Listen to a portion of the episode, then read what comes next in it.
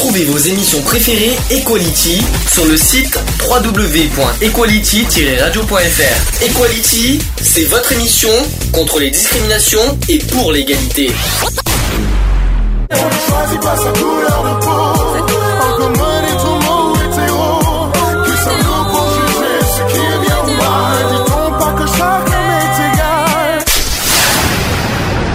L'union fait la force. Bonjour à tous, bienvenue dans l'émission Equality en direct. Il est 14h pile. 14h pile. Enfin, on est enfin on est euh, à l'heure. Ça change. Non, bien, on est dans l'émission numéro 210 et on est le, on est le, le- le- le mardi, on est mardi, oui, c'est est mardi, aujourd'hui. 29. Mardi 29 mai 2018. Je suis un, je suis un peu perdu aujourd'hui. Bonjour Lionel.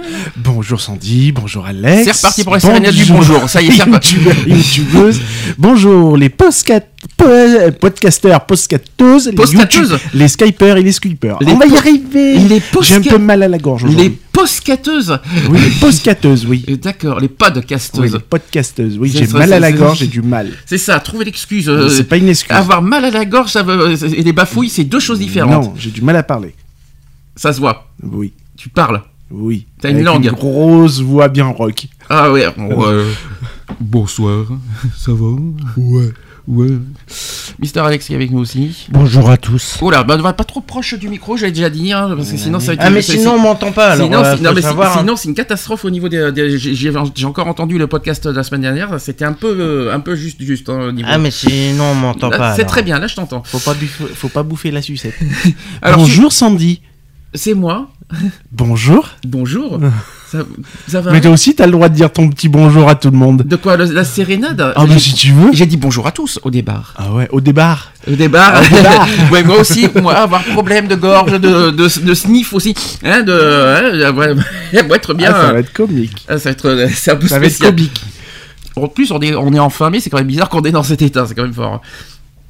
En même temps, chaud froid, chaud froid. Ah euh, bah, tu veux qu'on fasse, un- fasse point météo? Non, ça ira. C'est- ça sera- euh, non, non. Alors, sujet du jour, comme je l'ai dit, un sujet qu'on n'a jamais fait, si je me trompe pas, euh, la trisomie 21. Sujet très sensible, sujet délicat et sujet émouvant, qu'on en parlera euh, tout à l'heure. Euh, si je me trompe pas, non, on l'a jamais fait, hein, de toute façon. Ensuite, on aura les actus. Il n'y aura pas de débat. Donc, euh, le débat, ça sera un petit peu, ça sera pour le mois de juin. On va, on va un petit peu se, voilà, parce qu'on a pas mal de travail en ce moment, donc je fais pas de débat pour l'instant. Donc, ça sera directement les actus, et sachant que les actus sont assez euh, corsés, hein, je, je vous le dis, je vous le dis clairement.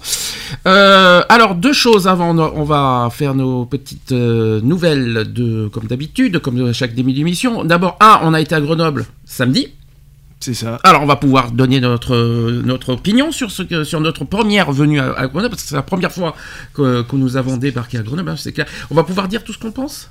Bah oui. Positif, Bah, négatif, on pas bien, bien, pas bien, On est, organisation. on est une radio qui, qui dit tout haut et fort sans, sans être dans le, dans le négatif ou quoi que ce soit. Ah, C'est pas une histoire d'être négatif, on est, on est honnête. On est, C'est on est- ça. on est- c'est pas du genre, c'est- on est, on est là aussi pour, euh, pour dire ce qu'on pense. On n'est pas là pour faire les faux culs en disant oui, c'est super top, ouais, les gens sont super géniaux. Ouais, c'est euh, top euh, ouais, c'est là, c'est c'est si, c'est là. Non, nous, on dit ce qu'on pense. Moi, personnellement, la marche, j'ai, j'ai beaucoup aimé. Alors là, franchement, c'est une marche comme moi j'aime, euh, c'est-à-dire le côté festif et à la fois militant. Peut pas dire le contraire, parce que franchement, euh, les, les, les, les cris qu'on a qu'on a entendus pendant la marche, c'était génial. Alors là, franchement, je ne pourrais pas demander mieux euh, sur, dans une marche. C'est ce qui manque souvent dans d'autres marches que je ne citerai pas, euh, mais c'est ce que je, c'est ce que moi j'attends d'une marche. Euh, là, à la fois le, le côté festif, parce qu'il faut un petit peu d'ambiance, c'est normal, c'est normal de la, de musique. sûr, il faut. hein. Il faut aussi attirer du, du, du monde euh, pour euh, attirer la foule pour faire euh, voilà euh, au niveau des cortèges, au niveau de, de la marche. Et le côté militant, le- je me rappelle plus des phrases qui ont été dites derrière. Euh, je sais LGBT, je sais qu'il y a une histoire de révolutionnaire. Euh, on n'a pas tellement Oui. entendu parce qu'on a eu la musique qui nous a un petit peu euh, voilà. Mais je sais que euh, c'est, moi j'ai aimé personnellement la marche. Petit bémol, c'était un peu court. Alors, je 2 km, c'est bien, mais je pense que c'était un peu, un ça a été rapide. On a fait une heure et demie. Bah, Pour, pour une Bah, ville de Grenoble, je trouve que c'est très bien. Ils l'ont fait un peu rapidement. Pour une grande ville comme Grenoble, on est-ce que pas tu... Paris, hein, euh, faut Ouais, pas. mais faut Grenoble, pas mélan- c'est grand, hein. Oui, euh, ouais, non, c'est pas si grand que ça. C'est surtout très large. Euh, donc tu ne peux pas euh, faire un, un parcours euh, comme, comme celui de Paris par exemple. Mhm. C'est pas, pas possible parce On a que fait un tour. Hein. euh, Grenoble est coupé en deux en fait. Mhm. T'as Grenoble Sud et, Gre- et Grenoble Nord. Donc euh, du coup après t'as la, t'as la voie rapide qui va couper euh, entre les deux. Donc du coup tu peux pas te permettre de t'étendre euh, non plus sur, le, sur tout le Grenoble. quoi. Après, il y a. Côté organisation, est-ce que, est-ce que, vous voulez dire quelque chose de spécial? Est-ce que ça a été bien organisé? Est-ce que ça a été bien euh, au niveau sécurité, au niveau Moi de je plein de pense choses? que ça, a- ça a été bien organisé. Le village associatif, il y avait franchement rien à dire. Est-ce que ça manquait peut-être pas un petit peu de fléchage? Ah non, je trouve pas le jardin que de ville. euh, bah, pour ceux qui connaissent pas Grenoble, euh, Mm. bon voilà quoi, tu arrives un peu dans un centre, euh, surtout quand tu connais pas du tout Grenoble. on a, on, t'es a- un peu on largué, peut, pas- quoi, on peut je- pas dire qu'on a eu du mal à trouver quand même. Bah, on n'a pas eu du mal à trouver, on, a utilisé un GPS quand même. Quoi, donc, bon, parce voilà. qu'on connaît pas Grenoble, mais fr- c'était Ah, pas, voilà. c'était pas, c'était pas. non, moi je pense que ça marquait. Moi je pense que ça marquait de fléchage quand même. Je pense que voilà, pour les extérieurs. euh, Enfin nous c'est la première fois qu'on vient, donc après euh, voilà c'est peut-être un Mm. petit peu normal qu'on se perde, mais euh, ouais, je pense que ça manquait un petit peu de ça. quoi. Alors, effectivement, on n'a pas parlé du village associatif euh, qui a commencé à 11h. Alors toi, il y, a y a- y a quelque chose qui t'a perturbé dans le village associatif, c'est où sont les autres euh, Il manque des associations. Ah mais euh, euh, sur, le- leur programme euh, initial de, de Grenoble Fierté, ils annonçaient un certain nombre d'associations. euh, Il y en avait euh, La moitié, c'est ça qu'on a compté. hein 6-7 qui étaient absentes. Oui, voilà. Par rapport à, ce qu'on- à la liste qu'on a vue dans le programme, C'est ça. et il y a manqué euh, Voilà. pas mal. Et On puis les il citera pas, manquait, bien euh, sûr. il hein. manquait beaucoup d'a- d'associations phares, quoi, on va Mm. dire. C'est surtout ça. Euh, D'autres y étaient, mais Je pense qu'ils étaient là, mais il y avait plus de, de- pour moi il y avait plus de de représentants euh, au niveau euh, tu vois tout ce qui est euh, prévention Mhm. que d'associations vraiment pour euh, voilà pour montrer leur association pour présenter leur asso ce qu'ils font etc etc Je pense que les autres associations étaient là, mais individuellement, et ils n'ont pas représenté forcément les associations. Ouais, après, c'est euh, dommage. C'est dommage. ouais, C'est dommage. Bah, ils étaient peut-être euh, sûrement présents. euh, Je parce pense. que moi, j'ai discuté le temps que je faisais mes micro-trottoirs, j'ai discuté avec une asso. T'as Qui- discuté avec une asso, d'accord. Ouais, j'ai discuté avec une personne qui faisait partie d'une asso et qui me disait qu'en fin de compte, dernier, ils s'y sont pris trop tard pour mettre leur stand. Du coup, ils n'ont pas pu euh, mettre leur stand, mais ils étaient présents quand même Alors à ce niveau. sur la marche. À ce propos, on doit, on doit, on doit dire aussi des excuses parce qu'on est arrivé très en retard. euh, on est quand même arrivé avant la marche, mais on est arrivé. euh, il était 13h Bah, et disons quelques. qu'on on est arrivé euh, Il normalement était on, 13 on- aurait dû être présent pour le montage euh, bah, de notre, notre stand hein, de toute Mm. façon. Et puis, euh, bah oui, du coup, on s'est retrouvé en, en binôme avec euh, SOS SOS homophobie, Homophobie. voilà. très, char- très gentil, Ah oui, très, très charmante, bon accueil d'ailleurs. voilà, du coup, on a partagé la tente à deux, quoi. Mm. Et donc, euh, bon, ben voilà. Bon, Ouais, ben, ça- ça tant nous a pas dérangé, Non, ça les a pas dérangés, puis on était bien, hein. C'est ça, non, c'était Mm. pas gênant. Donc euh, voilà, dommage parce que bon, ça, ça nous a mis quand même un petit peu en retrait, je Mhm. trouve. Pour, pour ma part, je trouvais que c'était euh, c'était un petit peu mal agencé, mais bon, après, euh, voilà quoi. Euh, on fera mieux la prochaine fois, de toute façon. Oui, bon, à tout. on est fautif hein, là-dedans. là-dessus. Ah on oui, on n'a pas, critiqué. euh, Là, ils, Ah non, non, ils mais sont je, je, rien. critique pas du tout. Hein. C'est pas du Ils tout sont absolument euh, pour rien. Ça, c'est notre faute et euh, uniquement notre faute. hein. Euh, autre chose, il y a une autre, un autre, une autre critique que je voudrais dire, c'est euh, ça, c'est personnel. Après, après, vous dites ce que vous, ce que vous en pensez. Euh, c'est par rapport à la, quand on est pendant la marche. Moi, euh, c'est par rapport au staff. J'ai, pas, j'ai, juste une, petite chose à dire. Quand le staff nous dit qu'il faut coller, euh, qu'il faut se coller à la, aux, gens devant avec une banderole, je savais pas qu'on allait coller les gens avec une banderole devant, euh, à moins que j'ai raté un épisode. Vous voulez quoi? Qu'on mette les banderoles sur les gens, contre les gens? Non, ça se fait pas. On aurait des, des banderoles en hauteur comme, euh, comme on fait de certaines associations, on l'aurait fait, sans problème. Je pense qu'on aurait collé avec les banderoles en haut, on l'aurait fait. Mais quand on a une banderole euh, en bas, euh, qu'on demande à coller euh, sur les gens, euh, bon. Non, quoi. Euh, ça, je savais pas que ça se faisait. Est-ce qu'avec des banderoles, on colle sur les gens? Non. Alors il y a, quelqu'un du staff qui n'arrête pas. Oui, allez-y, collez, allez-y. Faut, faut, faut pas qu'il y ait d'espace ici et là. Moi, il me semble qu'il y a d'autres cortèges qui ont été espacés et on ne leur dit rien. Nous, il faut qu'on qu'on soit. Non, moi je suis pas d'accord. Euh, c'est juste la, moi la seule critique que je dois faire, mais c'est pas contre l'organisation, c'est contre une personne du staff. Hein, qui c'est le même hein, d'ailleurs. hein, qui Oui, ne- ça, ça a toujours été le même. Euh, de toute façon, euh, moi j'ai discuté avec les autres, euh, les autres personnels du, du staff et qui, en reste pas moins que des bénévoles euh, et le, le responsable donc de, de la marche. hein, euh, bon voilà, hein, je dis que nous on avait assez bien défilé, que c'était sympa- pour une première. Bon voilà, je pense qu'après les mecs, euh, ils ont surtout été pris par par le fait, voilà, manif, on est encore dans une dans une période un peu critique au niveau des manifestations, tout ça. Je pense qu'ils craignaient et ce ce qu'ils craignaient est arrivé de toute façon. Euh, bon, c'est arrivé au village associatif, mais ça s'est pas, ça s'est produit quand même. Euh, donc voilà, je pense qu'ils ils avaient surtout peur de, de problèmes, euh, pourquoi pas à l'intérieur de la marche et tout. Donc je pense qu'ils voulaient aussi de manière à, à coller pour que ça fasse vraiment un cortège beaucoup plus fluide Mm. en fait et, et justement ne pas avoir trop d'écart pour pas que Bah, des personnes hors marche viennent se, se greffer au milieu. C'est idiot, c'est comme si on demandait au camion de coller sur les gens. C'est pas logique. après, je sais pas, Euh, c'est pas c'est moi, pas, euh, c'est pas logique ce, qu'on, ce que j'entends. Mais euh, je comprends, je comprends l'idée de voilà. Mais après, on n'est pas stupide. C'est pas notre première expérience de marche. On a fait plusieurs marches, que ce soit à, à Paris, tout ça, on l'a toujours fait. Il faut qu'on nous laisse confiance, qu'on nous fasse confiance. On- quand il y a besoin de coller sur les gens, parce que quand par exemple il y a personne sur le côté, là on colle directement. euh, on- allez, on, et on marche tranquille, euh, tout ça. Mais quand il y a du monde, on va pas non plus mettre la banderole derrière des gens pour qu'ils, et qu'ils lisent pas la banderole. Sinon, ça sert à rien qu'on vienne et qu'on fasse une banderole. C'est, pas- pas le but recherché. Non. Non, mais de toute façon, euh, le problème, c'est qu'on n'était pas les seuls. hein. Apparemment, on n'était pas les seuls à qui, euh, à qui disait ça et. Moi, je pense que ça partait plus sur un objectif de fluidité, quoi. En fait. Mm. Ouais, mais, ça, plus mais ça. ça ne se fait pas parce qu'on n'est pas, on n'a pas fait 200 km. Enfin, je sais pas combien on a dit. On est d'ici 150, 170, je crois, de On Grenoble. est à 200 bornes. Euh, on est à 200 km, Mm. c'est quand même pas mal. On n'a pas fait 200 km pour qu'on soit, euh, pour qu'on, avec le travail qu'on fait, pour qu'on soit derrière les gens et qu'on, qu'on montre pas le travail qu'on fait. Sinon, ça sert à rien. Je sais, pas- je sais pas comment vous, comment vous voyez la chose, mais c'est comme si qu'à Aix on nous demandait ça. À Aix on nous l'a jamais demandé. Paris on nous l'a pas demandé ça. Euh, Non, mais bon. euh, voilà, donc euh, c'est, moi c'est la seule critique que je dois, que je dois faire. Après, j'espère que Grenoble entend ce qu'on dit. Ne me prenez pas ça mal. C'est juste, euh, voilà, une petite, euh, une petite chose qu'on, voulait euh, aussi dire parce qu'on n'est pas venu, on n'a pas fait ces, tous ces kilomètres pour, pour qu'on nous dise allez coller sur les gens, de- collez-vous sur les gens avec la banderole qu'on a. On n'aurait rien eu, je m'en foutrais. on aurait représenté que nos t-shirts, etc. On aurait eu des, bandes, des, drapeaux en hauteur, chose que d'ailleurs on est en train de préparer en ce moment.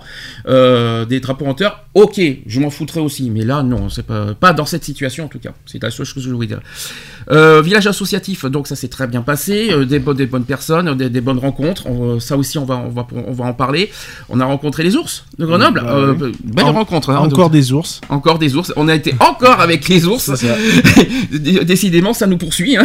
Ça, entre Paris et Grenoble, mais au contraire, très belle, très bonne rencontre à, Ah oui, Grenoble oui, avec les ours, avec euh, Gre- je sais que c'est Grenoble Association, Grenoble Bear Association, que je leur fais, d'ailleurs, on leur fait plein de bisous. Euh, bonne rencontre et puis euh, on a discuté avec eux, on a échangé pas mal de choses et puis après on les a encore revus euh, au bar euh, qui s'appelle le Café du Marais. C'est ça. Euh, dommage qu'on n'a pas pu y rester parce qu'il y avait trop de, c'était complet, Bah, on n'a pas pu rester. C'était, mais c'est ça, euh, c'est dommage. Bah Euh, après voilà, on pouvait pas savoir. Ouais, ça, non. Euh, On bon pouvait- après voilà, il y a les réservations et tout, hein, donc euh, je pense qu'on les aurait rencontrés euh, en amont, ça aurait pu se faire, mais bon là voilà quoi. En tout cas, très bonne rencontre on- va et puis on va les revoir. De toute façon, on, a- on s'est- on s'y est engagé, on, les a, on a fait une promesse euh, pour le 30 juin. Alors je sais que le 30 juin c'est la, journée, c'est le jour de la Gay Pride de Paris, mais on s'en fout. On a dit qu'on n'ira pas à Paris. Donc, mais le 30 juin, on ira à Grenoble justement pour euh, à la soirée des Berces, des- des- euh, au café des Marais. C'est pour un repas euh, Convivial. Je sais plus comment ils appellent ça. euh, ouais. C'est un repas convivial en tout cas. C'est euh, un repas très sympathique et en tout cas même on a vu le, le patron de, de Café du Marais. C'est ça, tout à fait. Très sympathique aussi voilà sûr. très très on a on a un bon mojito un bon bon bon mojito bien fait maison et que je vous recommande d'ailleurs au café du Marais je vous le dis clairement comme ça au moins j'ai fait un petit peu de pub je vous le recommande le, le mojito du chef hein, je vous le dis Euh, et puis il y a eu un petit incident on peut, on peut Ouais. vite rappeler aussi bah oui. hein, euh, c'était pas du tout et puis Non non. la- Bah, les organisateurs euh, n'y sont pour rien parce qu'ils se sont excusés je Ben ne non, sais mais pas de- pourquoi Mais de toute façon, parce que voilà, ça, ça cause un incident. Il y a des personnes quand même qui ont été touchées. Ouais, Il y en a Euh, beaucoup, oui. Donc voilà, il y a eu quand même pas mal de, de dégâts. euh, les, les- les services de secours ont été très vite dépassés. Mhm. Euh, donc euh, voilà quoi. Alors un petit incident, alors je vous rassure, c'était en dehors du village associatif, c'était à côté alors, parce que non, quoi, ça- les ça- extrêmes qui ça- ont voulu ça même ça n'a même pas été en dehors du village associatif, ça a été à l'intérieur du village associatif puisqu'ils sont rentrés dans le Ils village sont associatif. rentrés. Ah, et c'est pas pour vu, ça hein. que les forces de l'ordre sont, sont arrivées et ont pas Gazé trouvé le moyen le de trouver de, de gazer tout le monde. quoi. Mhm. Donc, euh, C'était qui euh, exactement Ah, bah, c'est le Front- extrêmes. c'est le Front National, euh, voilà, des manifestations du euh, manifestants du Front National du, du Parce que l'année dernière. Grenoble a déjà eu des problèmes avec Civitas. C'est ça. Alors, je je sais pas exactement exactement qui c'est parce qu'il n'y avait pas de banderole euh, représentative, euh, voilà, donc euh, je sais pas si c'est pas assez Vitas ou j'en sais rien. Hum. Tout ce que je sais, c'est que c'était des, Des voilà, extrêmes, des, des extrêmes antis, de- euh, de- du. Front National, quoi. de des, des quoi Antilles, en tout ce qu'on ouais. voulait. Mais euh, en tout cas, ça a été très très très vite. euh, Ça a été très vite dispersé, les forces voilà. de l'ordre sont arrivées très rapidement, ont gazé très rapidement aussi. Mhm. Euh, tout le monde en a pris plein les gencives de toute façon. Faut bien savoir que le gaz, malheureusement, c'est très volatile, donc euh, bah, ouais, il y a eu des impacts euh, plus ou moins légers, Mm. d'où les services de secours ont été assez pris, euh, assez pris d'assaut et malheureusement en surnombre. Donc voilà quoi. Moi, j'aurais fait un petit, un petit communiqué sur, euh, sur Facebook. Moi, euh, j'ai dit, ils n'ont pas à s'excuser, ils sont pour rien. C'est pas de leur faute qu'il y ait des Antilles qui, qui viennent, qui, euh, qui s'introduisent dans la, dans la démarche. Au contraire, moi, je voulais leur féliciter pour la sécurité. Parce que la, sécurité a été très, très bien. euh, il y a eu une réaction immédiate. Euh, ça Non, a été très sûr. vite dispersé. Après, donc, au, moins, il faut au qu'on les du parcours, les, les parcours ont, essayé, et ont été tout au long du parcours, le, Mm. le parcours a été protégé, non pas forcément que par des forces de l'ordre, Mm. mais aussi par les bénévoles et qui ont fait un travail assez monstrueux quand même. Croix-Rouge, il faut pas l'oublier, Euh, qu'on le veuille ou la, non. la- la Croix-Rouge euh, pour le- les services de secours, pour ton plus grand dit, plaisir. qui ont été malheureusement pour eux très en surnombre. Mm. Mais bon, quand on sait qu'on allait faire, j'ai fait un petit bémol quand même parce que bon, quand on a à faire une manifestation d'à peu près un peu plus de 2000, euh, 2000 manifestants. On, est vraiment, on a été vraiment 2000 parce que j'ai vu ce chiffre 2000, mais je sais euh, pas, mais de toute façon, euh, quoi qu'il en soit, c'était entre 1500 et 3000. Donc, Ouais. euh, bon, voilà, la fourchette, elle est là. oui, parce qu'on Euh, compte le village en plus. hein, voilà. Je pense que c'est pour ça. hein. Donc, ils ont compté 2000 à la louche Mm. pour, pour faire une part égalitaire un petit peu. Hum. Donc, euh, 2000 personnes pour 6 secouristes, ça fait plus qu'un dispositif très léger. Mhm. Donc, voilà, donc ils ont été vite débordés, malheureusement, pendant ces, ces heures-là. Ils ont été présents pendant le cortège, donc ça, c'est tout à leur honneur. Euh, voilà, niveau des forces de l'ordre, ils ont été aussi présents euh, Je ai pas sur beaucoup certains vu les forces de l'ordre non, ouais, marche, hein. ils- non, en fait, ils sont restés sur les axes principaux, en Mm. fait, pour euh, justement pour pas que des gens euh, viennent se, se mettre dans des rues qui donnaient accès à la rue principale où, où, tourne, où passait la marche. D'accord. Donc, eux, ils étaient plus en amont qu'en aval. Euh, donc voilà, malgré que pour moi, il manquait des endroits quand même de où il fallait Oui, voilà, quand même ça. barrer un petit peu les Notamment au passages. milieu, notamment au milieu. Voilà, Mm. parce qu'on a eu quand même des petits problèmes de, de parcours avec euh, bah, des, Mm. des passants, je vais faire un jeu de mots, des passants qui passaient forcément, Logique. euh, des, et, et avec des motards et tout ça, aussi, voilà. euh, avec le, bah, tram, tramway. le tram a été bloqué, donc Ouais. bon, il n'y avait pas de souci de ce côté-là. Mm. Mais voilà, des petites, des petites rues annexes où bon, ben, les gens, bon, ben, voilà, voulaient traverser, sont passés au milieu de la foule. Donc voilà, c'est des petits problèmes qui sont bénins, mais qui peuvent prendre une ampleur assez rapidement. D'accord. Bon, c'est une petite sinon, ça- On a eu une belle journée, euh, une petite journée en- assez ensoleillée contre toute attente de, de certaines personnes qui disaient qu'il allait pleuvoir, n'est-ce pas, Sandy? Euh, Ah non, mais t'as vu, eh, oh, il, pleut- comme il y avait des gouttes quand on, est- quand, quand on arrivait, je suis Non. désolé. Hein. C'est vrai on qu'on est échappé. arrivé, le ciel était assez noir quand même. Et il y avait des gouttes de pluie. Hein. Et puis finalement, euh, voilà, ça a, été, c'est- ça a été une très bonne journée. Voilà quoi. On fait une note euh, pour Grenoble sur 20 Sur 20, moi 17. Ouais.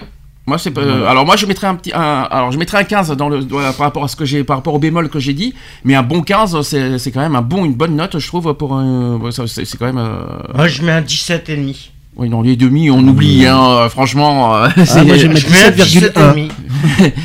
17 et demi. Moi je mets 17,1. Non, je mets 15, je mets 15, je, parce que je reste honnête par rapport à certaines, certains reproches que je fais, mais sinon, euh, ça reste une super marche que je, et qu'on reviendra l'année prochaine Non, sans hésitation. voilà, et puis en plus, bon, euh, ils sont de très bons conseils, euh, parce que j'ai quand même discuté avec eux par rapport en, en expliquant qu'on voulait faire une marche, nous de notre côté, euh, sur, le, sur le département, et qu'ils nous ont proposé leur service, quoi. Donc, euh, voilà, et c'est eux d'ailleurs qui ont. Qui ont. Enfin, pas. euh, qui ont. euh, comment je pourrais dire qui ont assisté un petit peu les, le centre euh, LGBT de Lyon quand ils, ont, quand ils ont fait la- leur première marche. Mhm. Parce que c'est eux qui ont lancé le... Eux, en fait, ils ont une trame des marches, en fait, donc comment il faut faire, etc., etc. Donc eux, ils donnent cette trame-là, ils nous expliquent comment il faut fonctionner, etc., etc. Puis après, toi, tu rajoutes juste ta sauce à toi, quoi, c'est tout, quoi. Petit, euh, petit 15 aussi, parce qu'il faut pas oublier un autre, un petit reproche qu'on qu'on a- oublié de dire, c'est que c'est dommage aussi qu'on a bah, le côté rencontre avec les associations, aussi les organisateurs qui sont pas forcément venus vers nous pour nous, pour, nous- pour dire bonjour, etc. Je sais qu'ils sont surbookés, je sais parfait, qu'ils, je sais qu'ils ont Moi, pas mal de travail. Il y a eu pas mal dommage. de clans, de, de clans dans, Ouais, le sens, dans le sens où, euh, bah, voilà, euh, un, truc, un truc tout con, hein, euh, il y avait un groupe avec les licornes, par exemple, où il y avait la musique, tout ça, nanana, bah, ils sont restés entre eux, quoi. Je veux dire, au niveau village associatif, au lieu justement, ben, euh, je sais pas, euh, voilà, au pire, tu viens, tu fais, tu chopes les gens, tu les fais faire participer, tu les fais, voilà. Mhm. Là, non, c'était vraiment clan, clan, clan, clan, quoi. Donc, en plus, il y avait trois, trois postes musicaux euh, euh, différents. Donc, euh, ouais, c'était assez, c'était assez bizarre, quoi. Parlons de la banderole qu'on a mis, qu'on a fait découvrir en public euh, aussi euh, depuis samedi, que j'ai mis en photo, d'ailleurs que vous pourrez voir en photo sur notre site. Est-ce que il a été bien reçu, il a été bien accueilli notre notre banderole Est-ce que les gens ont eu, ont eu que des, des avis, on va dire que des avis positifs, je ne sais pas, mais il y a eu pas mal de, de, Bah, de- de- positif, négatif, on sait pas. Médiatique, on n'en sait rien. Mhm. Euh, Médiatique, il n'y en avait pas beaucoup. Il y moi- avait j'ai- j'ai fouiné- pas vu euh, une J'ai fouiné, un peu sur la, la toile pour voir un petit peu. euh, Il y avait rien. Il y avait que le Dauphiné libéré. Voilà. Euh, donc voilà, euh, je pense qu'on peut pas parler d'impact positif ou négatif là. Voilà. Même, sais que- même au niveau des gens, oui, on a eu des, des voilà des félicitations. Ouais, c'est bien. Euh, sur, des félicitations aussi qu'on vienne du Voilà. 04. Parce qu'il faut pas oublier qu'on n'est pas à ça. côté. il y a eu pas, et puis des gens qui ont apprécié la banderole, oui, Mm. voilà, en disant qu'elle était bien, que voilà, il y en a plein qui étaient surpris. Surtout bah des oui. femmes. Hein. Bien sûr, bah, c'est normal puisqu'on a la- l'AMP était visée, était visée. Mm. Euh, donc voilà, donc beaucoup de femmes qui ont été assez surprises, notamment euh, d'une banderole qui a été soulevée par des par des hommes Euh, et le projet, enfin le projet, le, mot d'ordre qui a été sou- soulevé par des hommes.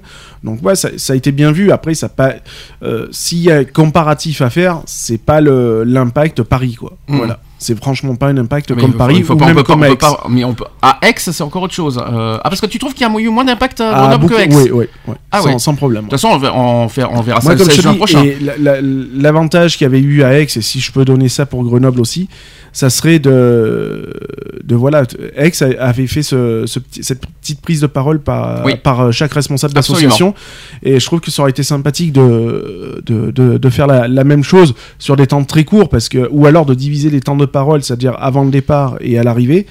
Euh, voilà parce que je trouve que ça aurait été sympa de manière à ce que aussi les associations puissent remercier les organisateurs etc etc et pour pouvoir développer un petit peu plus aussi son programme associatif voilà je certaines ont pris euh, ont beaucoup monopolisé la parole Mhm. tout à leur honneur après tout moi j'ai rien contre eux mais euh, bon voilà ça aurait été bien de faire tourner un petit peu Alors, moi, ils m'ont pas dérangé parce qu'au contraire, j'ai adoré le- la prise de parole Non, avant la marche des sœurs de la perpétuelle. euh, non les mais bon les sœurs de la perpétuelle c'est même pas il y a, y a- j'ai y a rien à dire. y a absolument rien à dire le, tout les- est dit avec une dérision qui est, Magnifique. phéno- qui est phénoménale mais génial. Euh, voilà, j'ai encore suivi euh, des, des textes de, des Sœurs de la Perpétuelle sur Facebook euh, qui ont été filmés euh, sur des terrasses de café, sur des terrasses de restaurants, etc. etc. Et ils sont toujours accueillis avec, euh, avec, cette auto- avec cette autodérision qui est, qui est fabuleuse, et qui, mais qui, où le message euh, passe très bien d'ailleurs, mais passe fort. Quoi. Donc euh, voilà. Le message était super. C'est La ça. bah, moi, personnellement, j'ai applaudi parce que C'est ça. Mais le parce texte, j'aurais j'aurais été à leur place, j'aurais dit pareil. Il y a un message qui est fort et qui passe avec une autodérision euh, exceptionnelle, quoi, je veux Mm. dire. Donc, et ça passe sous le ton de l'humour, Mhm, mais tout, tout au fois militant, mais humoristique et avec des paroles vraies de toute façon. Mm.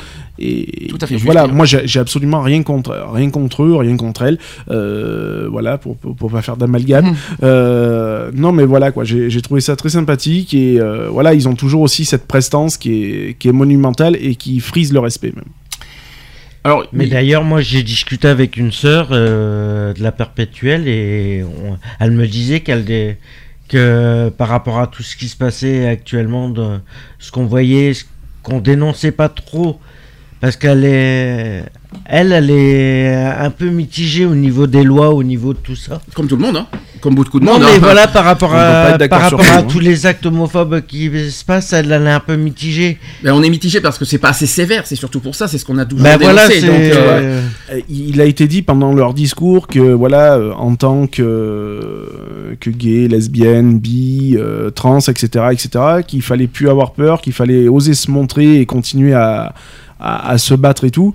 Bah, je pense que le message aurait été plus fort justement si d'autres personnes auraient pris la parole et auraient poussé encore plus le le, le message quoi en fait. Toi, c'est ce que tu regrettes, c'est le côté. euh, C'est prise ça, de- mais c'est ça, c'est ça parce que euh, voilà, euh, un message pas, un message est fort s'il est passé par plusieurs personnes, Mhm.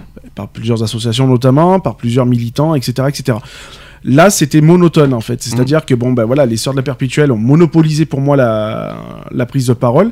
Elles ont dit ce qu'elles avaient à dire, etc., etc. Mais du coup, les, C'est- les ça- autres n'ont pas n'ont pas participé à là tout qu'on ça. se dit, ou c'est censé être plutôt les organisateurs C'est et ça. les. et les, euh, Voilà, qui- l'organisateur a été, euh, j'aurais tendance à Débordé. dire, euh, non, pas débordé, mais a été coupé dans ses élans de parole puisqu'elles Mm. ont, elles, elles reprenaient direct derrière la parole. Mm. Donc du coup, c'était, euh, c'est dommage quoi. Je veux dire, même les organisateurs quoi. Je veux dire, ils, ils passent, bon, ils, ils disent ce qu'ils ont à dire, que voilà, qu'ils se félicitent de, de pour cette énième marche euh, sur Grenoble, etc., etc. Ils ont J'ai pas trouvé de remerciements au niveau de la municipalité, etc., etc. Je trouve que ça aurait été quand même Mais il y sympa avait de. personne de la Mais même s'il y a personne, un minimum de, de remerciements parce que euh, faut Où pas sont- oublier que certaines municipalités euh, C'est ça qui sont manquait. pour nous, Ça manquait. sont pour nous et ne pas les remercier, c'est ça peut être très dangereux. C'est ça qui manquait cruellement, parce qu'on l'a pas dit. Où sont les politiques? C'est ça. Où ils étaient où? Disons que C'est ça ça. manquait cruellement de Ah, politique à Grenoble. Il n'y a, pas eu de. Mais pas du tout. On les a- on en a vu sur le côté euh, Oui, voilà. des élus. On en a vu un aussi euh, au On niveau en a de. vu un, ouais. Il y en a vu un. Il y a eu quelques un élus, centre, mais il y en avait un qui était au-dessus. Vous avez vu euh, au Au niveau de la téléphérique, mi- et au niveau de la té- des téléphériques, mais ils étaient pas dans les. Non, non, c'est ça. ni prise de parole ni Non, rien. voilà, C'est- c'est- ça, ça m'a choqué C'est un peu ce qui est dommage. Alors, voilà, est-ce y qu'il y a eu rien. ce manque aussi de communication Peut-être, j'en sais rien. Mm. Euh, Mais voilà. Grenoble a des soucis parce Mais que il faut, il faut absolument que les messages passent fort, euh, mais qu'ils soient portés aussi par beaucoup de monde et Mm. non pas par euh, une seule et même identité. quoi. Mm. C'est dommage.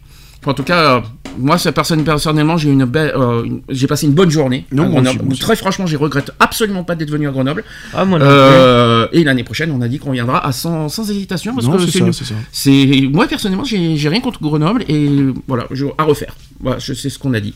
Hum. Euh, au niveau des, des marches, euh, les pro- la prochaine, ça, alors je sais qu'on Ça n'a pas de sera. En principe, ça devrait être Gap, c'est le 9 juin. Euh, on n'a toujours pas de nouvelles, je, je vais dire franchement. On a dit qu'on va, on va sur- comme ça, si jamais on nous, on nous écoute, on va, fi- on va se fixer une date limite. Euh, le week-end prochain, ça vous va? Si on n'a plus de nouvelles, si on n'a pas de nouvelles le week-end qui arrive, euh, on n'ira pas à Gap. Ça vous Ah va? bah Ah, mais, automatiquement.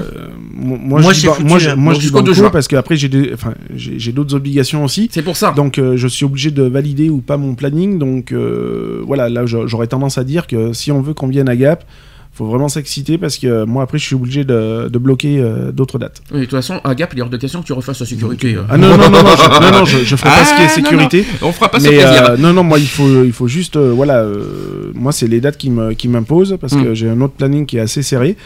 Donc euh, voilà, je veux bien jouer sur plusieurs tableaux. Non mais il faut être honnête et puis euh, Voilà. oh, et puis pour d'autres raisons aussi on dem- on, Non, on- voilà. on- parce que C'est euh, ça. Après, il y a des raisons moment. personnelles aussi, euh, qu'il faut régler certains soucis personnels. Mm. Et aussi, bon, bah voilà, bloquer cette, euh, cette foutue, foutue date et voilà quoi. C'est pas la veille qu'il faut nous dire bonjour. Ah non, ça, c'est hein. non, non, on, on a, on leur fixe jusqu'à jusqu'à samedi, Jusqu'à dimanche. Allez, on va être gentil jusqu'à dimanche. On va être comme ça, moi ça sera plus, ça ira. On est encore plus gentil jusqu'à dimanche. Oh, si, euh, euh, une fois que dimanche est passé, on n'ira Par contre, une chose est sûre, là où on ira la prochaine fois, même si c'est pas encore public, et je vous dis clairement, ça va pas tarder parce qu'ils vont faire une réunion ce soir, euh, le, le comité, le comité d'organisation, et après ça va, ça va être diffusé en public, c'est Aix-en-Provence, c'est officiel. hein. Euh, Ouais, ouais. Je, je peux le dire, hein, euh, même, même s'ils n'ont pas encore publié euh, au niveau des médias et au niveau des, des, des dates, des gay pride, tout ça, c'est officiel pour le 16 juin, Mhm. quoi qu'il en soit, à 14h30. Euh, les affiches sont prêtes, le comité d'orga- d'organisation d'organisation qui vont se réunir Mhm. ce soir. Euh, donc je voulais, je voulais vous dire, quoi qu'il en soit, que Aix-en-Provence c'est officiel pour le 16 juin. Oui, Et j'ai pris une initiative. Ça plaira, ça plaira pas. Moi, je l'ai prise. oui. J'ai contacté notre cher député.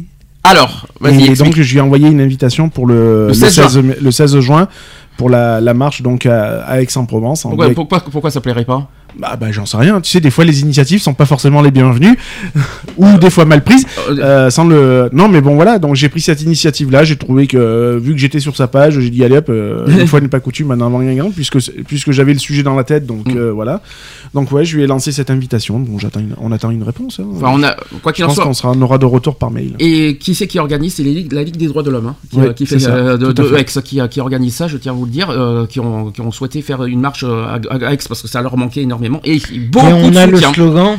Euh, oui, c'est un petit peu comme il y a deux ans en fait. Ils, Oui, n'ont voilà. pas changé. après c'est non mais forcément du soutien la, la- la- leur dernière marche il y a deux ans elle a, elle a cartonné il faut Mm. dire faut dire quand même les, les choses telles qu'elles sont il y a eu un très bon retour médiatique et tout euh, bon c'était c'est c'est vrai que ça a été dommage un petit peu ce, ce silence radio euh, pendant deux ans quoi Bon, en tout cas, Vous, euh, vous connaissez les dates, la- l'affiche est prête, euh, tout est prêt. Ils attendent, je pense, le, le- comité de ce soir pour l'annoncer en public. Après, euh, je pense qu'il va demain, ça va être annoncé de toute façon après sur sur, les médias, sur les sur les, sites des Pride, tout, tout ça, vous, vous allez voir. Pour finir.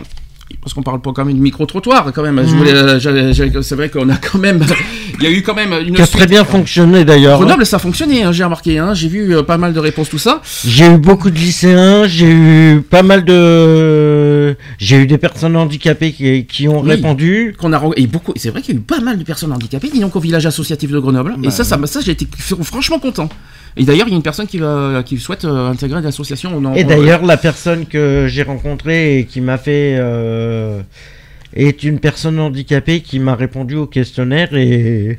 alors Selon ses réponses, j'ai été. alors aujourd'hui je prends un petit une question parce que je vais pas toutes les euh, toutes les répondre je, je- Ouais, mais t'as tout mélangé, t'as mélangé. non, c'est pas, non, parce que c'est la même question. Donc, euh, la même question, c'est la même question dans les deux euh, questionnaires. C'est qu'est-ce que le mot discrimination évoque pour vous? Avez-vous déjà été victime? Alors, vous allez voir, ça- vous allez voir, il y a des réponses très, euh, très, très diversifiées. Il y en a qui dit la, la discrimination m'évoque un manque d'ouverture d'esprit, de centaines, et pour combler ça, il dénigre toute personne différente de lui et son entourage. Euh, Il y en a qui, un qui dit oui, ça évoque la violence. Euh, ensuite, une peur de l'autre, de l'inconnu, peut être due à un sentiment d'infériorité. La discrimination évoque un, tra- un traitement différent à l'égard d'une personne, euh, âge, sexe, appartenance sexuelle. Donc ça, je pense qu'il a pris la définition euh, Oui, Larousse. oui. hein. Ouais. ça fait un peu ça. Donc je préfère mieux que ce soit des gens, des personnes qui, euh, qui définissent avec leur, avec leur propre tout ça plutôt que de, ré- Avec répéter mots plutôt que de répéter ce qui a été dit dans le dictionnaire. Ouais, C'est important.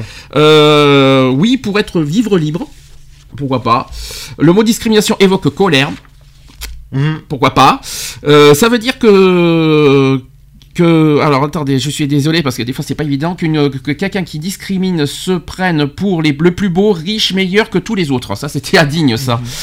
Marquer la différence avec un jugement défavorable.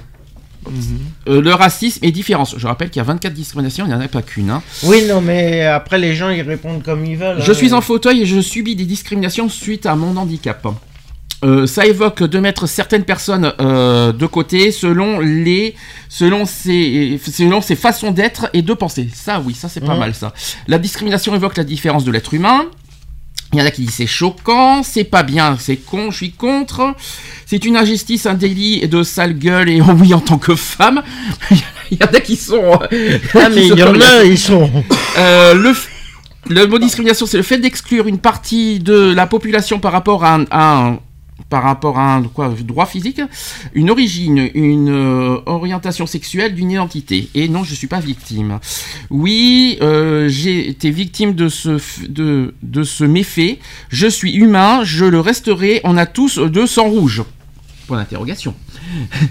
Euh, ensuite, la, la haine, la peine d'avoir de, de, de connaissances. Discriminé par orientation sexuelle. La connerie humaine. la discrimination, c'est une connerie humaine, j'adore. Discrimination, jugement, euh, atteinte portée à une personne hors de la norme. Ça, c'est pas mal. Ça, c'est bien Mm. dit. Discrimination, juger les personnes, c'est là qu'il y a l'erreur. Juger les personnes par rapport à, leur euh, couleur de peau, orientation sexuelle, religion, non et oui. On juge une personne pour ce qu'il fait. C'est là qu'il y a des erreurs. Euh, la discrimination, c'est la méchanceté par rapport aux différences. Et oui, dans le, cadre scolaire, il a subi discrimination. Euh, mettre à l'écart certaines personnes, être refusé dans certains endroits, ne pas avoir les mêmes droits que tout le monde. Euh, discrimination, le rejet de tous les genres. Ensuite, c'est c'est quelqu'un qui dit la discrimination, c'est de la colère, le droit de vivre pour tous, la liberté pour tous, sans entraver celle de son voisin, quel que soit son genre, sa couleur, son milieu social. Et non, j'ai pas été victime. Euh, discrimination, en un mot, pour la personne, c'est une intolérance. Euh, ensuite, quelqu'un qui dit la discrimination, c'est quelque chose de méchant et un rejet. Que c'est un manque d'ouverture d'esprit, donc jamais, jamais discriminé. Que c'est un traitement différent pour certaines personnes, euh, que c'est une inégalité? Et enfin, que c'est une différenciation positive ou négative sur les critères sociaux, sexuels, d'appartenance à, un quoi? À un moment, je crois qu'il a dit. Voilà. Donc, est-ce que vous voyez l'er- l'erreur dans tout ce que je vous ai dit dans les réponses? Oui, bah il y en a beaucoup qui parlent de jugement. C'est pas un jugement, la discrimination. Qu'est-ce que- Est-ce que vous connaissez, est-ce que vous vous rappelez ce que c'est qu'une discrimination? Oula. On peut répondre aux personnes maintenant ce que c'est qu'une discri- discrimination exactement C'est une mise à l'écart, la discrimination. C'est pas un jugement. je- on va rappeler ce qu'on a dit. Le jugement, c'est la cause de la discrimination et la conséquence, c'est la mise à l'écart. Euh, c'est- C'est-à-dire le- l'exclusion, le, le- le- le rejet, les, euh, la mise à l'écart. C'est ça la discrimination.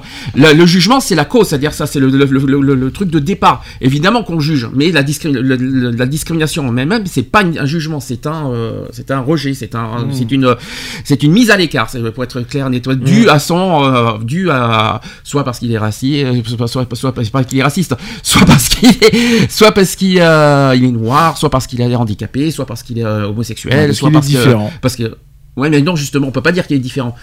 Enfin, selon les gens, oui, il est différent, mais euh, nous, on- personne n'est différent. On est tous pareils. Et je, Oui, on est tous pareils, mais du, moment où, où on va dire tu ne rentres pas dans les normes, Dans les euh, puisque ouais. c'est ce que tout le monde pense, hein, euh, du moment où tu n'es pas dans les normes euh, européennes d'un être humain euh, qui est sain de corps, d'esprit, qui va bien, qui marche sur ses deux jambes, qui a pas de déficience, etc., Mm. etc. du moment où tu sors de ces clous-là, ben ouais, t'es pas normal, quoi. Donc, enfin, je, je comprends un peu les gens, quoi, aussi. C'est vrai que Tu vois Ah, quelqu'un de noir, brut- il- pourquoi bah, il est pas brut- normal Il est quand, différent quand, quand on te pose la, la, la, la question brute en fait sur la discrimination, je pense que euh, le, le premier mot qui, qui viendrait c'est ouais c'est voilà c'est c'est le mot jugement quoi. Mhm. parce que sur, sur le coup euh, voilà on va pas s'amuser à chercher non plus les définitions d'eux. Euh, c'est également un jugement puisque voilà on, on, on te juge par rapport à ta différence. Mhm. donc voilà parce que t'es pas comme euh, euh, comme tu devrais être comme tout le monde. Et donc euh, ouais bah du coup on se permet de te juger sur ton sur ton apparence physique sur ton orientation etc etc Sauf que tu enlèves toute la chair. Et puis, Pardon. Ça, c'est ça, c'était le micro. Si tu enlèves toute la chair, on a le même squelette et on a le même sang. Ah non, mais c'est ça, tout à Ouais, fait. non, mais. Donc il n'y a pas de différence. Non, mais c'est ça, c'est ça. Mais bon, voilà quoi. C'est pour Ouais, ça qu'il mais y a une bon, réponse il y aura toujours, il y aura toujours des gens qui penseront différemment euh, de ce que tu peux penser. Et Et, puis- ça, ça, ça c'est énervant. Il y a, y oui. surtout aussi le manque d'information. C'est ce Mm. qu'on a dit la dernière fois. euh, euh, il, y a un manque cruel d'information, de, de, de prévention aussi, de toute façon, Mm. euh, que ce soit dans, dans tout milieu, quoi, hein, milieu scolaire ou autre. Ah, milieu scolaire, Euh, c'est le de, plus. de toute façon, voilà. Donc il y a beaucoup de gens malheureusement qui sont, bah, qui ne savent pas ou qui, qui ont des a priori très très flous. Donc bon, voilà. Après, on peut pas non plus leur en vouloir par rapport à, ces réponses-là. Euh, je pense que n'importe quelle personne lambda euh, ne, ne saurait pas, ne répondrait quasiment la même Bah, chose. le piège, c'est le mot jugement, de toute façon. hein. C'est c'est le fameux piège. Discriminer, c'est juger, pas du tout. Discriminer, c'est mettre à l'écart autrui pour- par rapport à, son, à sa di- par, par rapport à la différence. Enfin, que ce que les gens pensent de. Voilà. euh, parce que y a, pas- personne n'est différent, il faut le rappeler. Mais par rapport à la personne, aux critères dé- définis qu'il a sur la différence. Par exemple, quelqu'un d'handicapé, pour lui, c'est quelqu'un de différent, etc., etc. Quoi. Mais euh, il n'y a pas de différence. Comme on l'a dit, on est constitué de la même manière, on a le même sang, on a le même, euh, on n'a peut-être pas la même langue, on n'a peut-être pas la même couleur de peau, on n'a peut-être pas la même euh, apparence physique, etc., etc. Mais on est tous constitués de la même manière au niveau biologique. Il faut quand même le rappeler, et ça aussi. Et, euh, et les gens ont du mal à, à le concevoir et à le comprendre, et qu'on essaie de mettre ça comme message. ça c'est dit, Ouais, ça mais c'est bon. fait. En tout cas, ne tombez pas dans le piège, c'est pas un jugement. La discrimination en termes clairs, nets et précis, c'est une mise à l'écart d'autrui par rapport à, à une différence que vous avez dans votre tête, quoi. On va dire ça comme ça. Je sais pas si dans votre esprit, euh, sachant que dans la réalité, personne n'est différent, je tiens à le rappeler. Oui, non, bien sûr. On en aura d'autres, hein, de toute façon, on, on en donnera d'autres des, des réponses de notre questionnaire euh, dans, les, dans les émissions suivantes. Il y aura aussi sur le sujet de la PMA, sur le mariage pour tous, sur, euh, on aura plein plein, il y aura Ouais, plein il y a d'autres eu thèmes. pas mal de bonnes réponses euh, au niveau de la PMA. J'ai, il y a des trucs que j'ai lus euh, quand je faisais les questionnaires et je me suis bien Y, a- marré. Quoi, y a-t-il vraiment des bonnes ou des mauvais- mauvaises réponses? Je pense Attention. Non, non. Je pense que pas les gens répondent dans, mauvaises. je pense que les gens répondent dans leur âme et conscience et surtout ce qu'ils ressentent quoi je veux dire à l'heure actuelle euh, donc euh, voilà je pense qu'il n'y a pas de mauvaises et de bonnes euh, de bonnes réponses Ouais, mais venant des étudiants, moi, je, il y a des réponses qui sont pas mal. Franchement, il y a Enfin, des pas mal. ma- Pourquoi que les étudiants, il y a la petite, que je te rafraîchisse la personne de, de 66 ans qui a vachement Non, bien mais- répondu Non, Euh, mais- Je suis pas d'accord avec toi là. Par non, contre. mais voilà, après tu. Mais tu vois, euh, ça... par rapport aux étudiants, c'est vrai que ça. ça- Il y a des réponses, mais tout euh, toute réponse est bonne à prendre. Bien sûr. Et puis, Et puis, il euh, faut savoir qu'en plus Grenoble c'est une ville quand même qui est allez je- j'exagère un peu le, le, le- le chiffre mais euh, de choses que, qui m'ont été dites et euh, de, de gens bien ancr- ancrés sur, euh, sur Grenoble. hein, euh, c'est une ville qui est à 98% lesbienne. Mhm. Ah, je savais pas ça, donc, tu voilà, donc avec la personne de- justement des ours avec qui j'ai discuté, Mhm. il m'a dit, tu sais que Grenoble, tu vas dans n'importe quel milieu, enfin, milieu, lieu gay, lesbien, tout ça, il m'a dit, tu verras toujours plus de lesbiennes que de Que de gays. gays. Ah, ça, c'est étonnant pour, une, euh, il pour m'a dit c'est 98% de, de lesbiennes. Ah, bon, ça, c'est une bonne chose. Donc il m'a dit il faut pas s'amuser à draguer une fille parce que tu t'en prends une directe. C'est c'est incroyable ça. Ouais. Bon, bah en tout cas, euh, Grenoble, encore merci de, de- de nous avoir accueillis et de nous avoir. Euh, C'est belle ça. rencontre. De toute façon, on se reverra de toute façon dans l'année. On, on leur a promis déjà, on le verra. On va aller voir. euh, Ouais, le moi je me, tâte pour, je me tâte pour une autre date aussi donc. euh, Ah, euh, on en parlera euh, en, en, en off. Ah, euh, c'est dans pas longtemps en plus hein, donc il va falloir vite se décider. hein. Ah d'accord, mais c'est- c'est pas dans une date, euh, une date qui est prise euh, 9 juin et 16 juin. Non non de- non c'est- non non c'est bien même bien avant. Oula, si C'est le ça. 7. Ah, c'est en semaine alors. Oui c'est en semaine parce qu'ils font un Ah, ils font soirée. ils font bah, un gros ah oui, pique-nique. Le exact, il y a le pique-nique, pique-nique. exact, Voilà. exact. Donc on n'a pas dit. Le, Donc le- euh, je suis en train de ça fait ouais depuis euh, hier et ce matin que je me j'arrête pas de naviguer sur leur page et je me tâte. Exact. Alors il faut qu'il fasse beau aussi pour faire un pique-nique. Hein. Il faut pas l'oublier ce problème-là. Bon, on, y- on y réfléchira euh, en off déjà. Euh, on va faire une la pause. Alors je vais pas dire d'entrée parce qu'on a quand même, on a déjà entamé quand même 40 minutes d'émission déjà. euh, spécial de futur tube de l'été. Oui. Ah. Oui. Voilà ce que je vais vous concocter aujourd'hui. Je vais vous passer euh, à l'avance les futurs tubes de l'été qu'on va avoir, dont un qui va Oui, que- qui, est- qui est déjà qu'on a déjà entendu de qu'on les a déjà entendus, mais que je pense, pour moi, ça va être un des quatre que je vais vous passer, qui sera le tube de l'été, euh, je suis quasi sûr, de toute façon. Il y en a un, je sais pas si tu es au courant, qui, a, qui va faire son retour. Qui a fait son retour, qui va faire son troisième album le 31 août prochain. Ah bah c'est C'est Kenji. Kenji. Oui, je sais, je l'ai vu TPMP. Un hein. aner, oh, voilà, Ah. c'est pas, voilà, là, tu vas te faire taper les doigts. Toi, tu regardes un aner. Et alors euh, Qu'est-ce que ça fait Oui, son, Euh, son single c'est Maria Maria. C'est ça, exactement. Et c'est ce que je vais vous passer. Et oui. Et voilà. Et on se dit à tout de suite. Et pour la Pour suite. la suite.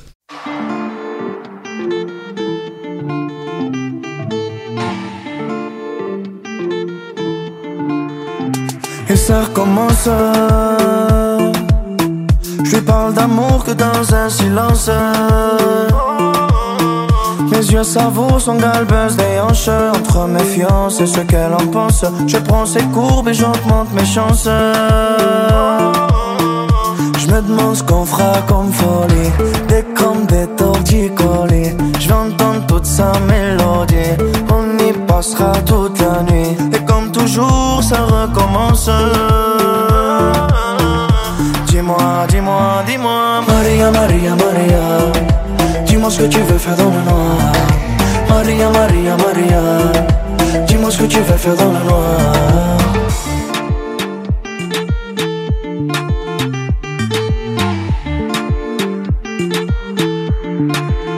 C'est exceptionnel. Elle a peur d'avion mais veut toujours le septième ciel. Dire ce que je ressens, non, ça ne vaut pas la peine. Elle me fait de scène, huit jours par semaine. En filature, j'ai pris ses sentiments. En miniature, j'ai pris des photos d'elle. Je suis le meilleur, elle ne fait que son possible. Je dis à tout à l'heure, elle me dit je serai pas là. Dans son cœur, y a de quoi faire des ricochets. Il y a plus d'amour, y a que des états. Je veux que tu meurs de moi, moi. Serre-moi contre toi, toi. Je veux que tu meurs de moi. Dis-moi, dis-moi, dis-moi. Maria, Maria, Maria. Dis-moi ce que tu veux faire dans le noir. Maria, Maria, Maria. Dis-moi ce que tu veux faire dans le noir. Maria, Maria, Maria. Dis-moi ce que tu veux faire dans le noir. Maria, Maria, Maria. Dis-moi ce que tu veux faire dans le noir. Es que María, tú me bailas de locura. La temperatura como la noche está dura y toda una aventura, más rica que pura. Mírame María, con tu cuerpo tú me curas.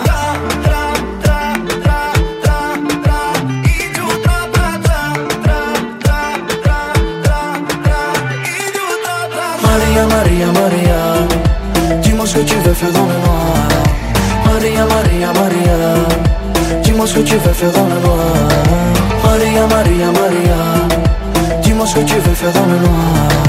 Maria, Maria, Maria, dis-moi ce que tu veux faire dans le.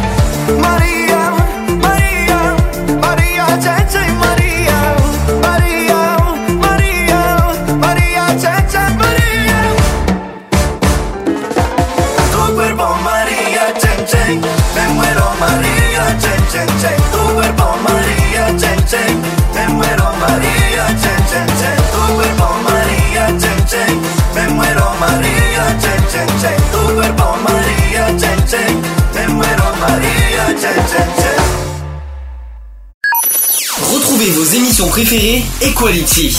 Tous les samedis à 15h avec des débats, des sujets de société, les chroniques, les actus politiques et les actus LGBT de la semaine. De retour dans l'émission Equality en direct 14h52.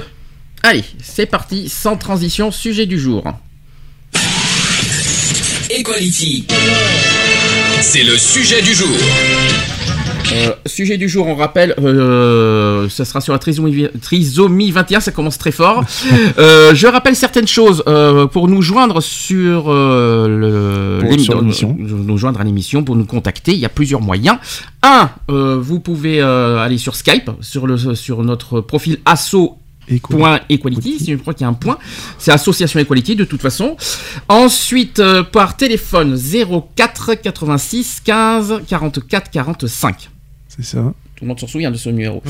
WhatsApp, ça c'est la nouveauté depuis la semaine dernière. WhatsApp par écrit d'ailleurs, Aurélien qui vient de faire un petit, un petit bonjour à tous. Vous voyez, il est là. WhatsApp. Il est sur WhatsApp. Je l'ai, je l'ai là, il est là, WhatsApp.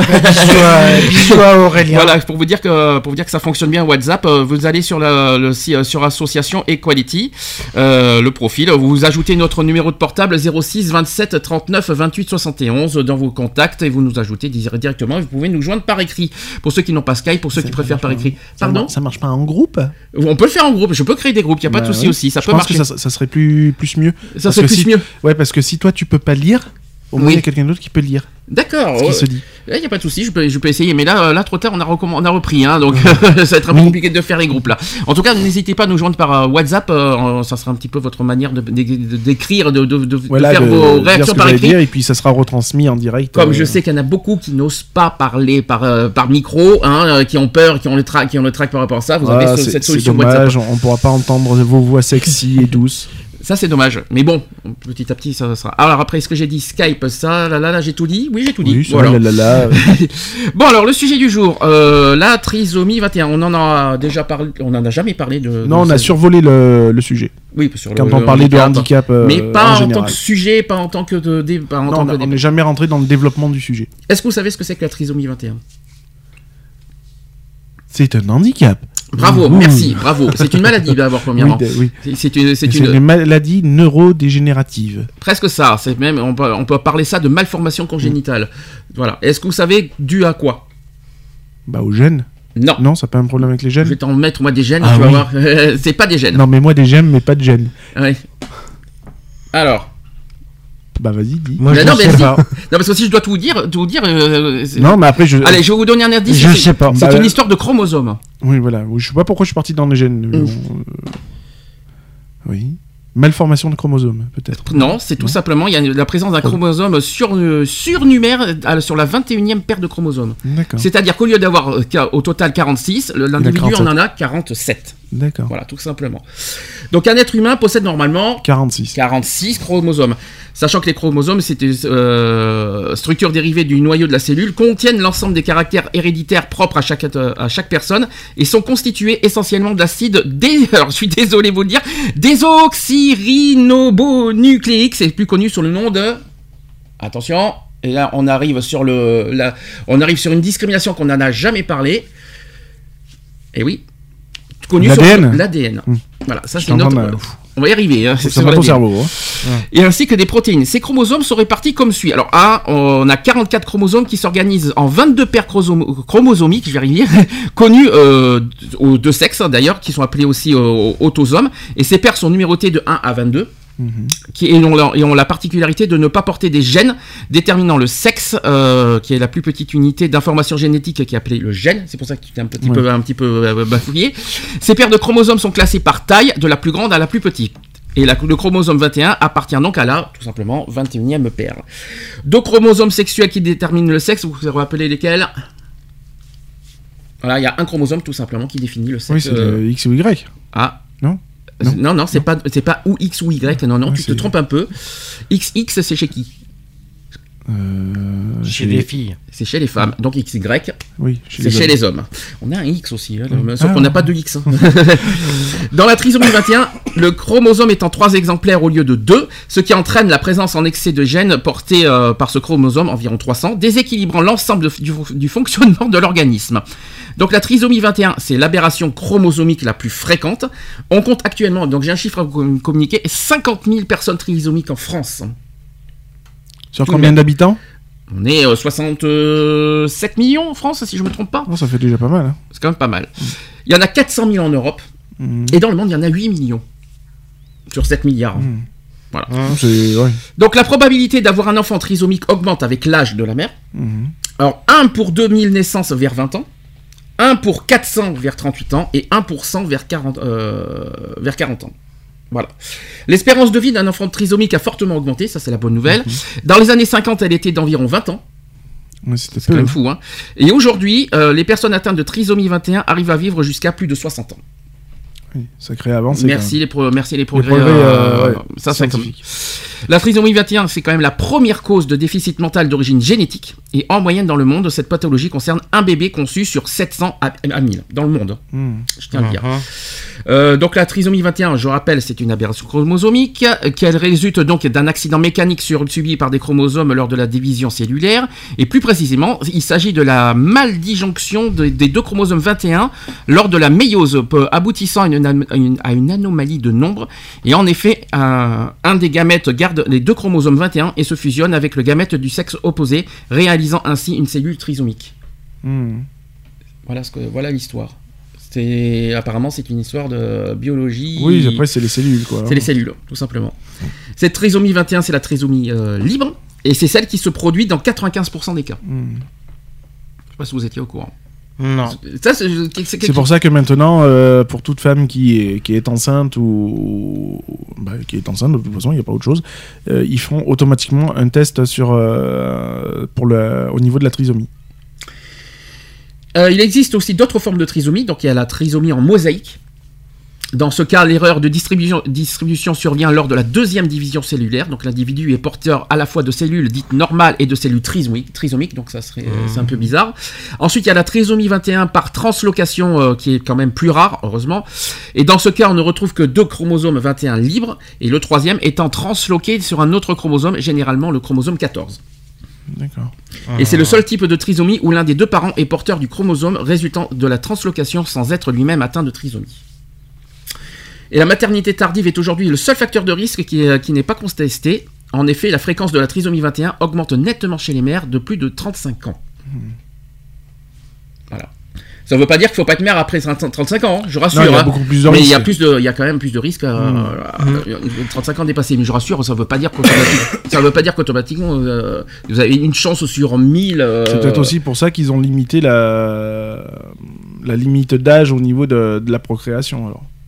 Ça Tu aussi penses que c'est ça Je pense que c'est peut-être un petit peu un facteur. de, de risque, tu veux dire. Mm. Oui, On n'en a pas parlé hein, pendant le débat de, de Mm. la PMA, enfin PMA, AM- AMP, tout ce que vous voulez. On n'en a pas parlé de la trisomie, hein, je ne vais pas vous mentir. Je sais qu'il y a une histoire de, de cellules, euh, mais bon, en principe, les, les- les- les chercheurs vont, vont faire en sorte que les cellules, euh, que ça se passe bien de Oui, que ça concorde. oui, Voilà. Mais je pense que je pense pas que ça a rapport avec ça. Je crois pas. Après, tu, tu crois que ça peut C'est en faire partie possible, hein. Oui. c'est possible hein, ça, que ça se passe. ça, hein. ça concorderait un petit peu avec, euh, avec, quoi, je veux dire, en sachant qu'à partir de, de 35, 40 ans, il la femme est beaucoup plus. Enfin, la femme. Il y a beaucoup plus d'exposition euh, au niveau de, de ce risque-là. Mm.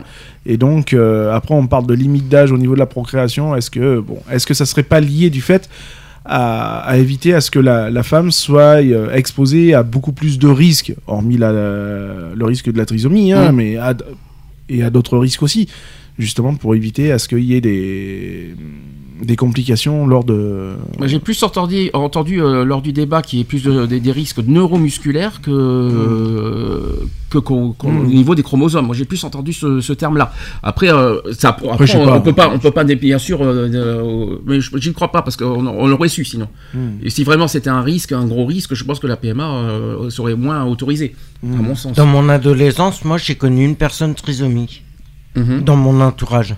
Mhm. Et ses parents, au départ, ils, ils savaient pas du tout ce que c'était au départ quand elle est née, puisqu'elle l'a eu à la naissance. Ah, ils l'ont pas su avant, euh, parce qu'en principe, ça se détecte euh, Ah quand même ça- euh, avant. Ça, hein. se da- ça- Non, pendant la. Là, ils l'ont, ils l'ont pas su et c'est à la naissance qu'ils se sont aperçus qu'elle Et était ont ré- trisomique 21 et- et, du coup, ils... Et ils ont réagi comment? Bah, au départ, ça leur faisait peur et du coup, on- les médecins l'ont, rassuré comme quoi que- qu'elle allait vivre normalement comme tout le monde et que.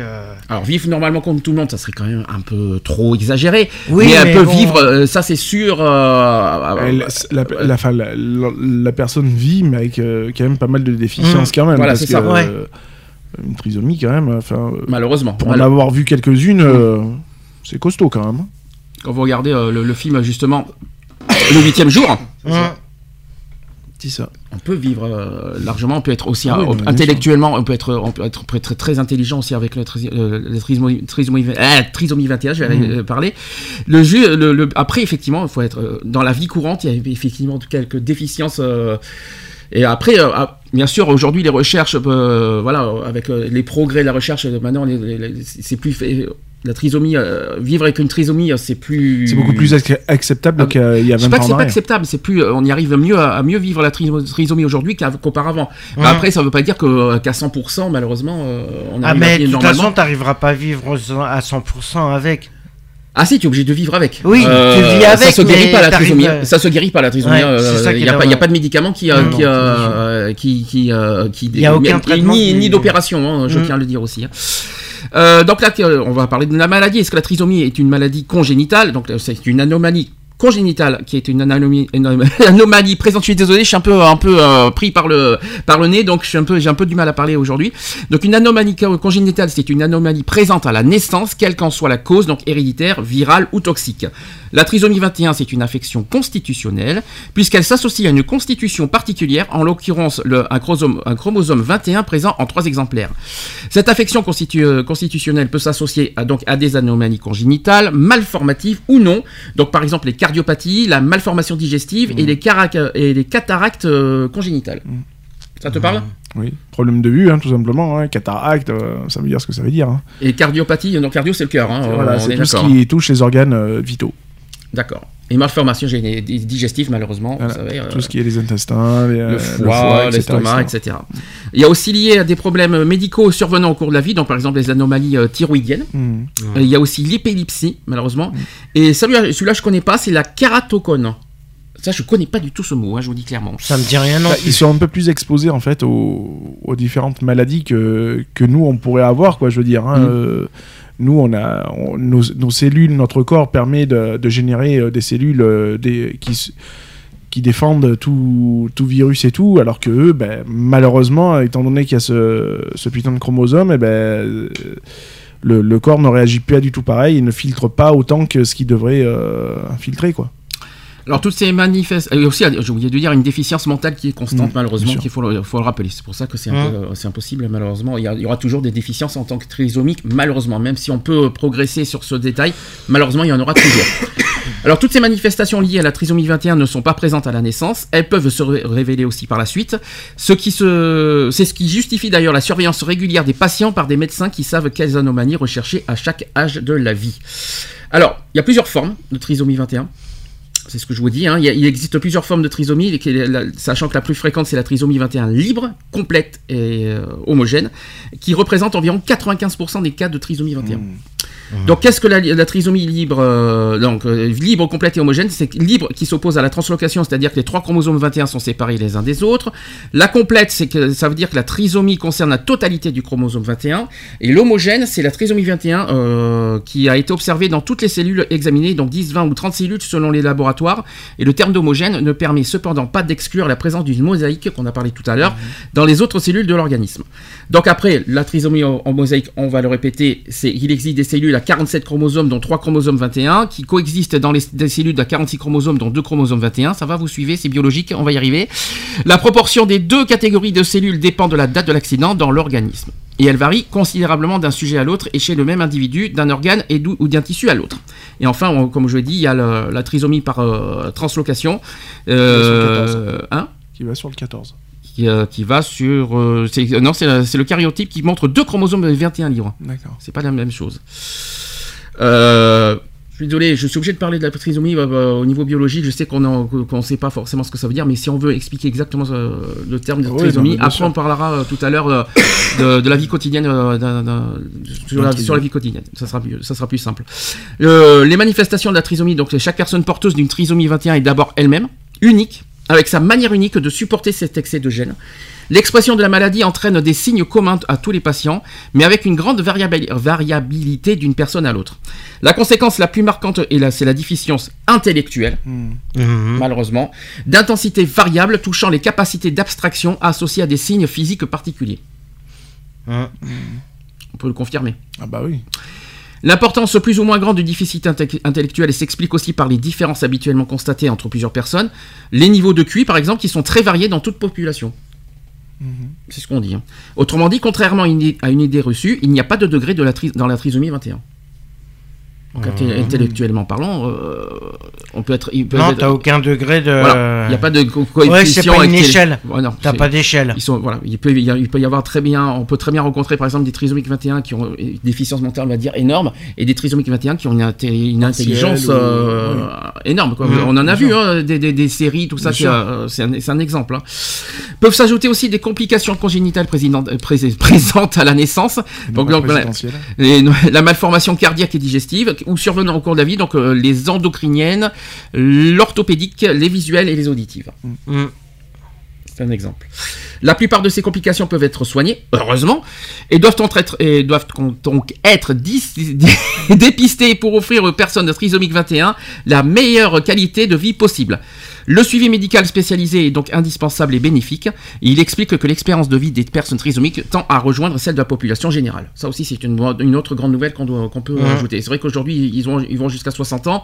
La population générale, c'est combien Euh, Soit entre 75 et 82 ans? Ça dépend de l'homme, je crois que c'est 77. Ouais, et la femme, c'est 82, si je me trompe Oui, pas.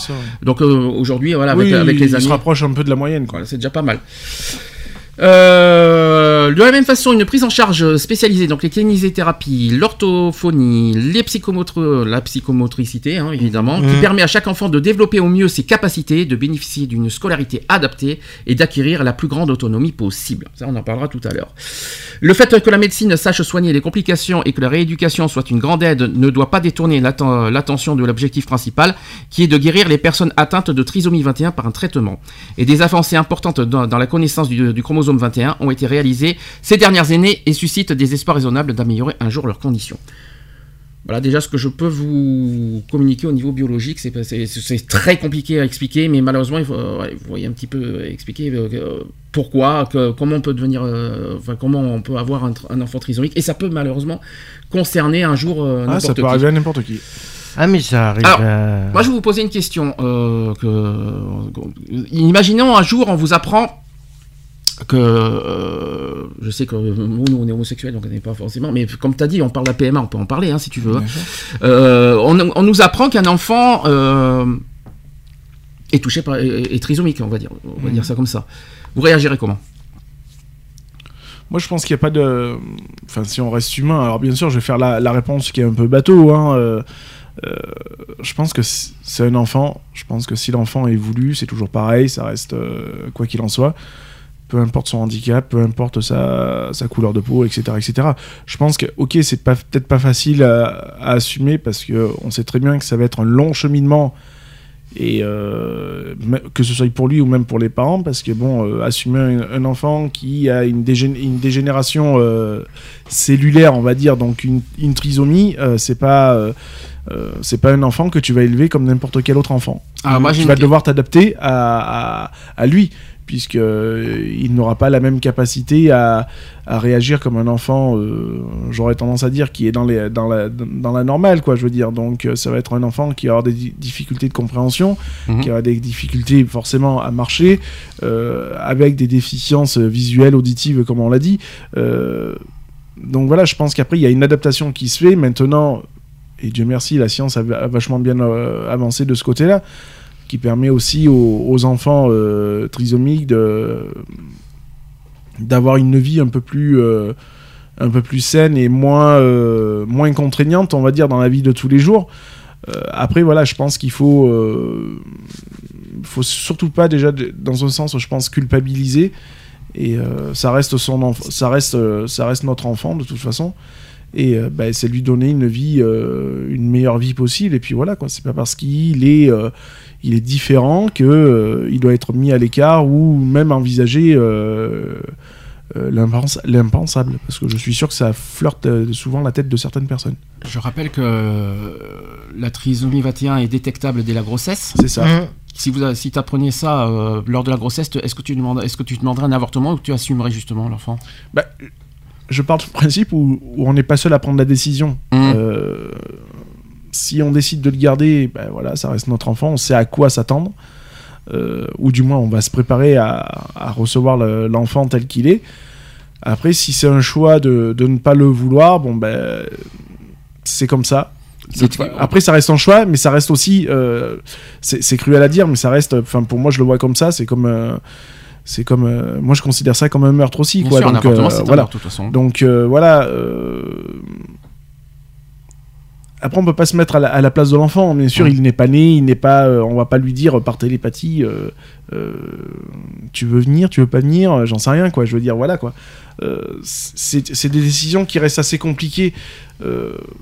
On n'est jamais prêt de toute façon. Il n'y a que jeu- les parents qui peuvent le prendre. bah, automatiquement. Évidemment. Au- Automatiquement, euh, si t'es l'oncle, tu vas pas dire ouais non non vas-y garde-le. euh, Parce que, parce que si on a, si, euh, si, euh, si on apprend que l'enfant est trisomique euh, et qu'après euh, on fait le choix d'avorter, forcément les parents vont se, vont s'en vouloir Mais normalement. bien, mais bien sûr, bah, c'est c'est c'est tuer son propre enfant. Hum. C'est voilà, c'est Il a le droit de vivre, c'est ça. Bah, oui, il a le droit d'exister, Bien sûr, il a le droit d'avoir sa chance. Bien sûr, il a, il a le droit comme tout, comme tout être, euh, comme tout être venant sur terre, hein, de Mm. toute façon, hein, euh, de, de- de manière à ce que quand on procrée- quand on veut avoir un enfant, euh, voilà, hein, moi j'aurais pu avoir un enfant, euh, on va dire, euh, j'aurais tendance à dire albinos avec deux yeux de différentes couleurs, Mm. Par exemple, hein, ça reste aussi une dégénération. Euh, voilà quoi, je veux dire, ça reste mon enfant quoi. Je veux dire, moi j'aurais tendance à dire, c'est pas une question de de, de vouloir ou pas vouloir, c'est euh, ça reste son enfant. quoi. Surtout qu'aujourd'hui avec les progrès de la recherche et de, progrès la science, Faut, faut pas oublier qu'on Euh, euh, c'est pas comme il y a 20 ans ou 30 ans en arrière où euh, bah, voilà avoir un enfant euh, triso c'était très compliqué. et aujourd'hui euh, ils peuvent être autonomes. hein. Il faut pas oublier qu'aujourd'hui bah, il y en a plein. hein. Moi j'en connais, hein, j'en connais puisque je vais encore les voir dans quelques temps. Là, de- le 2 juin, je vais, les- je vais en revoir quelques-uns, puisque ça va faire la deuxième année que je les vois. Euh, ils font du, so- du sport adapté euh, via, une- voilà, on peut les citer. Mm. via la, la, la DPI euh, 04. voilà, Mhm. euh, 04. Donc ils organisent une rando VTT euh, sport adapté euh, le 2 juin sur, sur Château. Bon, bah, ça va faire la deuxième édition. Enfin, pour moi, ça va faire ma deuxième édition où je vais les voir et avec qui euh, j'ai l'année dernière j'ai eu des échanges mais phénoménal quoi, je veux Mhm. dire. hein. Et puis voilà. Quel genre d'échange justement bah, c'est des échanges, voilà. Donc, alors c'est vrai que c'est dé- c'est déroutant, c'est Mhm. déroutant parce que c'est des personnes qu'on n'a pas l'habitude de côtoyer. Mhm. Euh, moi, je me rappelle avoir eu une gamine euh, d'une douzaine d'années qui, euh, qui s'était un petit peu blessée au genou, tout ça, donc Mhm. euh, que j'avais pris en charge. Et, euh, et c'est une gamine, bah voilà, qui s'est jetée dans mes bras, qui, euh, qui a pleuré dans mes bras, qui j'ai réconforté, que j'ai soigné aussi forcément. Et puis après, c'est une, c'est une gamine, voilà, qui a fait passer beaucoup de choses, qui a fait passer beaucoup d'émotions, qui a dit beaucoup de choses euh, concernant aussi son, son handicap, concernant euh, sa vie de tous les jours. Et, euh, et voilà, alors c'est des personnes bien sûr qui, qui vont dire des mots, des mots du style je t'aime, beaucoup de, voilà, Mm. beaucoup de mots, tout ça. Euh, moi, comme j'ai dit, j'ai pris. Mm. Tout ce qui est bon à prendre euh, est bon à prendre, mais le bon comme le mauvais. Euh, voilà.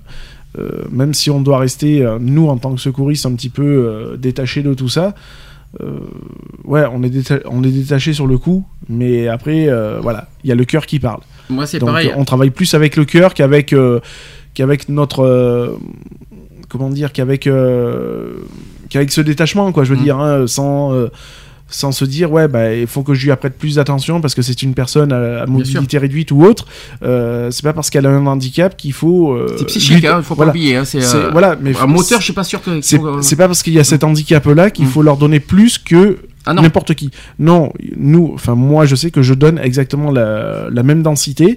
Mhm. Euh, voilà, parce que bon, bah, il y a un moment donné, je suis aussi père de famille, donc euh, on, faut pas se leurrer non plus. Ça pourrait être mon enfant, ça pourrait être n'importe qui.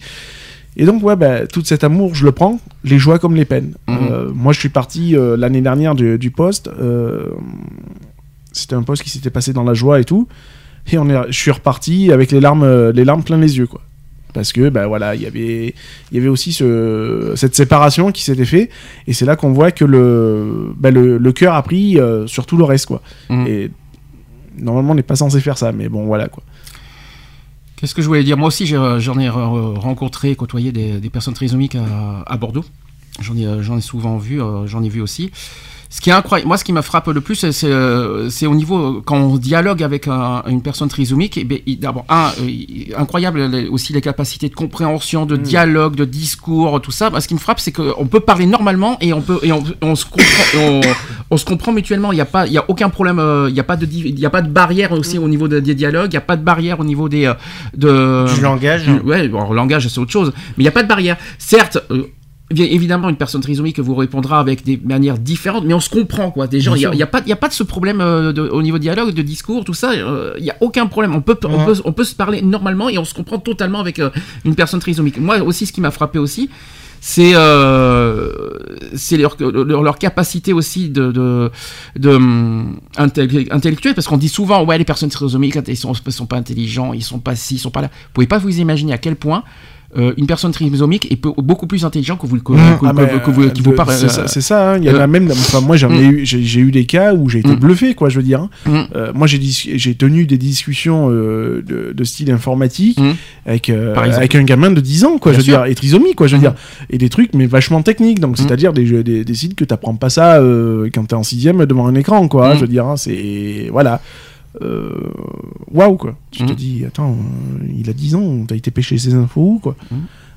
C'est comme ça, quoi. Je veux dire, c'est la vie. Mais c'est pas parce que, voilà, comme tu le dis, il y a une il y a cette dégénération là qui est là que ça fait d'un être euh, j'aurais tendance à dire inférieur par rapport à nous Mmh. bien au contraire il, il est égal voire même supérieur j'aurais tendance à dire qu'à Mhm. nous-mêmes je veux Mhm. dire euh, on a même des fois plus à apprendre d'eux De que de nous-mêmes Alors justement, justement la question, la question est la suivante. Si vous vous confrontez, si vous euh, allez, si vous croisez une personne trisomique, vous, vous, euh, quelle, euh, quelle est votre approche? Quelle- Comment vous allez fonctionner? Comment vous allez réagir? Que, Moi, je reste naturel. comme vous êtes? Il faut, faut rester comme soi-même? Je pense bah, qu'il faut, il faut rester faut- comme on est et puis se mettre. Alors, quand je dis se mettre à sa hauteur, Mm. c'est pas euh, mentalement, c'est pas machin, mais c'est Mm. physiquement. C'est-à-dire, déjà, une, une personne, généralement, euh, euh, on va la retrouver souvent. en- Enfin, moi, les, les trois quarts que j'ai pu rencontrer sont en fauteuil. Donc, c'est voilà, je me mets à leur hauteur. Je vais pas les regarder euh, de ma hauteur à moi et de les regarder en baissant la tête, quoi. Je veux dire, euh, je suis pas supérieur à eux, je suis pas. euh, voilà, je pense qu'il faut qu'il y ait cet échange visuel aussi. Donc, bah ouais, je vais me mettre. à- C'est comme quand on parle à un enfant. Hein. On va pas le regarder de haut, on va se mettre à sa hauteur et puis on va lui parler à, à sa hauteur. Bah là, c'est pareil. Euh, donc au niveau dialogue aussi, même chose. Faut, faut pas, il faut pas, il faut pas non plus se, se rabaisser. Il faut être Non, Ah non, faut- Je pense qu'il faut avoir euh, un dialogue clair et circoncis, euh, bien articulé, parce que souvent il y en a, bon, malheureusement, qui ont du mal à, à capter aussi, euh, à, à capter.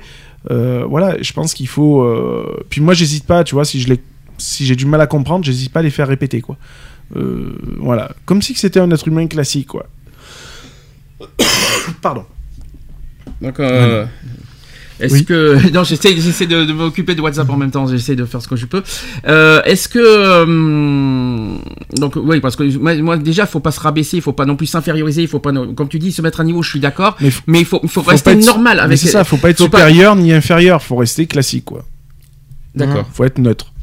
Mais euh, qu'est-ce que s'appelle neutre? Bah, être, euh, être, voilà, bah, comme euh, Alex l'a dit, être soi-même, quoi. Je veux dire, hein, être, voilà, discuter comme on discute tous les jours, sans, sans, tu vois, essayer d'adopter le même style de langage qu'eux, tu vois. Par exemple, ils ont tous un petit peu un langage assez, assez spécifique, hein, je veux dire, hein, avec des problèmes d'élocution, des, voilà. Je pense qu'il faut pas, euh, faut- voilà, faut faire abstraction de ça, rester avec un discours clair, net et circoncis, quoi, en fait, et Mm. pas non plus forcément employer des mots euh, euh, dignes de- d'un aristocrate ou, ou je ne sais quoi d'autre. Qu'est-ce que t'appelles d'un aristocrate Bah, euh, d'avoir un langage, tu sais. euh, Ah, soutenu. Voilà, euh, soutenu. Voilà, non, oui. je pense qu'il faut rester, euh, voilà, vraiment euh, clair et circoncis, quoi. Je veux dire. Surtout Ça- ne, ça sert jamais ne, ne jamais parler à la troisième personne. Moi, je sais Avec, que je les euh, tutoie automatiquement. hein. Bah, déjà, on me tutoie, donc. euh, jamais les vous voyez parce que ça c'est un truc qui. Ah, il faut pas les vous voyez. Ah, moi, moi, moi, il y a- moi, ma, ma règle d'or, c'est du moment où on me tutoie, je tutoie. Ouais, mais ça c'est une règle d'or, mais par respect, mais- par- mais par respect du qu'il coup- vous voit. mais- Euh, je suis désolé qu'on a regardé, qu'on a rencontré, euh, le- le- ce- vous allez me dire c'est un peu différent, mais les personnes handicapées qu'on a croisées à Grenoble, euh, Hum. on on n'a pas dit tu. euh, Moi, j'ai dit tu. Ah non, Ah, c'est pas bien. Ah c'est si, pas- ah, parce qu'il m'a tutoyé, parce qu'il m'a tutoyé. Moi il m'a tutoyé direct C'est comme ça, c'est comme ça quoi. Je veux dire, il n'y a pas de vous, il n'y a pas de tu. Mais C'est une Euh, sorte de respect aussi, il faut pas les inférioriser au tu parce que, parce que ce sont des, handicapés. c'est- pas de les inférioriser, Mm. c'est de se dire bah écoute, pour moi ça me paraît normal. Tu me tutoies, Mm. je te tutoie. Il m'aurait, il m'aurait euh, vous voyez, je l'aurais vous voyez. Mm. C'est, enfin je sais pas, c'est c'est un juste. C'est naturel. c'est- Voilà, moi je me suis adapté, tu vois, quand je lui ai parlé, bah, je l'ai pas regardé euh, de mes 1m73, Mm. je me suis mis euh, accroupi, enfin fléchi sur les jambes. Vas-y, et dis-moi ce que t'as, nanani, nana, ok, nanani, on en a parlé. Bon, bah écoute, tu vas voir avec mon collègue, il va prendre tes coordonnées. J'ai passé le relais, tu vois. Voilà, ça fait qu'il y a eu cet échange à hauteur. Tu me tutoies, je te tutoie. Et moi il m'a c'est pas parce, c'est pas parce qu'on est potes, c'est parce que, bah, c'est voilà, Mm. je vais pas te mettre là alors que tu es là. Mhm. Non, c'est, on est tous les deux à la même, euh, à la même enseigne. Mhm. Et puis voilà, et puis j'ai adapté euh, ma façon de parler à la sienne, de manière à ce qu'ils comprennent aussi ce que je dis, et de manière à ce que je comprenne surtout ce qu'il me dit. D'accord. Voilà, donc c'est c'est ce, petit jeu-là, quoi, je veux dire. Hein, euh, c'est pas une question Ouais. de, de supériorité ou d'infériorité. Ah il y a pas de. C'est voilà, c'est comme ça. euh, de toute façon, euh, un, enfant déjà, rien qu'un enfant, en parlant enfant trisomique déjà, va te tutoyer automatiquement. Hum. Voilà, tu vas être son, son copain, tu vas être, tu vas être beaucoup de choses. Après, il y a, y un juste retour des choses à faire comprendre, avec des mots simples. et- voilà, de, de lui faire comprendre que, bah ouais, euh, ouais, moi aussi je t'aime bien, mais voilà, je, je suis pas ton pote non plus, quoi. C'est. euh, pour moi, euh, si je dois parler pour moi personnellement, moi je suis là pour, euh, pour te soigner, pour te. Voilà, je suis pas là pour, pour faire copain-copain avec toi, quoi. C'est. Voilà. Mais je t'apprécie. Mhm. Voilà, je t'apprécie, mais ça s'arrête là. Euh, autre question comme si banale, est-ce que vous pouvez, euh, si vous les fréquentez, est-ce que vous pouvez les rentrer dans, euh, dans vos cercles d'amis? Ah bah, bah, tout à fait. Est-ce que ça vous dérange d'avoir euh, un pote, euh, un pote trisomique? Est-ce que ça vous, est-ce que vous serez, vous sentirez gêné ou mal vis-à-vis de vos amis euh, Bah pas moi parce que moi ayant fréquenté une, une trisomique 21 Une mais personne trisomique, attention. une, une personne trisomique 21 euh, alors que j'étais un ado voilà que j'étais ado. Elle, elle en avait euh, bien une trentaine. Elle Mhm. était assez âgée euh, une trentaine d'années. Et euh, non au contraire on s'appelait toutes les semaines on on se prévoyait d'aller boire, de, euh, boire un coup ensemble. Mais ça on- c'est on y a comment deux. Mais est-ce que par exemple, allez, dans les soirées comme on avait fait le 19 mai par exemple, Mhm. euh, est-ce que Ah mais moi je l'aurais invité, moi je le- je l'aurais invité sans problème. Est-ce que toi de ton côté tu aurais Ah, fait moi, pareil moi, je pousse au cul, moi, de toute Mm. façon. Donc, c'est-à-dire que si je dois prendre. Bon, euh, je vais prendre un petit cas à part, mais euh, il est pas trisomique, attention, hein, bien, au contraire.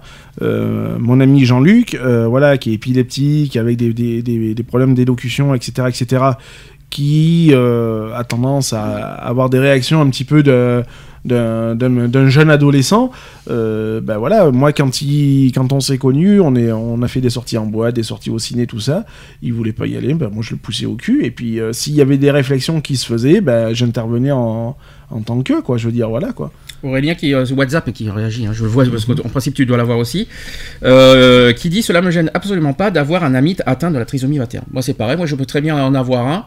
Euh, les, frais- les, les inclure, euh, les inviter euh, dans des soirées pour comment vous dire, lors de, des soirées événements, ça me gêne pas. Et si ça et si ça fait chier les gens, je les emmerde. Je veux dire clairement, ce sont des personnes comme les autres, ils ont le droit d'être inclus et d'avoir des amis, ils ont le droit de, de, de, vivre comme tout le monde, de faire des soirées comme tout le monde. Et moi je m'en fiche complètement si ça.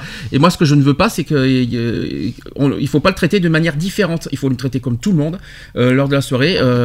il faut s'adapter, que c'est sûr, mais il faut pas le traiter différemment. non ça, le ça reste une personne à part entière. Et ça reste comme une- comme une personne lambda avec euh, en fauteuil roulant hein, euh, voilà. Je pense que c'est des personnes qui ont accès exactement aux mêmes euh, aux mêmes activités que nous euh, valide ou, ou pas valide, je veux dire, euh, en, euh, triso ou pas triso, je veux dire, il arrive à un moment donné, voilà, quoi, ça, ça reste un, un être vivant à, à part entière. Euh, pourquoi les, leur barrer euh, la route à des activités X ou Y, que ce soit du, du, euh, des, des sports à sensation, par exemple, ou des activités à forte sensation, ou des simples balades. euh, voilà, non, je Mm. pense qu'il faut, euh, euh, il, il faut les laisser, quoi. Je veux dire, il y a une adaptation, certes. Alors, bien sûr, tu vas pas faire du, du VTT en rando comme tu le ferais avec n'importe qui.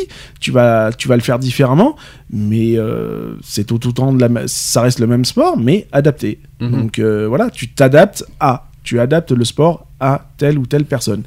Euh, je vois pas pourquoi on devrait barrer ces routes-là euh, euh, à dire bah ouais mais non il est en siège roulant donc il est hors de question qu'il fasse du parapente ou il est hors de question qu'il fasse euh, euh, du vélo ou je ne sais quoi d'autre quoi. Donc euh. Or, la plupart du temps, c'est eux qui le réclament, ce genre d'activité. Que ça soit le parapente, que ça soit le parachute, que Mais ça soit normal. les...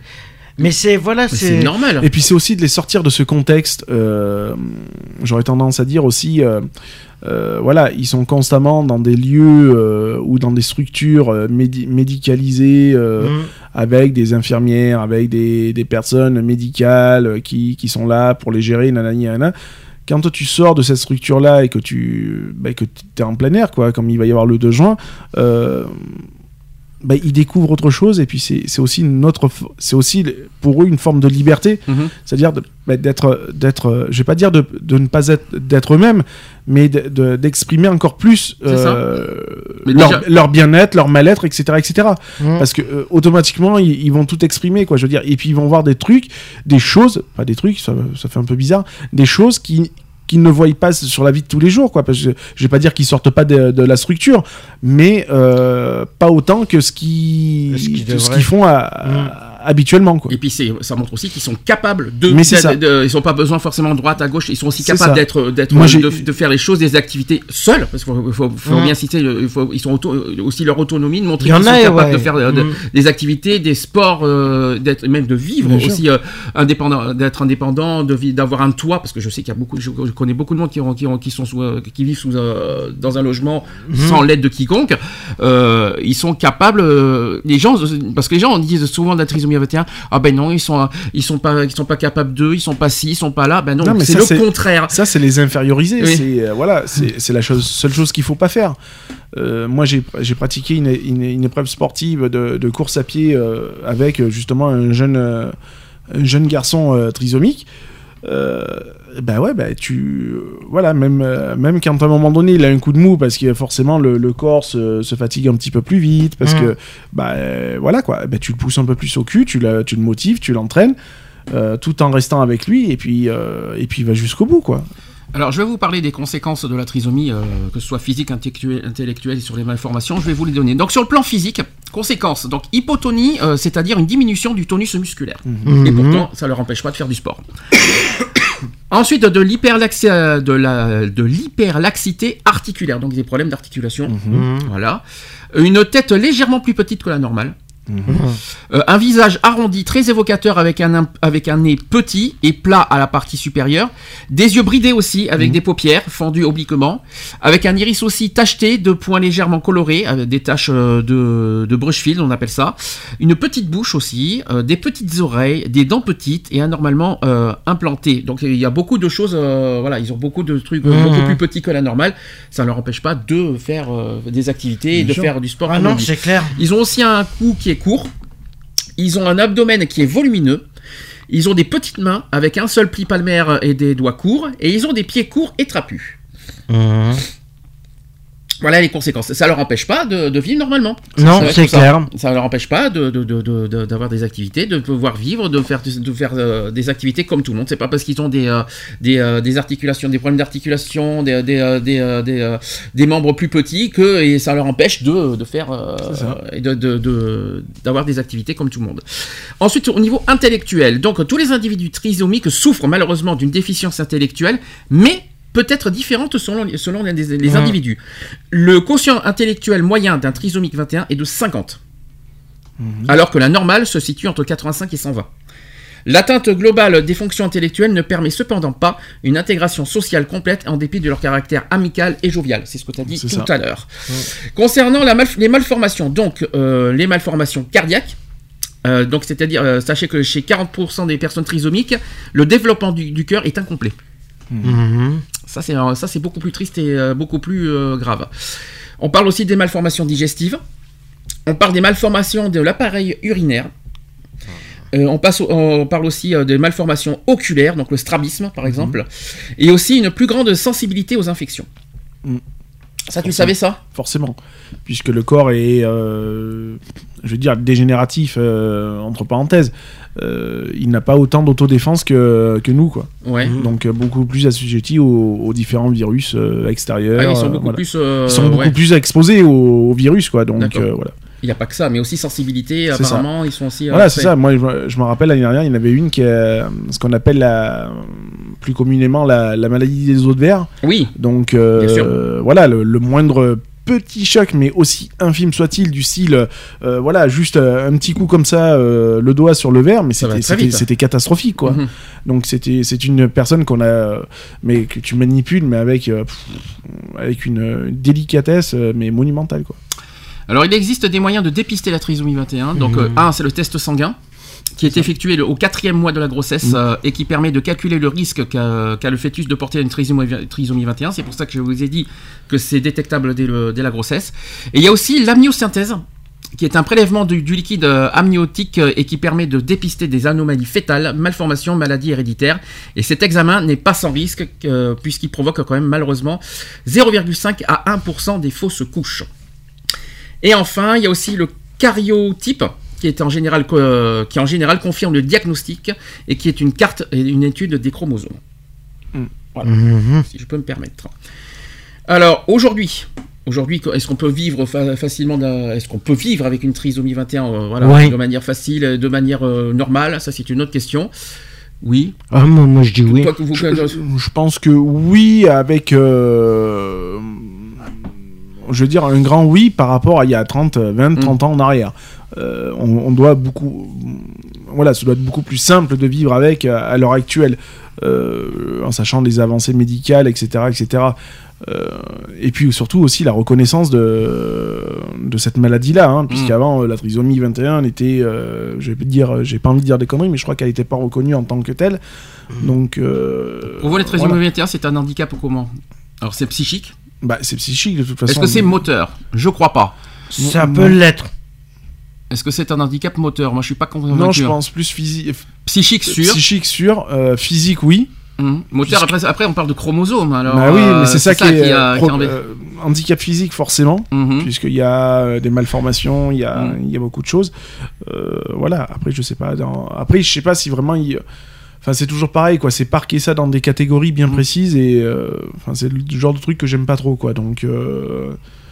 Euh, euh, voilà, pour moi, un handicap reste un handicap tel qu'il soit. Mm, bien Il n'y a pas besoin de, de classification. Après, bien c'est pas moi qui, pas Non, qui classifié. Je suis obligé ça- de parler de ça parce que. Donc. euh, Parce que moi, j'arrive pas, j'arrive pas à dire que, que c'est un handicap psychique. Même s'il y a un problème de, de QI, euh, j'ai du mal à les, à les mettre, euh, à les mettre dans, Bah, les- pour dans moi, cette c'est c'est catégorie. plus donc, un euh, handicap global en fait, Ouais. euh, puisque ça, ça réunit voilà, ça, Mm. ça réunit beaucoup de choses, hein, que ce soit le, euh, que ce soit le, le physique, le psychique euh, et autres. Donc voilà, pour, pour moi, il y a- c'est pour ça que classifier, c'est vraiment très très bizarre quoi. De, Mm. euh, on peut classifier euh, un autre handicap, euh, un paraplégique, d'un tétraplégique, bah, d'un- ah bah tétraplégique, c'est, c'est, euh, voilà, etc., etc., etc. Euh, ne ce serait-ce que- qu'une personne qui a un handicap physique ou psychique euh, Mhm. n'est pas le même, le même handicap que qu'une personne handicapée euh, qu'un paraplégique par Mhm. exemple donc là oui tu peux te permettre à la rigueur et encore De que je n'aime pas ça cataloguer. mais de classifier Mhm. euh, parce que pour moi un handicap reste un handicap tel qu'il soit Euh, mais euh, sur, sur une trisomie euh, pff, classifier euh, ouais chaud quoi Mm. chaud parce que c'est un tout quoi. Ouais, mais c'est Mm. un tout, Mm. quoi. Donc, euh, c'est pas un, un handicap lié à qu'une seule chose. Mm. C'est un handicap qui lie euh, une multitude de- de- d'autres choses, quoi. Donc, ça pour un euh, chromosome, hein, c'est ça, mais C'est un truc de fou, hein. euh, oui, c'est ça, une, un, c'est un chromosome à la con, quoi. Alors, chaque personne porteuse d'une trisomie 21, je rappelle, c'est une, c'est une personne qui reste elle-même, qui est elle-même, unique. Bien sûr. avec sa façon à elle seule de vivre sa vie. Ça, c'est important de le dire. Donc c'est simple, ce troisième petit chromosome qui change tout, mais n'abîme mais n'abîme en rien les, quali- les qualités humaines. Et de fait, ce qui est pareil est tellement plus fort que ce qui diffère. Donc bien évidemment, la personne atteinte de trisomie 21 connaît des difficultés particulières, parfois sérieuses et lourdes à combattre. Mais comme pour chacun de nous tous, sa propre personnalité joue un rôle considérable dans sa façon d'apprivoiser la trisomie. Donc on peut vivre avec et on peut, euh, on peut se forger un- une personnalité, Un caractère, euh, euh, une- un caractère, euh, du- mais justement parce que être porteuse, porteur de trisomie peut être un combat derrière. Et ça peut être, et ça peut, et on peut, et on peut se forger, et on peut, on peut, on peut s'en servir comme une force de, de cette maladie. Et, et ce que je, je sais qu'il y en a plein qui, il y a pas mal de personnes trisomiques qui se servent de leur maladie comme une force. et justement, c'est- un petit peu le but hein, de, tout- de toute personne malade de X ou Y maladie, quoi. Je veux dire, Mm. hein, euh, généralement d'être malade ou d'être atteint d'une maladie euh, telle qu'elle soit, ça fait jamais plaisir. Donc automatiquement, tu vas te battre euh, pour pour ça, quoi. Merci rien pour le sirop pour la toux, ça c'est sûr. On est bien atteint, je, je le confirme. Donc. Pour s'en convaincre, donc, il suffit de passer une journée dans la salle d'attente de la consultation spécialisée de l'Institut Jérôme Lejeune. Chaque patient est différent, singulier, avec une personnalité bien à lui, comme tout le monde d'ailleurs. Mhm. Au cœur attentif, il apparaîtra pourtant une euh, similitude partagée avec par presque tous, c'est-à-dire un regard qui vient euh, vous saisir. Mm. C'est vrai Ah qu'ils oui, oui, oui. ils ont un regard. tout, passe euh, majoritairement par le regard, hein, de toute Mm. façon. hein. ils ont un regard qui est, qui est hypnotisant, j'aurais Mm. tendance à dire, euh, où tu ne peux pas. euh, euh, c'est très compliqué de détourner le regard, quoi. Souvent avec une intensité qui révèle des sentiments à profusion, C'est ça, aussi avec une complicité offerte qui ne demande qu'à s'établir si vous, si vous savez l'accepter. c'est ça. C'est ouais. C'est un truc de fou. Quoi. Ah non mais Euh, oui, c'est tu es happé par euh, par tout par tout par tout ça parce qu'ils ont tant tellement euh, à donner comme je le disais tout à l'heure hein, euh, voilà euh, ils ont beaucoup d'amour à donner ils ont et euh, tu peux pas enfin c'est compliqué de, de rester fro- froid et glacial face à eux quoi Des sentiments aussi différents que ceux que l'on rencontre partout ailleurs, avec juste cette spontanéité qui met en confiance. Donc des sentiments entiers, parfois avec de la joie, la Mhm. peur, l'envie, la tristesse, mais aussi évidente face au rejet ou à l'incompréhension. Donc de l'intelligence aussi, parce que j'insiste là-dessus, beaucoup d'intelligence. Plus Ouais. lente malheureusement, mais ils restent quand même intelligents. C'est pas parce qu'ils ont une intelligence plus lente et peut-être un petit peu différée qu'ils sont pas intelligents. Au contraire, ça c'est très, très important de le dire. Et souvent étonnante aussi Mmh, leur intelligence, mais qui serait bien injuste de nier. Ouais, ça. il faut. euh, Je Oui, précise. c'est clair qu'il ils faut, sont loin euh, d'être cons hein, comme on- Mm. euh, si je dois parler ainsi hein, ils sont Mm. loin d'être euh, c'est loin d'être des imbéciles hein. Euh. Et- Voire, ils, ils peuvent t'en apprendre plus que toi tu peux en apprendre. Bien sûr. De toute façon, tout le monde, on apprend de tout le monde. hein. Il n'y a, aucun problème. hein. Et en définitive, une différence qui fait toute la différence, avec un, un titre qui dit trisomique. Et alors Mais qu'est-ce que ça fait? Voilà. Donc ça c'est dit, ça c'est fait. Alors il y a quelques questions qui ont été abordées aussi pour euh, bah, justement dans la vie quotidienne. D'un trisomique, notamment des parents qui s'inquiètent pour leurs enfants, euh, qui posent beaucoup de questions sur, le, sur, leur, sur l'avenir de, de- de leurs enfants, qui, euh, voilà, dans la vie quotidienne, comment ils, comment, ça comment ils vont s'adapter. Alors il y a des questions, et vous allez me dire ce que vous en pensez comme ça. Par exemple, quels sont les outils que, que possède mon enfant pour communiquer? Donc au, au niveau communication. Donc, euh, Bah, il a tous les Comment ils peuvent, comment ils peuvent euh, au niveau du langage, comment ils peuvent communiquer euh, ils- Il y a plein de, plein de possibilités. Bien sûr. Bah, Par il le parle visage là, il parle euh, de, c'est ce par le regard. La plupart du temps, c'est par le regard qu'ils le font. Alors je, alors je vais vous donner des astuces avec le visage, donc les muscles du visage qui sont particulièrement hypo- hypotoniques. Les massages du bébé, les massages du bébé dans ses premiers mois l'aideront à mieux prendre conscience de ses muscles faciaux et donc une meilleure utilisation par la suite lorsqu'il s'agira non seulement de parler mais aussi de manger et de boire. Mhm. Ensuite par les yeux. Ouais. Donc quand l'enfant est petit, il est rassurant pour lui d'être porté face à ses parents afin de conserver un contact visuel. Mm. Ensuite, il y a par l'écoute. Ouais. De manière générale, il faut parler à l'enfant bien distinctement afin de lui rendre, euh, afin de lui rendre l'écoute des sons aussi faciles que possible. Donc très très, il faut bien articuler comme tu as dit, L'écoute, euh, ouais. que j'ai bien entendu tout à l'heure. Côté articulation, faire doucement, ne pas aller trop vite, Voilà, etc. Ça c'est très important. Il y a le langage aussi, parce que le langage est plus long à venir à cause des difficultés d'articulation ainsi que d'une possibilité de surdité non soupçonnée malheureusement. Donc très important. Et pour préparer le langage, on peut, euh, on peut faire des activités autour du souffle, par exemple. Mhm. la sophrologie, etc. Ça peut toujours aider. Et souffler, en effet, euh, mobilise les joues et tonifie la lèvre, ce qui favorisera l'expression verbale. Et le langage est très long à se mettre en place, et c'est pourquoi l'enfant doit être accompagné par un, euh, par un orthophoniste dès son plus jeune âge pour mettre en place la structure préconversationnelle euh, du langage.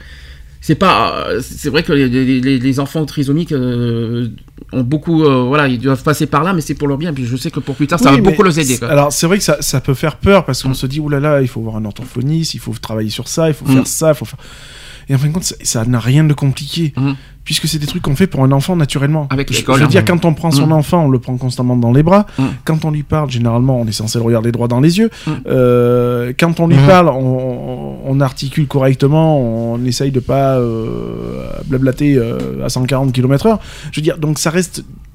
C'est des trucs qu'on sait qu'on sait, mais qu'on a peur d'appliquer parce qu'on ne sait pas si on fait bien ou mal face à un enfant euh, avec une trisomie, quoi. Alors que c'est exactement la même chose, quoi. Il y a juste un corps médical au-dessus de nous qui est là pour nous aider et pour euh, euh, faire travailler aussi d'autres d'autres d'autres parties du enfin les parties du corps nécessaires quoi je veux dire hein. moi je vois quand on avait fait l'année dernière le, ce fameux ce fameux rando VTT Mhm. quand ils avaient fini la course, eh ben, il y avait l'orthophoniste, il y avait euh, bon, le, le personnel médical à côté, euh, sans appareillage, sans rien, quoi. Et c'est, bon, bah, allez hop, vous asseyez, allez. Et, et quand ils les faisaient souffler, ils leur faisaient gonfler les joues, quoi. Mhm. Justement, et comme ça, quand nous, on arrivait pour parler avec eux, pour voir un petit peu ce qui n'allait, ce qui n'allait pas, sans passer par le corps médical, bah, ça se faisait, mais tout seul. Dans la même lignée, c'est est-ce que mon enfant aura-t-il des difficultés d'expression? Non C'est une bonne question. Bah non. Alors- difficulté d'expression, il va pas s'exprimer comme une personne euh, avec, une élo- avec une élocution euh, digne de ce nom. Euh, automatiquement, il va y avoir des complications. Mm. Euh, mais euh, Mais il arrivera toujours à s'exprimer. mais quand voilà, même, euh, euh, il, il va s'exprimer euh, de la, me- la meilleure façon pour lui qu'il peut. Et si on comprend pas, mais faut pas hésiter à lui faire répéter. quoi. Je Alors dans cette, dans cette question, c'est que souvent l'enfant, a- s'il a bénéficié d'un bon suivi ORL, qu'est-ce que l'ORL c'est, Les euh, oreilles. C'est le, le- le- la- le contrôle de l'état des tympans et de l'audition. C'est ça l'ORL. Et aussi d'une rééducation orthophonique bien conduite, s'exprimera oralement sans trop de difficultés. Mm. Et les difficultés d'expression étant généralement dues aux malformations physiologiques. C'est pour ça que le côté psychique, je suis pas tellement d'accord. C'est pour ça qu'on n'a pas été d'accord sur le handicap psychique. Cependant, certains enfants conserveront des difficultés importantes de langage oral. Ces situations rappellent que l'attention des parents et la qualité des professionnels ne font pas tout. Il ne faut pas croire qu'un acharnement rééducatif permet de surmonter toutes les difficultés de l'enfant. Mm. Non, mais puis c'est un travail de tous les jours. Mm. C'est pas parce que tu vas voir euh, faire des séances de- d'une heure euh, avec l'orthophoniste ou le je ne sais quoi d'autre qu'après à la maison, faut pas. euh, voilà, je pense que dans, dans la vie de tous les jours, faut. Et puis, j'ai- puis, il y a pas C'est un travail qui se fait tous les jours, quoi. Il n'y a pas longtemps, moi j'ai vu des orthophonistes. J'en ai eu, j'en ai eu quand je, je vois pas où est la honte d'avoir de, de voir des orthophonistes. hein, ça n'a rien à voir avec la Bah, maladie, oui, euh, euh, les maladies. Non, c'est sûr. Bah, on voit ce que ça a donné Euh, maintenant. T'as toujours des problèmes d'élocution, donc. Mm. euh, C'est ça. C'est ça, mais il n'y a pas. Non, tu sais ce qu'il te dit, l'élocution? je rêve. je tu sais que je comprends vite ce que tu dis aussi. Hein. Non, mais c'est vrai que l'orthophoniste, ça sert plus à, à bien, à mieux s'exprimer, à mieux sûr. articuler, à mieux. Parce que des fois, quand tu as des problèmes neurologiques Mhm. et tout ça, tu as, tendance à être speed, etc. Et puis l'orthophoniste, ça sert plus à, à, à mieux s'exprimer, à mieux se. Il n'y a rien de mal à ça. hein. son temps. Et je sais qu'il y y, a- plein de personnalités Mais qui, font, qui voient des orthophonistes, il n'y a pas de mal à ça. hein. C'est comme pour les bègues. Hum, C'est bien pareil. sûr. C'est la, la même chose. Hum. Euh, un bègue va voir automatiquement un orthophoniste. hein. Hum. Mm. Euh, voilà, pour apprendre à canaliser euh, sa respiration, à quel moment il peut parler, à quel moment faut qu'il reprenne une respiration, un rythme à prendre et tout. Voilà, quoi, c'est exactement la même chose. Il n'y a pas de mal euh, de voir des orthophonistes. Je rappelle qu'il y a des personnalités qui voient des orthophonistes pour mieux s'exprimer, pour Ouais, mieux ouais. parler. C'est ça. À moins que j'ai raté des épisodes, mais il me semble, hein, euh, c'est ce que je pense. Tiens, une petite question, euh, je vais pas dire de secourisme, mais un petit peu médicale. Est-ce que mon enfant exprimera-t-il sa douleur? Alors, il va peut-être pas l'exprimer, mais il va la faire comprendre. Dans quel sens Non, bah, soit par des gestes, soit par. euh, soit, voilà, par. euh, Enfin, principalement, c'est par des gestes, quoi. Donc, euh, enfin, moi, je l'ai vu comme ça, quoi. Alors, les personnes porteuses d'une trisomie 21 ne se plaignent généralement pas de la douleur, Mm, mm. dont euh, elles ont une perception un peu différente de celle du reste de la population. Donc, il nous faut, il nous faut donc être particulièrement attentifs. Donc ça, ça peut être, ça peut être intéressant pour toi, euh, pour samedi, de ce que je vais te dire. Donc, il y a par exemple les changements d'attitude. Mhm. Il y a les mêmes minimes, euh, des, petites, des petits changements d'attitude qui peuvent être signes de, de, Ah, mais de nous, ça. on va, nous, Ah, on va mais cher- tout enfin, va- nous, on va chercher la douleur. C'est-à-dire que si l'enfant, on sait qu'il est tombé, mais que voilà, on sait que c'est c'est Walou, il y a nada qui passe et tout, euh, nous, on va passer automatiquement à ce qu'on fait euh, le mieux, Mhm. c'est une palpation. Du- on va palper vraiment tout le corps Oui. pour, euh, voilà, jusqu'à détecter la, la douleur. Bon, déjà, on- c'est visuel. Forcément, s'il y a une écorchure, on va pas les palper sur les écorchures, ça sert à rien puisqu'elle est là. Mais s'il y a rien, ben, effectivement, oui, on va palper le, le- le corps pour, pour détecter le, le moindre, la moindre anomalie. Et quand l'enfant se fait mal, il est possible qu'il ne réagisse pas du tout de suite. Et ce délai peut, peut faire qu'elle euh, qu'elle reste inaperçue de son entourage. Il faut alors lui expliquer ce qui vient de se passer. Il faut lui Mm, expliquer. C'est ça. En l'aidant à dire où il, a, ma- euh, où il a mal, ou dans quel endroit il a mal, afin de le soulager et de le soigner. Mm. De plus, cela lui permettra d'identifier le ressenti la prochaine fois. C'est ça. Donc même s'il ne faut pas le laisser, euh, c'est voilà, qu'il ne ressent ça. pas qu'il faut pas les... C'est lui euh, dire, bon, bah, tu vois, t'as as bien fait une course là, hein, Mm. t'as bien couru, c'est bien, nanani, nanana, bon, ben, euh, voilà, et puis c'est là que ça, le dialogue va commencer à s'installer, il va dire, bon, ben là, j'ai un petit peu mal, là où. Mm. Soit il va dire qu'il a mal, soit il va te dire que tout va bien, puis c'est quand tu vas euh, tout connement euh, prendre son bras et que là, il va te dire, euh, oups, et bon, ben là, tu sais, euh, tu vas diagnostiquer un Mm. petit peu ce qu'il y a, quoi. Autre question qui est très importante pour les parents, c'est comment suivre la croissance de l'enfant? La croissance des personnes porteuses d'une trisomie 21 diffère de celle du reste de la population. C'est pourquoi il peut être utile de recourir à des courbes de croissance staturo-pondérale spécifiques. En effet, par exemple, le poids, la taille et le périmètre crânien se développent avec l'âge, en suivant euh, un itinéraire propre à chaque enfant, qu'il est possible d'apprécier en le comparant euh, aux itinéraires de croissance des autres enfants du même âge ayant une situation médicale comparable. Mhm.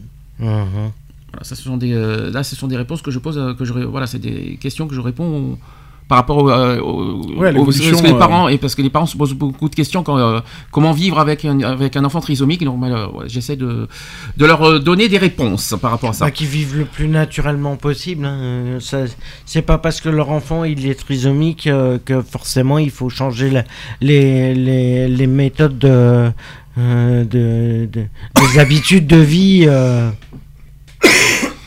Oui, il Faut- faut s'adapter. faut Enfin, s'adapter. mais- tes habitudes de vie changent automatiquement. Oui, Mm. tes, habi- tes, tes habitudes changent, mais euh, Mais à toi de c'est pas à, c'est à toi d'adapter, de t'adapter à l'enfant. Et À non toi pas, de pas la- les faire et non montrer. pas l'inverse. Une petite question sportive maintenant. Comment améliorer sa condition physique? Ah ah. je sais pas. Donc déjà pour exercer les mouvements des lèvres, vous allez me dire que- quel est le rapport? L'enfant peut faire des petits exercices simples devant par exemple quoi? Le miroir. Un miroir, exactement. Ça peut les aider. Mm. Euh, déjà, euh, qui, qui se regardent dans un miroir, qui, euh, qui, qui, euh, s'amuser comme si qu'il parlait à bouger tout Bah, c'est les l'ortho- là, lèvres. c'est méthode orthophoniste. ça, C'est ça. A, E, I, O, U comme ça. Et C'est je, je... Alors, ça paraît con hein, de parler comme ça. euh, Ouais, mais non. Ça peut paraître con, mais je C'est très utile. Mais- c'est très utile. C'est Moi, clair. je te garantis que j'ai eu affaire à un enfant et à, Mm. et à communiquer avec lui comme ça. Alors ouais, tu passes pour un con parce que ben voilà, quand t'as Mm. des gens qui passent aux alentours, il, con lui ou quoi, Mm. euh, voilà. Mais en attendant, bon ouais, toi tu tapes des barres parce que t'as- c'est pas une façon que t'as de parler habituellement. Mais euh, intérieurement, tu rigoles, donc euh, ça fait que le- ben, l'enfant te voit se marrer, voit que tu te marres, donc euh, du coup, euh, ça, Ça devient un jeu quoi en fait. Mm. Ça Mm. devient un jeu et puis du coup, c- déjà l'enfant un va comprendre ce que tu lui dis, forcément, et deux lui va te parler aussi euh, peut-être de la même manière, mais sous forme de jeu aussi. Donc du coup, ça, et la, la communication passe euh, claire quoi. Alors, par exemple, faire des OU ou des I. Mm. Michael Jackson est parmi nous peut-être. En exagérant le mouvement des lèvres, on peut, euh, on peut, on peut faire, on peut, il faut exagérer le mouvement des Mm. lèvres. Est-ce que, est-ce que ça peut, ça peut, ça peut nous, ça peut nous rendre cons, mais c'est, malheureusement très. Bah ouais, mais bon, c'est très nous, efficace. non, mais- hein. et nous, ça- et utile, hein. et te permet de pouvoir lire sur les lèvres de la Et personne. puis, et puis ça travaille un petit peu le- le- la, Ah bah, mâchoire, toute la mâchoire. les- les- Bah, tu travailles tous les muscles, hein. C'est ça quoi. Et puis- Puisque tes joues, euh, tes joues euh, Mm. de- derrière, il y a des muscles. hein. Mhm. Ça peut paraître con, mais Donc, euh, ça paraît con, mais c'est très utile, même pour, même utile pour Ouais, nous. Je tiens à le dire aussi. hein. On Ah, peut également lui faire des baisers la bouche fermée, Ouais. par exemple. Mais je sais pas. Alors, Là, là, je- là, je pense qu'on va rentrer un petit peu dans le langage des signes, là, peut-être comme, Ouais. comme ça, oui, par exemple. ou, euh, euh, sinon, moi, enfin, moi, C'est langage, tout simple. euh, euh, je faisais ça, je faisais mm, Mm, comme ça. par exemple, et voilà, c'est le langage des voilà, signes, un petit Oui, peu. voilà, tu faisais un petit signe. euh, Alors, pour renforcer les chevilles maintenant. Ah, tiens donc. flexion, extension. Alors, l'enfant, par exemple, peut sauter sur un trampoline, Mhm. avec si nécessaire une barre sur laquelle il pourra prendre appui. Ouais. Ouais. Il peut également se balancer sur une planche à bascule tout en étant soutenu par un adulte. Et l'enfant apprend, apprend ainsi à coordonner ses bras et ses jambes et à trouver son équilibre. Mhm. Entre 2 et 3 ans, on peut commencer à proposer à l'enfant de faire du cheval à bascule, Mhm. par exemple. Et c'est un bon exercice d'équilibre également. Pensons à l'équilibre, très important. C'est clair. Comment vieillira mon enfant? Ça, c'est une autre question que les parents se posent. Ça, c'est difficile à répondre. Donc, comme dans la population Ah. générale, la qualité du vieillissement dépend de la qualité de la prise en charge durant l'enfance et l'âge adulte. Mhm. Il est probable que les enfants euh, qui sont bien suivis médicalement aujourd'hui vieilliront beaucoup mieux que leurs prédécesseurs. C'est ce qu'on a dit tout à l'heure. Certaines perso- personnes vieillissent de façon anormalement rapide, Mhm. apparemment sans problème médical particulier et sans raison identifiée. Et il faut cependant faire un bilan médical et psychologique pour rechercher une cause, donc les apnées du sommeil, l'anomalie de la thyroïde, les maladies euh, que cardiaques, épilepsie par exemple, les dépressions, le deuil, etc. Et l'équipe qui suit la personne cherche ensuite me- la, meilleure solution à chaque problème. Chez les personnes âgées de plus de 50 ans, là c'est encore plus compliqué, peut survenir un ensemble de troubles très voisins de la maladie d'Alzheimer, Mhm. qui nécessitent le recours à des spécialistes, par exemple des- avec des gériatres et des neurologues bien sûr. Et oui, et on peut, il faut en Bah parler. oui, hein. Donc il faut, euh, même Ah, avant mais il y a 50 pas ans déjà, hein. déjà, euh, si si si. Mais il n'y a pas d'âge justement pour être euh, pour suivi. devenir trisomique. hein. Ah Il y a si, pas d'âge. euh, bien sûr que si, c'est à la naissance. t'es Oui, c'est à la naissance. oui. Tu- Non, c'est sûr bon, qu'à 30 ans, tu vas pas te dire Oh putain, merde, je suis devenu triso. non, c'est c'est con, c'est c'est con. Je crois que je crois que t'as t'as perdu, je crois que t'as Non, mais c'est c'est- voilà, c'est un après, tu- hein, euh, Oui, c'est à- c'est à la naissance. hein. Mais ouais, mais bon. euh, Quoi qu'il en soit, dès, mais dès, dès, dès la naissance, il y a un suivi, quoi qu'il en soit Oui, médical, parce que maintenant- jusqu'à- jus- maintenant, ils jusqu'au arrivent bout à- de sa vie. Ils Ah arrivent bah, à le c'est- détecter. C'est euh, du début jusqu'à la fin. C'est hein. du- Ça, c'est ça, c'est ça, qu'on le veuille ou non. Après, avec l'âge, malheureusement, il y aura plus des choses beaucoup plus sérieuses Bah, à faire c'est- attention. C'est c'est et, beaucoup euh, plus dégénératif, hein, de oui. toute façon. C'est évolutif, hein, de toute façon. Donc, euh, et ça va pas dans l'évolution, dans le but de dire dans l'amélioration. Non, ça va Ça dans va dans l'aggravation, la- justement. Alors, il y a une question, il y a une question qui n'a pas été posée, mais je voudrais qu'on la pose cette question. Est-ce qu'une personne tribo- trisomique peut être parent? Ah oui. Ça, c'est la grande question. Je suis pas médecin. Non, il est pas. alors, On n'est pas médecin, mais moi je pense que biologiquement, si. et biologiquement, bien sûr que si. Mais si. Évidemment, est-ce qu'ils peuvent être parents? Est-ce qu'ils peuvent euh, Alors déjà, euh, est-ce que c'est est-ce que c'est génétique le, le- la trisomie 21 Je pense qu'après, il y a, il y a de forts risques de transmission quand même. Mhm. Mm. Puisque ça reste de toute façon un chromosome. Donc, Mhm. euh, le chromosome, quoi qu'il en soit, on en est tous porteurs, hein, de Mhm. toute façon, du, du chromosome. Donc, euh, automatiquement, la, la personne l'est aussi. Donc, elle a... après, est-ce qu'elle est plus exposée à le transmettre Euh, Là est la grande question.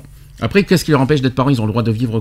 Ah, tout ont- à fait. Ils ont le droit de vivre aussi. euh, ils ont le droit à. Ah, ils ont le droit à l'adoption. Après, euh, moi, Ah, je pense. moi, je pense qu'ils auraient le droit à avoir accès à n'importe comme euh, toute autre personne, hein, de toute Mm. façon. hein. Mm. Après, euh, à, à savoir euh, quelle est aussi leur condition dans leurs conditions de vie. C'est-à-dire, c'est- parce que t'en as qui n'ont pas forcément besoin d'assistance médicale, euh, donc qui sont vachement autonomes, etc., etc. Maintenant, une personne qui est obligatoirement sous assistance médicale euh, euh, constante, est-ce que bon, je sais pas. Ah, Je sais que c'est possible, parce que j'en ai vu des reportages Mm. euh, sur, euh, sur les personnes trisomiques. Je sais que c'est possible d'avoir un enfant, il y en a, il y en a pas, beaucoup, pas beaucoup qui le, qui le sont, mais je sais qu'il y en a qui le sont. Euh, souvent, les personnes trisomiques sont, sont entre eux.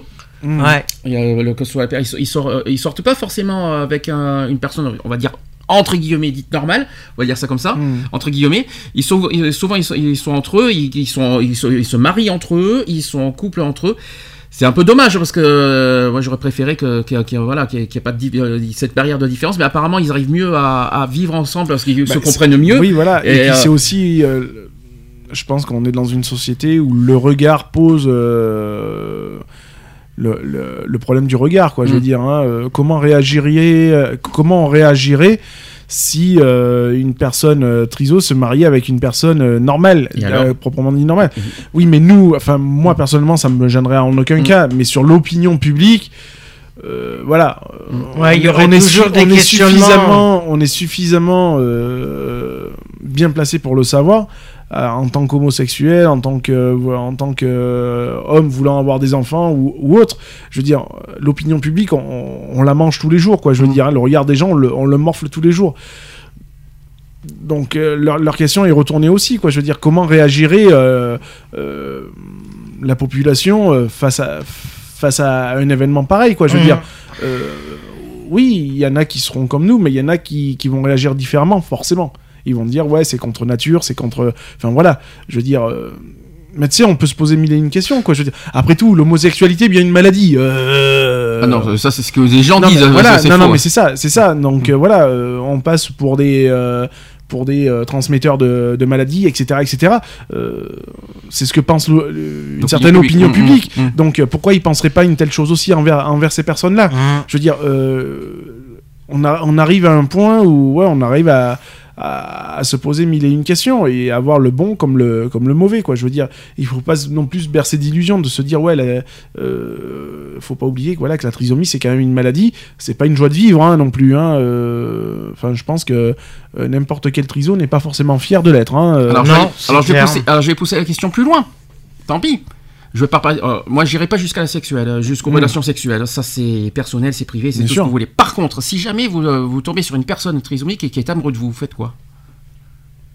Mais moi, je suis fan, moi, donc euh, moi, je suis complètement fan. Est-ce que vous Donc, le rejetteriez d'abord? Non, moi, je peux pas rejeter, c'est pas possible. C'est pas possible. Moi personnellement non. Ça fait un an Je que rejette, ça fait un an que je vois la même personne, donc euh, Mm. ouais non, euh, voilà.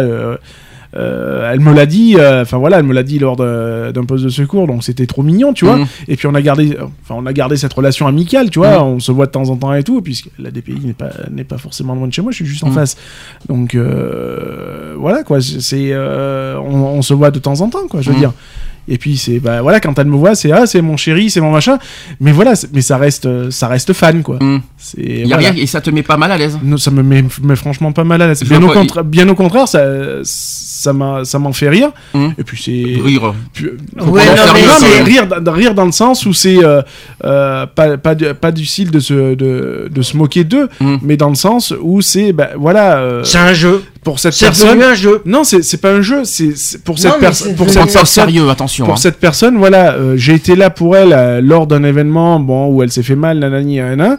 Euh, été là pour elle et tout. Elle m'a confié des choses. Mhm. Euh, voilà, bah, je suis un confident. Je suis beau, bah, je- dans, dans sa tête à elle, oui, Mhm. voilà, je, je suis plus qu'un confident, tout ça. Moi, dans ma, dans ma tête à moi, euh, ça restes reste, le confident. je reste le confident, un ami. Tu serais pas marié, tu aurais- Euh, laisserais je, je, ou pas je, je sais pas honnêtement, j'en sais rien. euh, ça aurait été un autre avenir. Euh, je ne suis pas maître de mes différents Mais avenirs. mais tu dirais pas non J'aurais pas dit non. En tant que non, voilà. t'aurais pas. J'aurais pas loin de là de dire non. Loin de là de dire non parce pas- que euh, J'attends pas forcément du- d'une personne, tu vois. euh, on va parler de femmes parce que pour, euh, pour avoir des enfants, voilà, on va partir un peu dans la norme. Mhm. Euh, euh, vouloir avoir être avec une femme, euh, peu importe son handicap, vouloir ou pas vouloir d'enfant, la question ne se pose même pas. Donc en tant que célibataire, euh, avoir une relation sexuelle avec une, avec une personne trisomique, te- Ça m'aurait pas gêné. ça t'aurait pas gêné. Ça m'aurait pas gêné. Euh, Même l'embrasser en public. Ah non, ça m'aurait pas gêné parce qu'après tout, ça reste une personne euh, comme les autres, quoi. Je veux dire, Mhm. Hein, enfin, il y, a- il y a eu de ça il y a quelques années, euh, un couple d'ailleurs, euh, qui euh, l'homme faisait, je crois, deux mètres et des brouettes, Mmh. et qui s'est marié avec une, c'est pas une insulte, hein, avec une Lilliputienne. Je me rappellerai toujours je- parce que je me C'est rappelle. pas gentil ça. hein. Bah, c'est, Mm. ça s'appelle comme ça, j'y Mm. peux rien. D'une personne qui est plus petite que la, que la taille euh, normale, de- Mm. même d'une personne de petite taille est beaucoup plus petite, tu vois. Mm. Donc, euh, bah, ils se sont mariés. Enfin voilà quoi, ils Bien vivent leur, leur vie au Bah, grand regardez Mimi Mati, euh, si on Oui, parle mais de, voilà. Barça. Oui, voilà. de ça. Mais moi, la, la personne est encore plus féminine que Mimi Mati. D'accord. Donc Et- voilà. et- Mais ils vivent, ils vivent leur grand amour, quoi. Je veux dire. sûr. Donc c'est fabuleux à voir, quoi. Je veux dire. Et puis le regard des gens, mais qu'est-ce qu'on a à foutre, quoi. Je veux Mm. dire. Euh, le, le- le- ce qui- c'est quoi qui importe dans une vie? C'est le regard des gens ou c'est l'amour que t'as pour la personne? Je pense que la, la réponse, elle est toute faite. Euh, Enfin voilà, quoi. Je veux, je veux dire, il arrive un moment donné. euh, euh, faut arrêter ce, ce genre de cliché, de ce genre de, de, de mépris aussi, puisque ça reste du mépris. Euh, voilà quoi, je veux dire, personne est personne est différent, c'est tout. On, est comme on est. Et voilà quoi, je veux dire, hein, on, a, on a tous eu euh, dans, dans notre vie, eh ben, on, est, on est soit avec une maladie, soit on est avec un handicap, soit on vient avoir un handicap plus tard, mais ça reste toujours nous, quoi, je veux dire. On reste toujours soi-même. Une recommandation pour les personnes qui sur les comportements, sur les agissements des gens, que, voilà, sur- qui, qui font face à une personne, euh, qui font face à une personne trisomique, qui, euh, qui soit qui dit que- qui vient vers vous pour discuter, soit qui dit qu'il vous, qui euh, que, que- je suis amoureux. Qu'est-ce, qui, quels sont les comportements à avoir face à face à, à ça? Faut pas le prendre Bah, mal, il faut pas le prendre mal, il faut pas réagir comme on dit. tu peux pas, ça tu clair. peux pas avoir un comportement mauvais. euh, Euh, si, il y en a plein qui l'ont. Alors là, euh, si, malheureusement, mais euh, euh, euh, par rapport à ça, moi je sais très bien, ayant eu l'expérience d'être sorti avec une trisomie 21, euh, je peux te dire que mon moi je moi ça diffère tu vois personnellement sa différence elle ne me gênait pas. Je j'y faisais même pas gaffe. Pour moi, elle était une personne normale comme elle est moi. toujours. Elle est Elle toujours. est toujours une personne normale. Mm. Je sais pas si elle est encore en vie euh, actuellement, mais parce que moi j'en avais j'en avais 14 quand elle elle en avait elle en avait 27. Euh, Bonjour le, la pédophilie. Merci, au revoir. Mais voilà, on Parce que là, il n'y a pas de consentement. hein. Euh, là, c'est sûr. non mais voilà après euh, Cookie. et c'est vrai que c'est pas moi c'est je m'étais fait euh, c'est je m'étais mis ses parents de, son, euh, de mon côté en fin de compte je, euh, voilà c'était pas par rapport à j'ai- je m'entendais bien avec ses parents en plus T'es Et- pervers en plus, tu t'es t'es mis les parents de- dans Non, ta mais- poche. Oh là là. non mais je m'entendais bien avec non, ses mais je parents sais, je rigole. voilà c'est T'as acheté des parents J'arrive pour avoir à- la fille. Mais J'arrive pas à définir le, le lien que j'avais avec elle. J'arrive pas à le définir. C'est un lien qui est. Bah, déjà, c'est particulier que même en, en tant qu'ami, euh, si on, on doit être ami ou sortir avec euh, une personne trisomique, le lien est Mm. forcément différent parce que la- l'approche va être différente, les dialogues vont être différents et intellectuellement ça va être différent. Mais mais euh, Mais nous, on s'en fout. Mais l'amour est mais- universel. Euh, L'amour que t'as pour une personne normale, entre parenthèses, que tu aurais l'amour pour une personne euh, en fauteuil roulant ou autre, Mm. il est identique. Je veux dire, enfin, Mm. euh, il n'y a pas de, de différence dans Alors quand l'amour. je dis différent, attention, quand je dis différent, je parle de, euh, je parle pas de, euh, bien sûr que c'est une, je, je vais répéter ce que j'ai dit tout à l'heure, une personne, euh, on est tous pareils, dans le sens où c'est, quoi qu'il en, qu'on le veuille ou non, et qu'il faut être clair, net et précis, euh, dans le sens, euh, on en a parlé encore tout à l'heure dans les débuts, c'est qu'il y aura quoi qu'il en soit quelque chose de différent, ça sera di- différent dans la, dans, dans, dans la, dans la vie quotidienne. Je dis pas dans, dans- je parle pas des regards des autres, hein, je m'en fous de ça. Mm. Mais euh, ça Mais sera, il y aura toujours, il y aura toujours, euh, voilà, une, euh, après, est-ce qu'il faut, il y aura toujours, voilà, une différence au niveau. euh, Après, y- ça. y aura- mais après, ça- après, on peut vivre avec. C'est ça que Ouais. je veux dire. Dans le sens où euh, cette différence c'est cen- est cen- est censée se briser et on peut vivre, que ce soit amicalement, intellectuellement, Amoureusement, amoureusement, ouais. on peut vivre avec, ensemble, en mélangeant, on va dire, ce, cette, bah, de- nos, nos, nos, Mais il y a une alchimie qui se C'est ça, passe. on va dire ça comme ça. Il y a une alchimie qui se passe que tu peux pas que tu peux pas décrire Mm. automatiquement. Mm. Mais pour toi, euh, voilà, tu vas avoir des, tu vas avoir une façon. euh, les autres vont avoir une façon de vous voir euh, ensemble. Toi, tu, tu vas être, en- tu vas être avec et tu vas. T'as, une comme- définition différente. Je vais vous donner d'autres Chacun- exemples. Je vais donner d'autres autres exemples. Vous allez comprendre là où je veux en venir. Par exemple, une personne maigre qui sort avec une personne obèse, ou Mhm. par exemple quelqu'un qui a des, quelqu'un qui a, qui a, qui, on a parlé de minimatique, quelqu'un qui, a, qui, a, qui a une taille plus petite avec quelqu'un qui a une taille normale.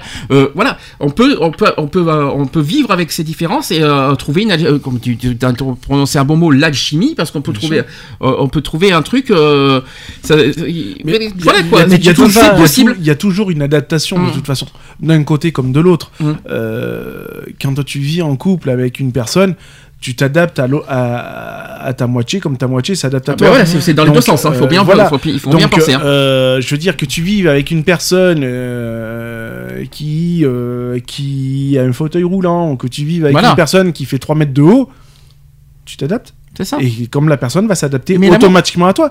Donc, euh, Et mais l'amour, c'est pas une histoire de physique, de mental, de ça. ci, de là. C'est ça qu'il faut se dire. C'est ça que je voulais en venir. Déjà, la- l'amour, c'est quelque chose qui n'est pas palpable. Euh, Mm. tu, Mhm. tu ne peux pas la toucher. L'amour, tu ne le touches pas. Mm. C'est voilà, c'est comme tu. Alex l'a si bien dit, tu c'est une la alchimie. ressens. C'est une alchimie, c'est une essence. C'est c'est quelque chose que tu qui ne se touche pas quoi. Mm. Euh, donc voilà, c'est une alchimie, c'est comme ça. C'est le, le corps qui parle, c'est le cerveau qui parle, c'est etc etc quoi. Mm. Je veux dire, c'est c'est l'être humain qui parle hein, qui parle pour être plus plus général. Euh, donc tu, tu ne peux pas. euh, c'est quelque chose que tu ne contrôles pas. C'est Mm. comme les sentiments, ça se contrôle pas. Quand tu aimes une personne, quand tu as des sentiments pour elle, ce qu'on appelle vulgairement le coup de foudre, eh ben, Mm. c'est soit tu l'as, soit tu l'as pas. Mm. Eh, C'est mais c'est quelque chose que tu ne contrôles pas et tu ne contrôleras jamais. Quelqu'un qui va me dire qu'il contrôle ses sentiments, mais je rigole d'avance. Mhm. C'est quelque Bah, chose c'est que, que tu, ne peux pas contrôler. Euh, euh, moi, la, cette gamine, euh, cette gamine que j'ai vue l'année dernière, euh, ça, se- ça se contrôle pas. La façon que ça s'est fait, c'est déjà un, c'était complètement inattendu, c'était machin.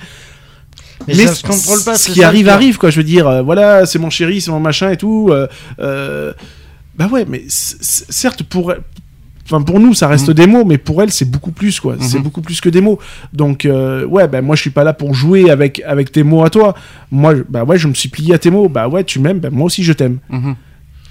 Peut-être pas le différent. même. Attention, Voilà. attention parce que le poids des mots, parce que nous on, on le ressent comme ça, mais Bien elle, sûr. attention, Mais le bien sûr. trisomique, Mais on il y a- il y a on pas ressent différemment. Attention c'est ça. pour ça qu'il faut tout le temps argumenter. il faut sûr. tout le temps argumenter parce que j'avais pas fini de parler. Mm. Il faut constamment argumenter. Moi, quand je lui ai dit que je l'aimais, j'ai bien fait comprendre comment. Ah voilà. Mm. Voilà. J'ai pas dit ça. ouais attention, euh, je t'aime, je vais me marier avec toi, etc., Ouais, etc. que et te faire euh, voir un monde merveilleux des bisounours. Non, Mm. c'est ouais, je t'aime en tant qu'ami. Mhm. C'est Voilà. voilà, c'est euh, je suis là pour toi, il y a pas de souci. euh, on va se revoir et tout. Après, ben, on va se revoir encore samedi. Enfin, je, je l'espère. Et puis voilà quoi, je veux dire. Mm. Mais euh, il n'y a pas de, il y a pas de promesse euh, inattendue. Il y a pas de, il y a rien derrière quoi. Je veux Mm. dire, ça reste un amour euh, amical quoi. Voilà, ça s'arrête là quoi. faut faire très attention à ce que nous, on va dire entre guillemets, personne normale.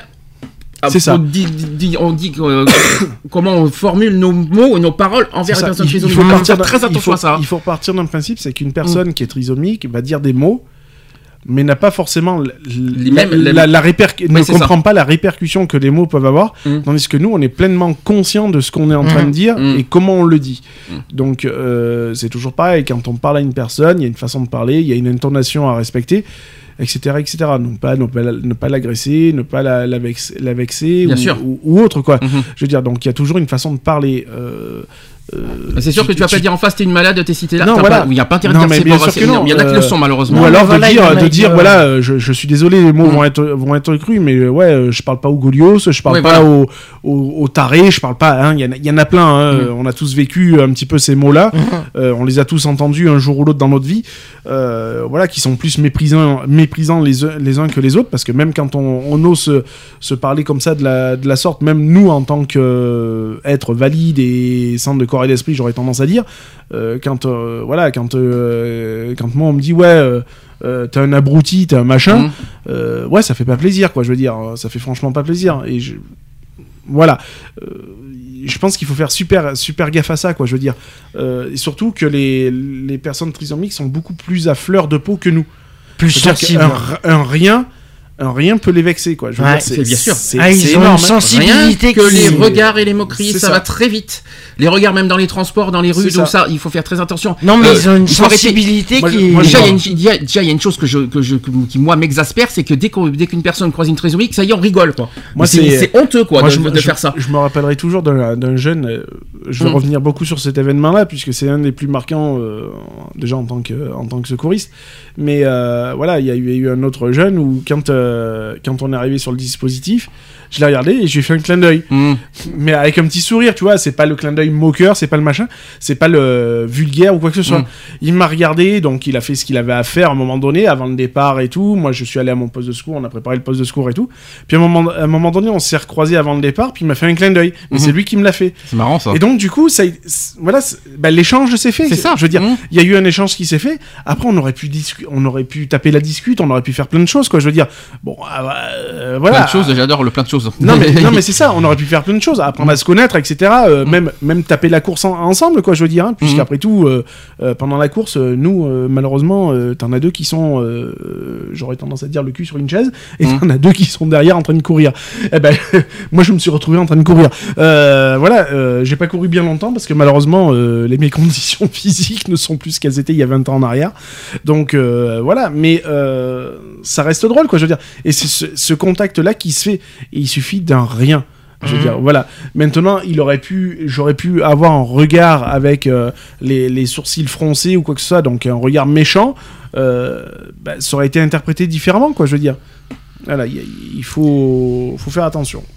Alors, on change de domaine. Mon enfant peut-il pratiquer une activité physique? La réponse Oui. est oui, parce Oui, que Lionel, vient juste de, Voilà. de- de J'ai dire. répondu à ta question. Donc, euh, l'enfant qui doit faire, qui doit faire de l'activité physique et prendre très vite de bonnes euh, habitudes alimentaires, il faut savoir que les enfants ont généralement une tendance à l'obésité. Oui. Et avant tout, il faut que l'enfant, puis, puis l'adolescent et adulte, soit heureux des loisirs qu'il pratique, d'autant qu'il est valorisant pour lui, euh, pour lui d'avoir, comme ses frères et sœurs, des activités. On parle bien de- des enfants trisomiques. hein. Mmh. Il faut d'abord demander conseil à des médecins spécialistes de la trisomie 21, car des problèmes médicaux, orthopédiques et cardiaques notamment peuvent contre-indiquer malheureusement certains sports, comme par exemple le judo, l'équitation par exemple aussi. Alors, quelle activité possible pour les personnes, d'après vous, j'en ai, j'en ai quelques-uns devant moi, quels sont les... euh, qui, Qui peuvent pratiquer bah, le vélo, déjà. Alors, le vélo, je... Enfin, nous, nous, je suis désolé, on oui, le hein. tricycle. Moi, j'ai le tricycle, Voilà. moi, personnellement. J'ai pas le Euh, vélo, mais j'ai le tricycle, qui est un très bon... euh, Après, je pense la, la marche à pied, hein, C'est pourquoi, euh, c'est pourquoi le vélo, c'est euh, c'est c'est recommandé au niveau cardio. Non, pas forcément. C'est pour fixer ses genoux et ses rotules. Mmh. Mm. À condition que, de, que, que le pédalier soit placé à la verticale et non sur les roues avant. Mmh. T'es au courant de ça? Et plus tard, pour, euh, l'enfant pourra passer à la trottinette et, euh, et ensuite au vélo Mhm. à petit trou. Voilà. C'est ça. C'est ce que tu as Mais je vous invite à venir le 2 juin, vous verrez tout par vous-même. hein, je veux Mais, dire, je- c'est- mais c'est où déjà? C'est euh, au stade euh, de Château-Arnoux, Bon, j'aimerais- Saint-Auban. Je viendrai. J'aimerais, Voilà. que tu vas, faudra que tu viennes me chercher alors. ça Il sera fait. faudrait que je te récupère la veille alors. Ça sera parfait. bah oui, parce que ça, ça commence tôt, je suppose. Oui, oui. Euh, autre, est-ce qu'il y a d'autres activités que tu vois? Moi, j'en, il y en a Bah, un je, qui pa- est je- évident. je pense la natation. Exactement. Et la natation qui est très recommandée. Parce ouais, que, parce euh, que c'est pour, euh, pour que tous les muscles puissent euh, se faire. euh, c'est, un peu ça. C'est un exercice physique complet. Bien sûr. À l'avantage Ah bah, de favoriser le- un développement harmonieux. Voilà. Le- la natation, de toute façon, est le sport par excellence, puisque c'est le un des seuls sports qui te permet de, de travailler tous tes muscles en même temps mhm. et sans forcément se fatiguer. Donc c'est un, complet, hein, parce que notamment quand même pour, euh, pour- pour quand, vous, quand on fait des, euh, des, des thérapies, quand on fait des thérapies, faire la, la Ne brasse ce que, de, ne ce serait-ce que de juste de, de taper le ballon dans l'eau, de faire un beach volley par exemple, euh, c'est c'est énorme. Hein Euh, concernant, alors je vais vous donner un exemple euh, pour l'équilibre par exemple, parce que vous en auriez un. La marche, euh, La marche, C'est Aurélien ça, qui c'est pose la Aurélien qui l'a question. dit, hein, Ouais. euh, La marche, non. La marche, je l'ai pas, tout personnellement. Donc, euh, Pour l'équilibre. l'équilibre. ah, tu repeat uh, the question. Bah, pour, euh, Il y, a- il y a un sport par rapport Ah. à l'équilibre. Euh, Qui est très C'est pas la danse Non. Ah, la danse pour l'équilibre, tu, tu te tortilles de partout. euh, je suis pas sûr convaincu. euh, Qu'il faut rester vertical. la- le- le- être funambule Non. Non. Non, l'équitation. Ah oui, les- Ah ouais. oui. oui, oui. Après, attention au mouvement du bassin aussi. hein. Oui, Mmh. c'est- pour ça qu'il y a des contre-indications. Voilà. Il y en a certains, attention, hein, faut faire. euh, Ouais, je défie, je défie n'importe qui avec une scodeuse Mais sinon, pour hein, l'équilibre, c'est l'équitation, je tiens à le dire. Et il y a aussi des compétitions spéciales qui sont organisées. Mhm. par rapport à l'équitation. Ça, je n'étais pas au courant. Quel que soit le sport, il faut aussi l'adapter aux capacités de chacun. C'est Et clair. faire appel à des enseignants connaissant bien les spécificités des personnes porteuses de trisomie 21. Par exemple, le poney. Mhm. En club ou dans un jardin public, occasionnellement, est un très bon exercice pour apprendre à l'enfant à gérer plusieurs rythmes, donc le sien et celui du cheval. Mhm. Cette activité qui nécessitera au préalable, par mesure de sécurité, une radio dynamique du rachis cervical. Forcément. N'est-ce pas Lionel Bonjour. Euh, donc le tricycle, comme je vous ai dit, euh, pour fixer ses genoux. Et plus tard, euh, voilà, quoi, Faire après il faut faire du vélo. euh. Et, et la, nata- la natation sans contre-indication médicale est un sport très conseillé qui apprend, qui apprend l'enfant à bien coordonner et muscler ses membres, à bloquer sa respiration aussi et à gérer son souffle. Ça. Voilà pourquoi la, la natation est la- le plus recommandé de toute façon de tous les sports euh, aux, aux- aux enfants trisomiques. Et autant de réflexes utiles ensuite dans la vie quotidienne pour se moucher par exemple. Ça paraît Mhm. con, mais très, euh, très utile. Ouais. Et on, par- on parlait des, euh, des- du sport, mais des loisirs aussi. Alors la marche, je l'ai pas. hein. Je, je vous dis clairement, je l'ai pas, je l'ai pas devant moi. Bien sûr, la marche, comme tout le monde, de toute façon, euh, la marche est une pratique que tout le monde. euh, Oui. c'est- automatique de toute façon la marche. Mhm. Par rapport aux loisirs maintenant, est-ce que vous en voyez? Alors là, ça me paraît étonnant. On parle du scoutisme. Ouais, scout un jour, scout toujours. Alors, euh, scoutisme à partir de 8 ans, Mhm. qui peut être un bon endroit pour que l'enfant se dépense, se dépasse et se crée des, ses amitiés Oui, propres bah- dans un cadre structuré et bienveillant. Oui, puisque euh, on t'apprend l'autonomie chez Oui. les scouts. Donc t'apprends à te débrouiller, à faire un feu, à faire ta, ta bouffe, à monter ta toile de tente. à- Voilà. Donc euh, ouais, je pense que ouais, de ce côté-là, oui, c'est. euh, Ça peut être une bonne per- expérience. oui, et puis ça lui, ça lui permet, voilà, tout en étant euh, triso, d'a- d'avoir une, une indépendance aussi, euh, voilà. quoi. Mm. L'enfant qui veut de- qui devrait éviter des sports qui font trop solliciter leur euh, hyperlaxité naturelle. Euh, Donc par exemple judo proscription. Mhm. On, on proscrit le judo, le rugby au revoir. Oui. on oublie le rugby, la gymnastique aussi. Ouais. La gymnastique, euh, surtout acrobatique, Oui, c'est voilà. à proscrire. Et il faut proposer plutôt aux garçons. Alors là, ça paraît étonnant, le foot. Mhm. Alors ça, ça me, ça me surprend euh, qu'on propose le foot parce que le foot c'est quand même assez difficile. Et pour les filles, tu l'as dit tout à l'heure, la danse Ouais. Au niveau loisir. Les vacances en groupe aussi, qui avec des organismes spécialisés, sont une occasion d'avoir une expérience hors du cadre de vie habituelle. Le plus souvent attendues euh, avec impatience, elles sont très valorisantes pour la personne et développent aussi son adaptabilité. Elles sont aussi très bénéfiques à l'ensemble de la famille, donc des sorties de week-end qui sont organisées par des bénévoles expérimentés. Et enfin, la participation à des groupes spirituels aussi, Mm. très important. Et pour certains, un réel fa- qui est, voilà, qui est un réel facteur d'épanouissement aussi. Puis en plus, ça, ça nous permet un petit peu de... Oui, puis ça permet de, de- de- de canaliser aussi, hein. euh, la, la sur, euh, hum, su- suractivité, par exemple. Mhm. La suractivité. Enfin, le, la, comment on appelle ça là le- euh, ah, quand quelqu'un est trop actif, là, la L'hyperactivité. L'hyperactivité, merci. hyperactif, ça c'est autre chose. Hyperactif, c'est une maladie, ça. Je tiens à le rappeler. hein. Alors, quelle personnalité se formera-t-il Ça, c'est une bonne question. La personnalité des personnes porteuses de d'une trisomie 21 est normale. Oui. Alors, il faut quand même bien euh, normal avec un grand N et en majuscule. J'insiste bien sur ce mot. Mais comme pour tout individu, elle est marquée par son environnement et les expériences de sa vie, Mhm. comme tout le monde. Mhm. Les parents doivent être particulièrement attentifs au fait euh, que la souffrance se répercute toujours sur l'enfant et que les enfants sont très sensibles à la qualité des regards qu'on porte sur eux. On l'a dit tout à l'heure. Les non-dits leur échappent rarement. Et l'enfant doit être élevé euh, comme ses frères et sœurs, mais le désir d'intégration en milieu ordinaire ne doit pas être en forme, euh, une forme de déni de l'existence de la trisomie 21. La surprotection conduit ensuite à la surdépendance. Bien sûr. Mm. Ah ah Ça, c'est important à dire, ça. Faut, faut pas surprotéger. Il Mhm. faut l'éduquer comme un enfant classique. Et puis, qu'est-ce que euh, après, une surprotection, c'est pas C'est ça. forcément. euh, Bah, c'est comme Bah, pour un enfant classique. Hein. surprotéger, un enfant, c'est pas bon. hein. Et c'est pas rendre autonome un C'est enfant ça. en plus. Non, c'est clair. Que faire face à un changement brutal de comportement? Alors je sais pas si c'est le comportement de l'enfant ou le comportement des autres. euh, c'est euh, devant un changement brutal de comportement, il y a lieu de s'interroger sur l'existence d'un problème médical, donc les douleurs, les problèmes Mhm. thyroïdiens, troubles sensoriels, intolérance à un médicament par exemple l'épilepsie, et aussi d'une douleur morale. Est-ce que tu le- est-ce que vous voyez les douleurs morales? Alors les deuils, c'est pas évident hein, de, de les voir. Il y a aussi le mariage d'une sœur, etc., qui peut perturber presque toujours les garçons, alors que les jeunes filles et les femmes acceptent le mariage de leurs frères. Mm. Ça paraît surprenant. Euh, aussi par rapport aux agressions, la maltraitance. Mm.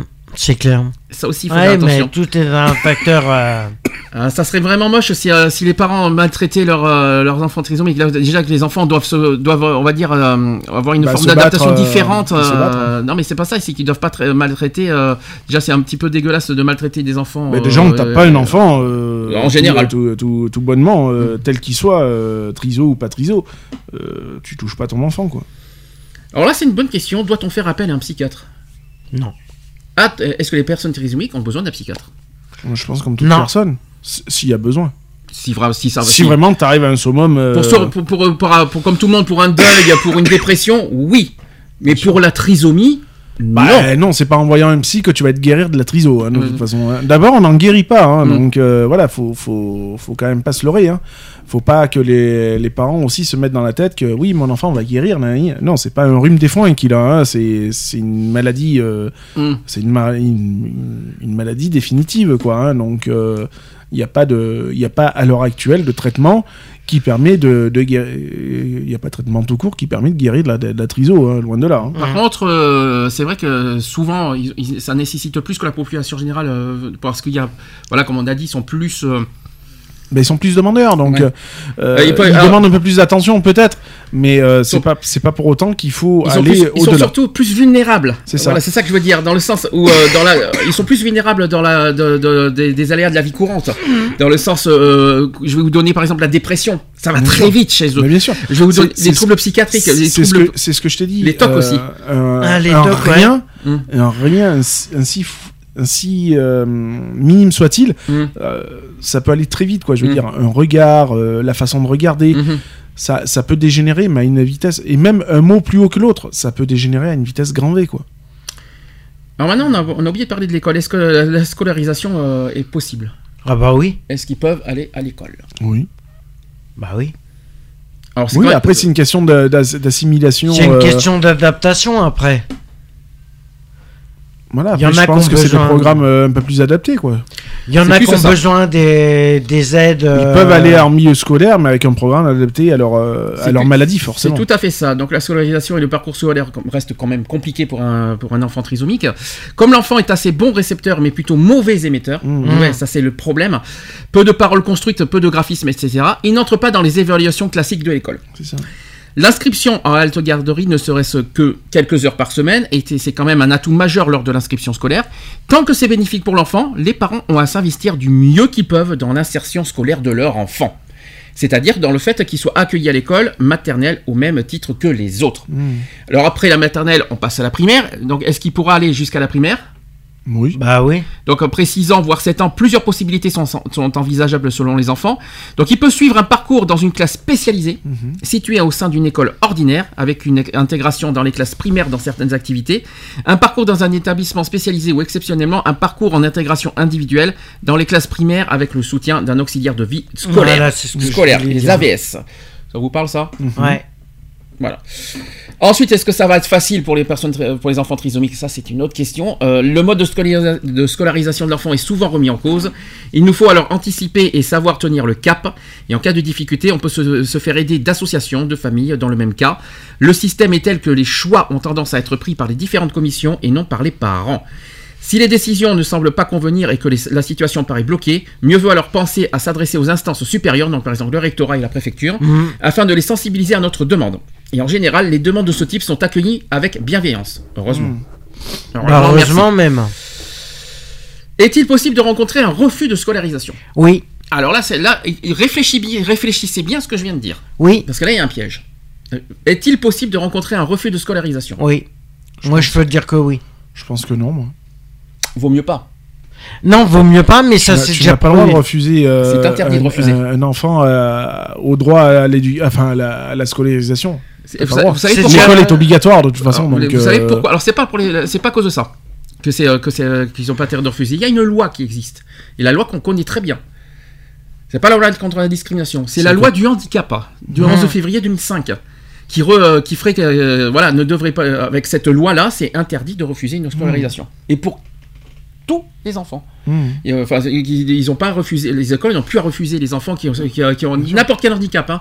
Euh, je parle pas que de la trisomie Oui, que ce soit. euh, voilà, oui, euh, que ce soit N'importe quel, soit n'importe quel handicap, handicap ouais. interdit, euh, cette loi protège les enfants handicapés et les enfants handicapés peuvent intégrer l'école sans problème. Voilà. Je sais, mais moi, parce que moi, on...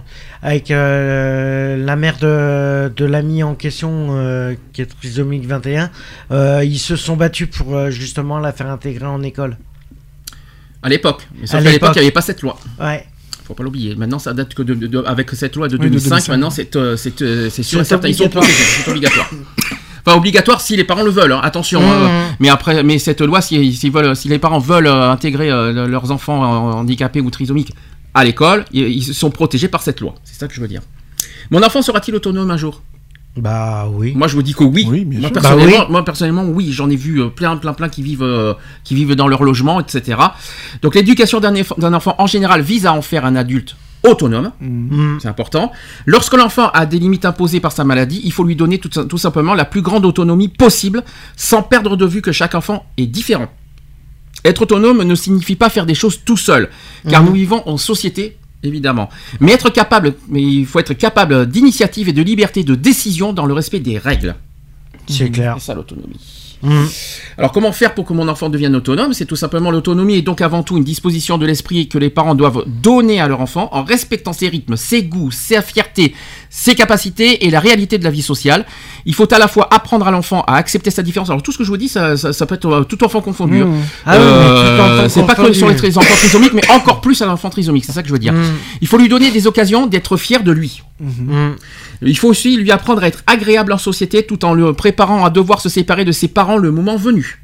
18 ans par exemple. Mais l'éducation des parents ne fait pas tout. Certains clair. enfants euh, deviendront des adultes moins autonomes que d'autres malgré un investissement familial comparable. L'apprentissage de, de petites choses de la vie courante permet à nos enfants de prendre petit à petit leur, leur autonomie. Il s'agit aussi bien de bons comportements comme se tenir en groupe que de savoir-faire comme ouvrir aussi une porte fermée à clé. Voilà, c'est Mm. c'est vraiment des, des- des choses de la vie qu'on apprend aussi. hein. Qu'on apprend bien sûr à, à les enfants qui, qui sont capables plus tard, à- à- après 18 ans, de- de- de- d'apprendre et de, se faire, et de savoir faire. Ça aussi, Ah, c'est une le- histoire d'éducation. des- Là, les parents ont tout un. C'est à eux d'a- d'apprendre euh, à leurs enfants et qui, euh, même, à une- je suis désolé, Ah bah, un enfant trisomique, une, trans- c'est une transmission de savoir, Bien de sûr. toute façon. Mmh. donc, Et euh, euh, puis je rassure, un enfant trisomique n'est pas demeuré, il sait il sait parfaitement apprendre les choses, il sait, euh, il sait compter, il sait parler, il sait, euh, il voit les choses de la vie, il sait marcher, il sait, il sait aller dans les transports, il sait aller à l'école, il sait travailler, etc., etc. Donc il faut, il faut arrêter de le faire prendre pour un demeuré. On peut, les- on peut éduquer un enfant trisomique autant que, euh, aussi bien et aussi, euh, même voire plus que les enfants normaux. Ah, c'est clair. Je peux me permettre- si je peux me faire- si je peux me permettre. Mon enfant n'est-il pas exposé au danger dans la vie courante? Bah, comme, comme tous. tout enfant, il est exposé Comme au tous, danger. hein. Comme tous les enfants. Comme tout le Comme monde. tout le monde. Donc on peut redouter une certaine prise d'autonomie de l'enfant du fait qu'il n'a pas conscience du danger. Il peut arriver que l'enfant ait tendance à fuguer. J'espère je le souhaite à personne, c'est-à-dire à s'éloigner du groupe sans prévenir et sans en être autorisé. Cet événement est généralement déclencheur de beaucoup d'inquiétudes et de réticence à, à accueillir nos enfants qui sont alors considérés comme des fugueurs. Et pour autant, il ne s'agit pas de fugue à proprement parler. Notre enfant ne cherche pas à nous quitter. Cela tient plus souvent de l'expérience, de la curiosité, voire de la désobéissance qu'il a quand l'attrait est trop fort. Hum. Il penche du côté obscur. Oh, ah, c'est aux parents de revenir vers la force. la force. Je... Mon enfant a-t-il des droits et des devoirs citoyens? Ça, c'est une très bonne question. Oui. Éducation civique maintenant. Est-ce Oui, qu'ils ont des il droits a- et des devoirs en tant que citoyens? Ils ont les mêmes droits et mêmes devoirs que nous. Très bonne question. Bah, je pense que s'ils les ont pas, ils devraient. Après tout. Ah ah. Donc, comme tout citoyen, votre enfant a des droits et des devoirs. Mais du fait de sa maladie, il aura plus besoin d'être protégé que les autres citoyens. Ouais, Voilà, voilà. la réponse. Oui, voilà, c'est qu'il y a une protection supplémentaire Alors, pendant qui doivent se faire. Pendant l'enfance, par exemple Vous savez comment? Ben, On vient de parler tout à l'heure un petit peu. hein. Euh, vous prenez des décisions pour lui, par contre, euh, en tant que parent. Et cependant, à sa majorité, il faut veiller à le protéger comme d'éventuels tiers indélicats qui peuvent tenter d'abuser de sa bonne foi, Hmm. comme de lui-même. Et en effet, un adulte majeur est considéré comme responsable de ses actes. Hum. Bien Donc, sûr. c'est- alors, 18 ans, c'est l'âge euh, civil. Oui. Mais euh, le mot adulte, il faut que ce soit euh, quand tu es, autonome et euh, pleinement. quoi. Ouais. Il faut donc connaître et envisager dès l'âge de 18 ans les mesures de protection prévues par la loi curatelle ou tutelle. Ouais. Elles ne sont pas une ingérence extérieure dans les, dans les familles, de la- euh, dans les affaires de famille, mais un moyen de protéger d'éventuelles personnes, euh, personnes malhonnêtes. Alors c'est c'est le plus triste qui, peut, qui puisse arriver à, à une euh, voilà à une personne euh, trisomique à l'âge adulte, c'est ce qui est- c'est le plus triste. Mais si c'est pour son bien, C'est ça. voilà, c'est c'est ce que euh, malheureusement il faut passer par là. Et enfin, pour les actes importants de la vie, les adultes responsables, donc les parents en général, doivent euh, doivent après avoir recueilli dans la mesure du possible l'opinion de la de la personne porteuse d'une trisomie 21, prendre des décisions la concernant. Sachez qu'un médecin, un juriste, euh, une assistante sociale connaissant bien les problèmes liés à la maladie sont de bons conseils pour choisir la solution adaptée. Une question que je vous ai posée tout à l'heure, est-ce que, mon- est-ce que l'enfant, est-ce qu'on a enfant, enfin, est-ce que la personne trisomique peut se marier? Bah oui. Ah oui. Voilà, c'est légalement possible. C'est c'est juste un morceau de papier. Hein. Sauf dans un cas particulier. Et ça, je voulais, et ça vous le saviez pas. Il est, légalement, c'est possible. Mais il y a un cas particulier qui, euh, qui empêche le mariage. C'est la tutelle. Ah oui. Ah oui, la tutelle, Forcément. oui. Quand tu es sous tutelle, pas de mariage. Donc, il re- euh, qui représente un rêve pour beaucoup, mais que c'est un engagement un peu souvent euh, et vraiment prendre. Donc, un jeune homme trisomique peut- ne peut avoir d'enfant. Du fait d'une infertilité quasi constante. Voilà, vous avez, vous avez la réponse. Mais uniquement euh, un homme trisomique. Mais ça n'empêche pas une femme trisomique d'en avoir. Hum. La jeune femme, elle, peut parfaitement être féconde, c'est ce que je vous ai dit, à partir du moment où elle a ses premières règles.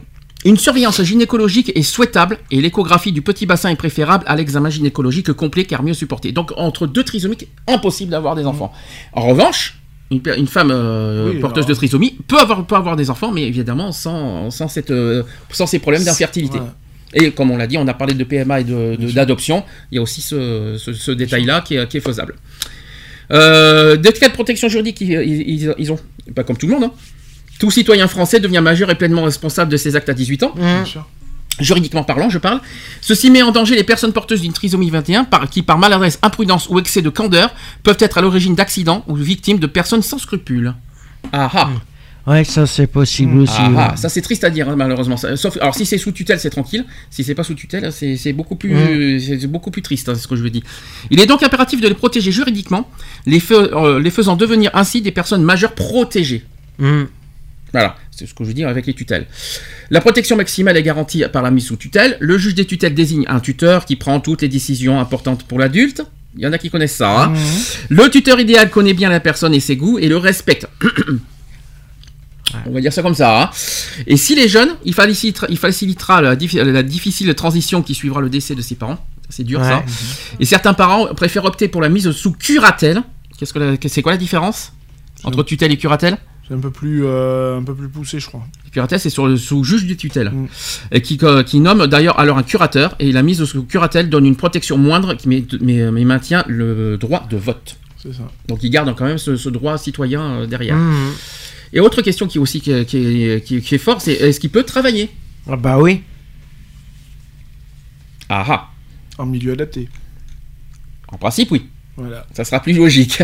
Donc le travail est un élément important de la dignité de la personne humaine et une personne porteuse d'une trisomie 21 devrait exercer une activité professionnelle quand cela est possible. Voilà. Certaines personnes ayant une autonomie importante et bénéficiant d'appuis familiaux peuvent travailler en milieu ordinaire, mais ces cas sont rares Mm. et les choses ne sont pas toujours simples car les exigences sont de plus en plus fortes dans le monde du travail et vous le savez très bien. Clair. Donc, une fois adulte, la personne peut travailler en- soit en milieu ordinaire, soit en milieu Adapté. protégé. Adapté. On appelle ça protégé. Euh, L'orientation dépend de la CD CDAPH, la Commission des droits et de l'autonomie des personnes handicapées, qui prend en compte l'avis des intervenants en charge de- du jeune. Un emploi en milieu ordinaire reste très exceptionnel, donc c'est rare, hein, c'est très rare. hein. Sinon, c'est en ESAT. Voilà, c'est ça, exactement.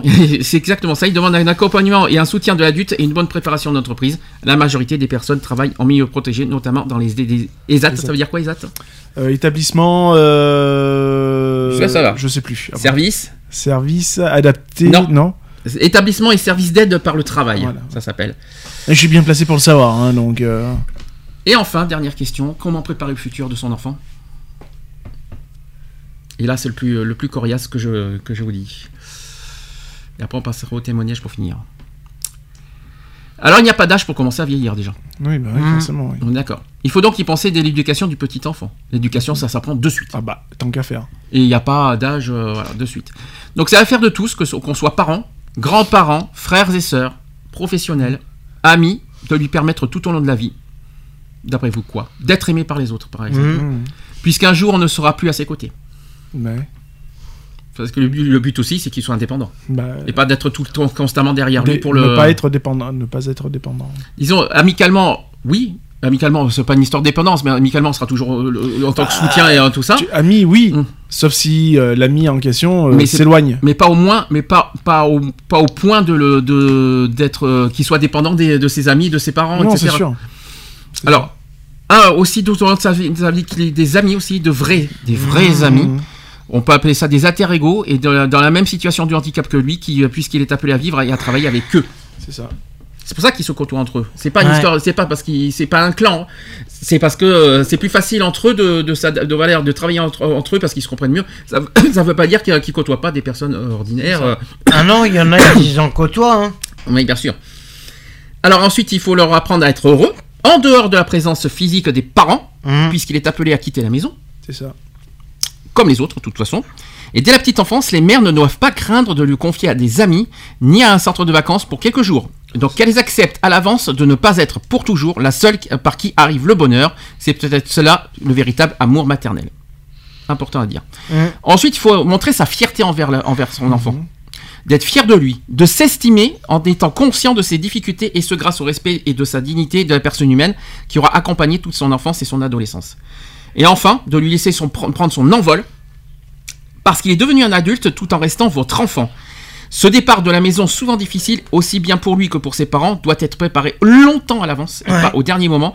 Il faut en parler en famille comme de quelque chose de naturel, de normal, aller visiter le foyer, commencer par des séjours de courte durée, puis si tout se passe bien, pour des, des périodes plus longues. Mm. Est-ce que vous avez d'autres recommandations à donner? Bah, en fait, c'est le parcours classique. Mhm. On aurait tendance à dire d'un d'un enfant euh, normal. euh, voilà, que tu, tu l'accompagnes jusqu'à jusqu'à son départ, quoi. hein. Mhm. Mais on Donc, t'éduque. euh, voilà, quoi. c'est une éducation C'est- c'est- normale. Voilà, c'est ça, c'est c'est le même Peut-être parcours. que ça demande un peu plus d'énergie, Un peu plus d'énergie et un Hmm. peu plus de temps peut-être, mais Et euh, c'est le même parcours. Quoi. plus d'attention, plus de- d'énergie et aussi plus peut-être de, ouais, il faut une de sécurité parce que dans le sens, Bien sûr, euh, bah, dans le sens, il est oui, plus bah, vulnérable. c'est ce que je vous ai sûr. dit tout à l'heure. Mais ça reste une éducation Classique. norme- classique et normale, quoi. C'est ça. C'est juste, y a, ça demande un peu plus d'efforts, beaucoup plus de- de- d'attention, Mm. beaucoup plus de choses. Mais sinon, Mais c'est la même que. c'est la même méthode euh, Mm. que, que tout le monde en fait, de toute façon. Et c'est la seule qui, qui est la, la plus logique. Et puis attention, ne pas faire l'erreur de trop. Alors, comme on a dit tout à l'heure, le côté de surprotéger, de- le côté trop être sur la- son enfant, trop être sur lui, trop aussi, là c'est pas bon pour lui, c'est pas ça qui va l'avancer dans, la- dans la vie quotidienne. Sachant Mhm. qu'un jour les parents ne seront plus là, il va, il, il va dépendre de qui C'est ça. cet enfant? C'est vrai. Un jour les parents, c'est triste à dire, Bah, c'est la vie. hein. euh, les enfants, de la les, vie, hein. les parents vont bien, voilà, un jour, un jour, On part tous à un moment donné ou à un autre. hein. Donc il faudra bien que dans sa vie adulte, il puisse, euh, bah, se, se- se- puisse être indépendant et puisse vivre sans, euh, sans, sans, sans contrainte et sans, sans problème. Quoi. Donc c'est pour ça qu'il faut, euh, pendant son enfance, eh ben, tout éduquer, tout lui apprendre, tout, tout- afin que dans sa vie adulte, il puisse mieux, mieux s'intégrer, mieux s'adapter, mieux, mieux vivre sans, sans l'aide des autres, sans l'aide d'autrui. Et puis, euh, et puis je rappelle qu'un, qu'un, qu'un enfant, qu'un- qu'une personne trisomique est loin d'être con C'est ça. C'est si clair. je peux me permettre, ils sont loin d'être cons, ils sont, ils sont capables de vivre normalement comme tout le monde. Et ils sont peut-être plus intelligents que nous. Alors ça, c'est autre chose. Mais ce que je veux dire, non, c'est non, mais capables... il y en a, ils sont beaucoup plus intelligents que nous. Ça, je peux te le dire. Je voudrais qu'on finisse par des témoignages. Mhm. Après, vous allez me dire euh, ce que vous en pensez. Donc, il y a une maman qui, qui s'est exprimée. Il a dit ceci. Depuis la naissance d'Éléonore, il y a 24 ans, on m'a souvent demandé, mais pourquoi? Tu ne savais pas que tu portais un enfant trisomique? On ne t'avait pas fait une, une, Au début, j'ai répondu, non, je ne savais pas. Puis j'ai ajouté, je ne le savais pas, et c'est tant mieux. Si je l'avais appris pendant ma grossesse, j'aurais certainement fait pris peur et fait la plus grosse erreur de ma vie. Il y a 24 ans, je ne savais rien de la trisomie. Juste euh, quelques idées préconçues, majoritairement monstrueuses, source d'angoisse, de honte et d'antipathie. J'aurais probablement préféré interrompre ma grossesse. Une fois le choc de l'annonce du handicap passé, Éléonore a fait, se, euh, révéler en nous, ses parents, une force et une capacité de tolérance que nous méconnaissions totalement. Aujourd'hui, nous savons combien Éléonore nous a enrichi de sa différence, combien elle apporte euh, par son rayonnement et combien elle est heureuse de vivre. Aujourd'hui, nous mesurons l'étendue de notre ignorance d'il y a 24 ans, et plus que jamais, nous soupirons. Quelle chance de ne pas avoir su que cet inconnu que je portais en moi était trisomique. Mhm. C'est la part d'une maman. C'est beau comme histoire. Ah oui, c'est très joli. ouais. C'est une maman qui n'a pas honte d'avoir une. Ouais, tout ça. simplement. De de- toute manière, de- faut de- pas avoir honte. C'est ce que c'est c'est un message qu'elle souhaite transmettre. Il faut pas avoir Mm. honte de porter, de vivre avec une enfant, avec un enfant trisomique. Et les regards des autres, faut pas, les, les- les- les regards, les jugements des autres, faut pas en prendre compte. Faut- C'est ça, c'est le choix des parents. Les autres n'ont pas à dire Déjà, je savais pas que les gens, les autres, les gens ont, le pas- choix de décider pas-. C'est pas aux gens qui vont éduquer ton enfant. C'est. Il n'y a décidé de tes choix. Voilà, c'est c'est toi qui éduques ton enfant et non pas les autres. Mhm. C'est être et rester soi-même sans vouloir être ce que les autres voudraient que vous soyez. Si je suis. Non mais c'est ça, c'est tout à fait. Voilà. J'ai compris moi. J'ai tout à fait compris. Les autres n'ont pas déjà à décider de vos de vos vies, de vos choix.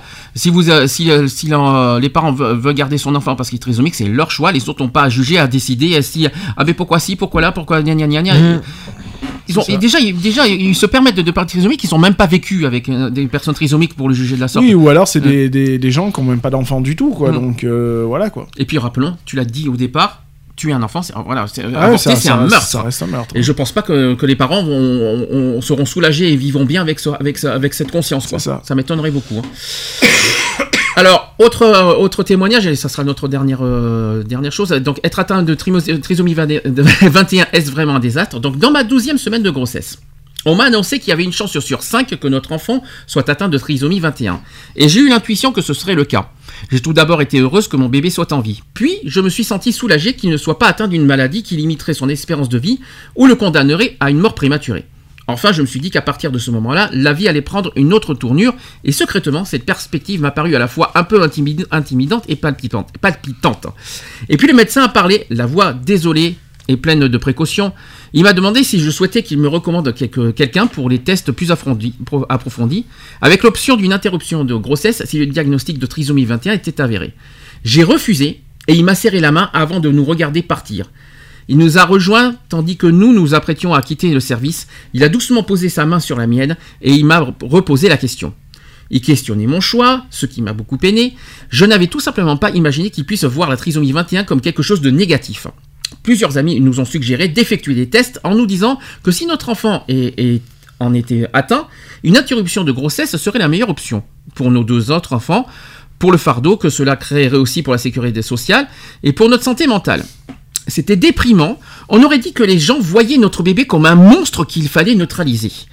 Les médecins se montraient très réservés. Se sentaient-ils désolés pour moi ou exprimaient-ils inconsciemment leur désapprobation? Peut-être me faisais-je des idées. Et quand j'étais dans ma 32e semaine, on m'a informé que je pouvais encore réaliser un test de dépistage préventif et que si mon bébé était atteint, je pouvais choisir euh, de mettre fin à ma grossesse à n'importe quel moment. La raison invoquée, c'est tout simplement la trisomie 21, qui est considérée comme un handicap grave, selon les médecins. hein. Nous vieillissons tous, mais beaucoup ne parviennent pas à accomplir ce qu'ils avaient prévu. Beaucoup meurent trop jeunes. Bien d'autres ont, bien- ont- ont besoin d'assistance médicale à un certain moment de leur vie. D'autres encore vieillissent sans difficulté majeure qui mais requièrent un suivi continu. Certains choisissent la vie du crime ou sombrent dans l'alcool. Il est une chose que nous avons tous en commun, c'est le fait de considérer comme normal d'être aidé d'une façon ou d'une autre dans les moments difficiles, si et quand nous ne sommes plus capables de nous occuper de nous-mêmes. Là, elle parle de la vie en général. hein. Aucun de nous ne peut savoir de quoi l'avenir sera fait, ni celui de nos enfants. Les routes peuvent bifurquer de façon très cruelle ou inattendue, ce qui est arrivé à deux familles fantastiques que je connais, et tout d'un coup, les chanceux, c'est nous. Si on vous disait que votre enfant allait souffrir de troubles de l'élocution, comme c'est le cas pour le nôtre, qu'il pourrait subir une opération du cœur, comme ça a été le cas pour le nôtre, qu'il apprendrait à marcher plus tard que les autres. Notre fils a fait ses premiers pas à deux ans et demi, et encore nous l'avons beaucoup poussé. Qu'on serait peut-être obligé de le nourrir par sonde gastrique, ce que nous avons fait pendant une courte période. Ou qui demanderait plus d'attention en classe, c'est le cas. Vous vous diriez peut-être exactement je ne veux que de ça pour mon enfant ou je ne veux que, je ne veux pas ça pour ma famille, je ne pourrai pas gérer. Les enfants de mes amis sont aussi passés par toutes ces choses. Les enfants normaux ont subi aussi des opérations du cœur, été nourris à l'aide d'un tube, se sont rendus à des séances d'orthophonie et, et ont été suivis en soutien scolaire. J'ai moi-même dû passer par un traitement anticancéreux coûteux. Mais ça n'a rien à voir avec tout ça. Qu'y a-t-il de si déplaisant à avoir une personne handicapée dans sa famille, à l'école ou au travail? Sont-ce les soins supplémentaires dont elle pourrait, euh, dont elle pourrait avoir besoin? Est-ce la peur que- qui, qui nous inspire sa santé ou sa qualité de vie?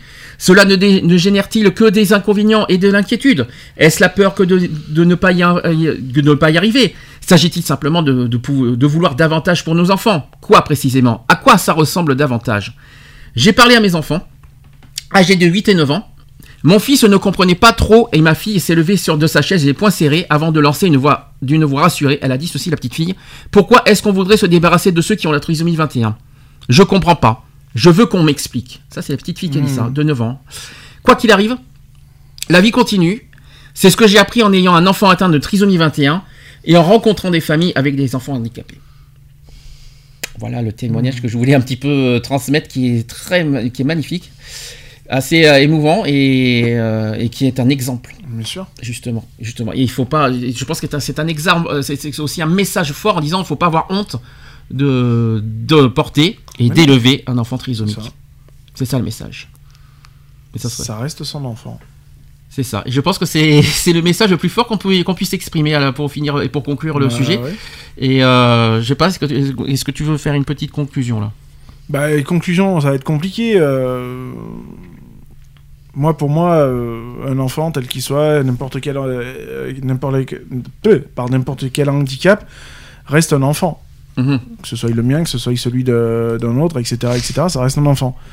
Un enfant, généralement, c'est quel- c'est quelque chose qu'on a désiré, Mhm. qu'on a voulu. Donc, euh, qu'importe son état euh, physique, psychique, euh, etc., etc., ça reste un être, un être à part entière et voilà quoi. En tout cas, euh, faut pas avoir honte, faut pas avoir peur. Faut pas oublier qu'un enfant reste le plus beau gâteau qu'on peut, qu'on peut avoir. hein. Bien sûr. Mmh. Et il faut pas, il faut la saisir cette chance. C'est ça. Et il faut pas Il y en la. a plein faut- qui peuvent pas avoir d'enfants, donc euh, euh,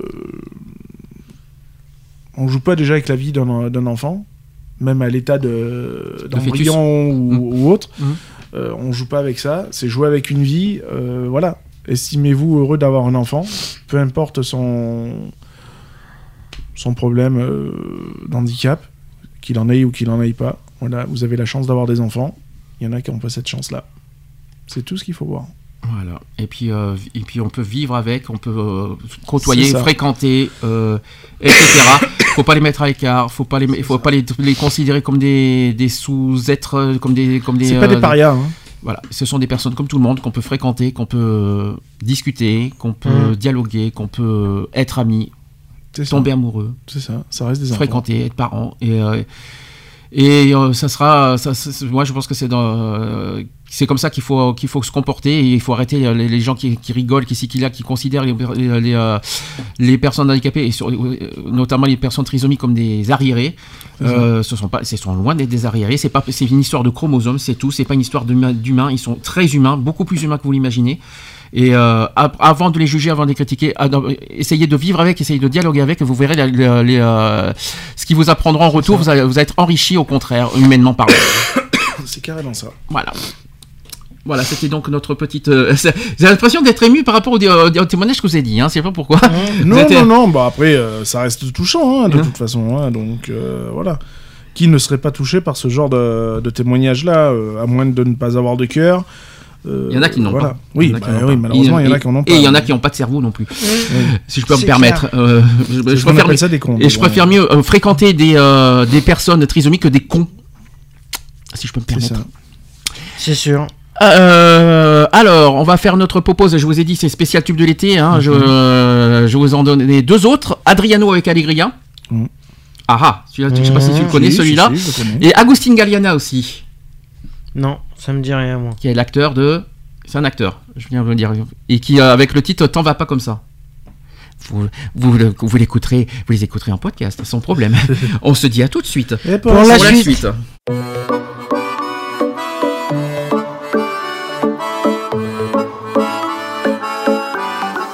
Drapé dans ta robe blanche, les yeux bleus comme ceux d'un ange.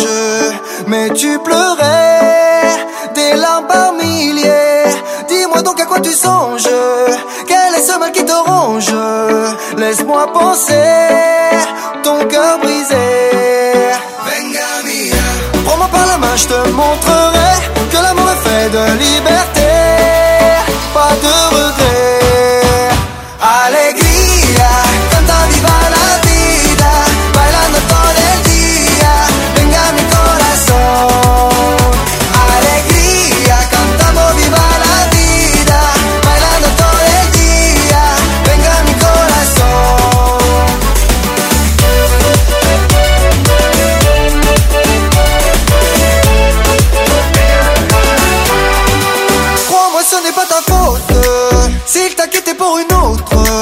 tu l'as aimé à t'en aveugler. Aujourd'hui, je te redonne ton sourire qui rayonne. Je vais recoller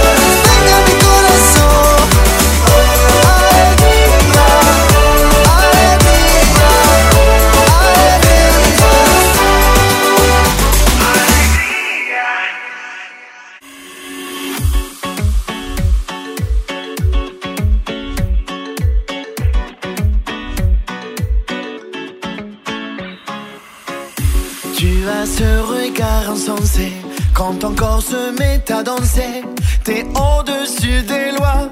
Le monde est à toi. T'es déjà dans toutes mes pensées. Je cherche un mot à balancer. Tu es là devant moi. Je reste sans voix. Je veux ta dans la mienne.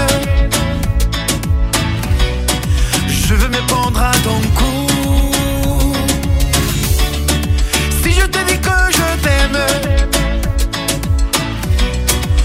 Prendras-tu pour un fou?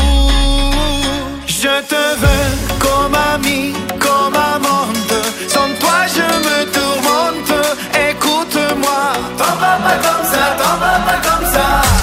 Insomnie, insolente.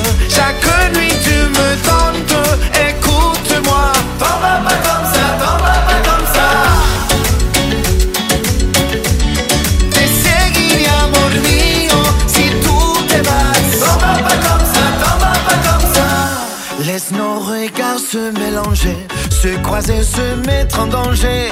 Toi joli, moi jaloux, le monde est à nous. Qu'est-ce que t'en dis, laisse-moi tenter. Elle me pique ta peau pimentée. Dis-moi à quoi tu joues, je brûle partout.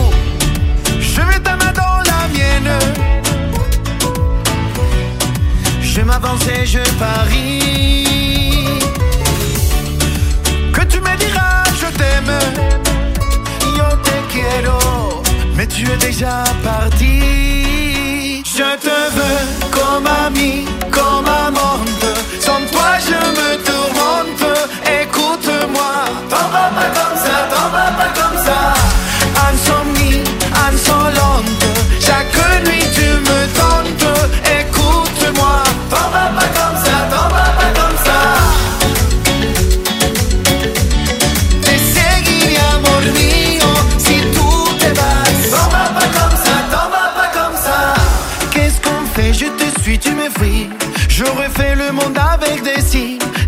Que tu m'envoies des signes.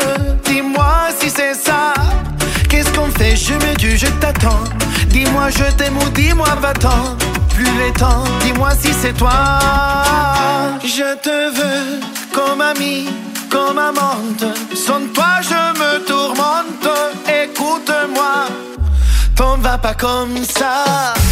Insomnie, insolente Chaque nuit tu me tentes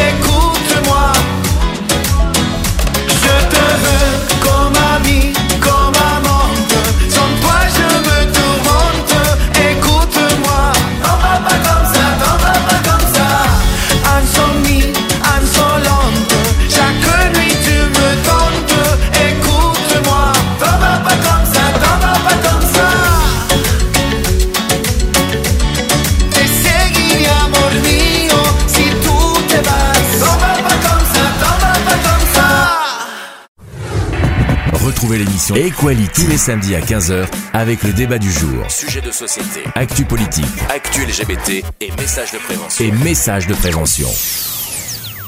De retour dans l'émission Equality en direct, 16h55.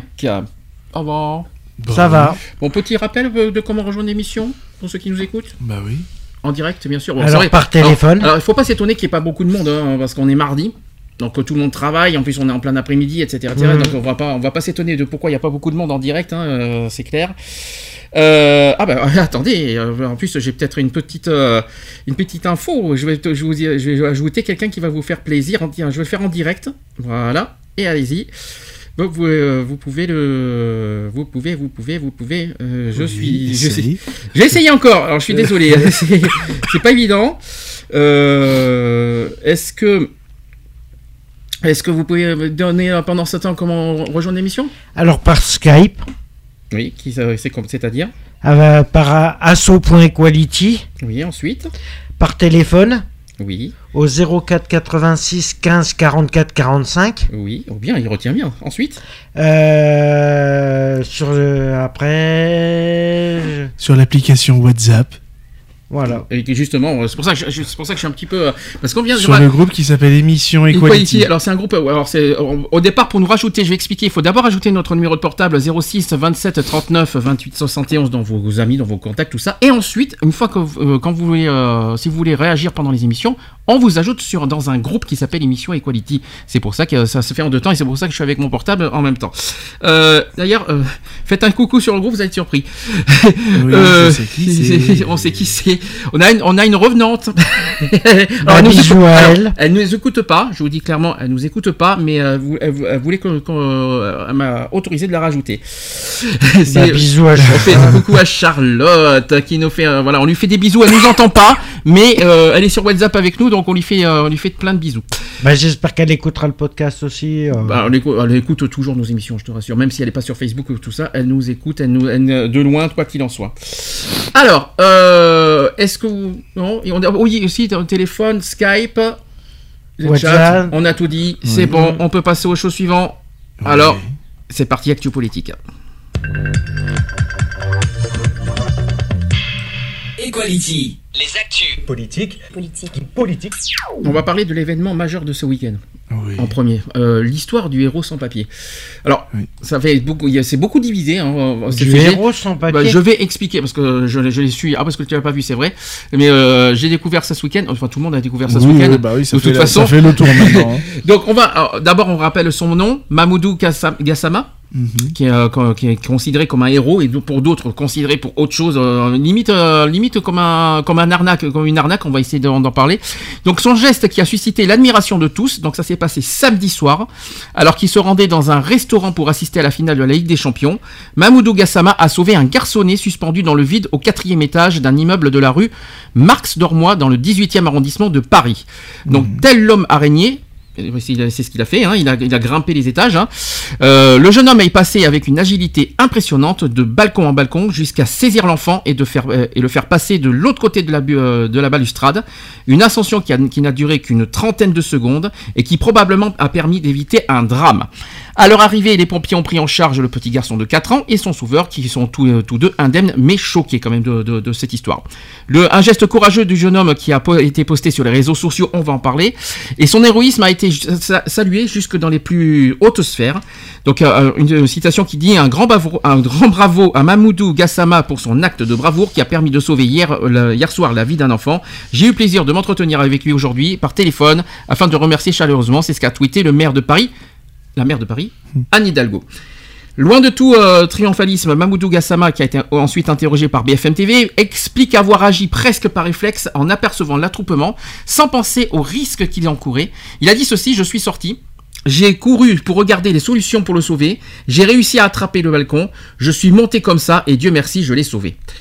Dimanche soir ensuite, euh, donc c'était avant-hier soir, son nom faisait partie des sujets les plus commentés de Twitter, et pour saluer son héroïsme évi- évidemment, mais également pour demander sa naturalisation. Selon l'adjoint au maire de Paris qui s'appelle Yann, Yann Brossa, le jeune héros, qui est- il a, je rappelle que Mamoudou n'a que 22 ans, Mhm. il faut quand même le rappeler, Le- donc il a 22 ans et il est sans papier. Il est arrivé il y a près de 6 mois au Mali- euh, du Mali, il, a- il est, il est- il est du Mali, et il vit actuellement à Montreuil, dans la région parisienne. Sur le réseau social, ils étaient nombreux à faire le lien avec Lassana Batili, qui est également malien sans papier, et qui est héros de l'attentat de l'hypercachère. De, de Vincennes. Donc Anne Hidalgo, qui a assuré sur le même réseau social qu'après son geste héroïque, la ville de Paris euh, le, sou- le soutiendrait dans ses démarches pour, euh, euh, pour s'établir en France. Et Mamoudou Gassama devrait également être. euh, il a été reçu par Emmanuel Macron à l'Elysée. On, va en parler. Donc so- selon les premiers éléments d'enquête, j'ai oublié de vous dire, il y a une histoire d'enquête aussi qui est toujours sous enquête aujourd'hui. L'enfant s'est retrouvé seul sur le balcon en l'absence des parents de- à leur domicile. Vous savez ce qu'avait fait le père? Non. Je l'ai- su hier soir. Je Le père jouait à Pokémon Go Hmm. à l'extérieur. Et donc il s'est absenté. Il s'est absenté quelques instants. Et enfin, il n'est pas rentré de suite de, de- de tout ça parce qu'il euh, voulait jouer à Pokémon Go. Et pendant ce temps, eh bien, il y a l'enfant qui était au balcon. Hmm. Euh, à la suite de ce drame évité de justesse, le père de l'enfant, donc né en 81, a été placé en garde à vue dans le cadre d'une enquête ouverte du chef de soustraction à une obligation parentale qui a été confiée à la brigade de protection des mineurs et c'est ce qu'a précisé une source judiciaire. Donc le, père est sous enquête. Et sous enquête. est sous enquête. Il sera donc est présenté hier matin au parquet de Paris pour se voir notifier une convocation à un procès devant le tribunal correctionnel qui, sera prévu dans les prochains mois. Le délit de soustraction d'un parent à ses obligations légales, c'est puni de combien d'après vous? C'est puni ça par la loi. 5 ans? Non, c'est deux ans malheureusement. Seulement deux ans de prison et quand même 30 000 euros d'amende. Mhm. Il faut quand même le dire. Ensuite, hier, lundi, le lundi, Mamoudou Gassama a été reçu par le, président Emmanuel Macron. Donc, il, il était, il était en jean et chemise à manches courtes. Et Mamoudou Gassama a parlé lundi matin, euh, durant quelques minutes avec le chef de l'État, devant les caméras, avant que l'entretien ne se poursuive en tête à tête. Et à l'invitation du président, le jeune homme a raconté les circonstances de son acte de bravoure.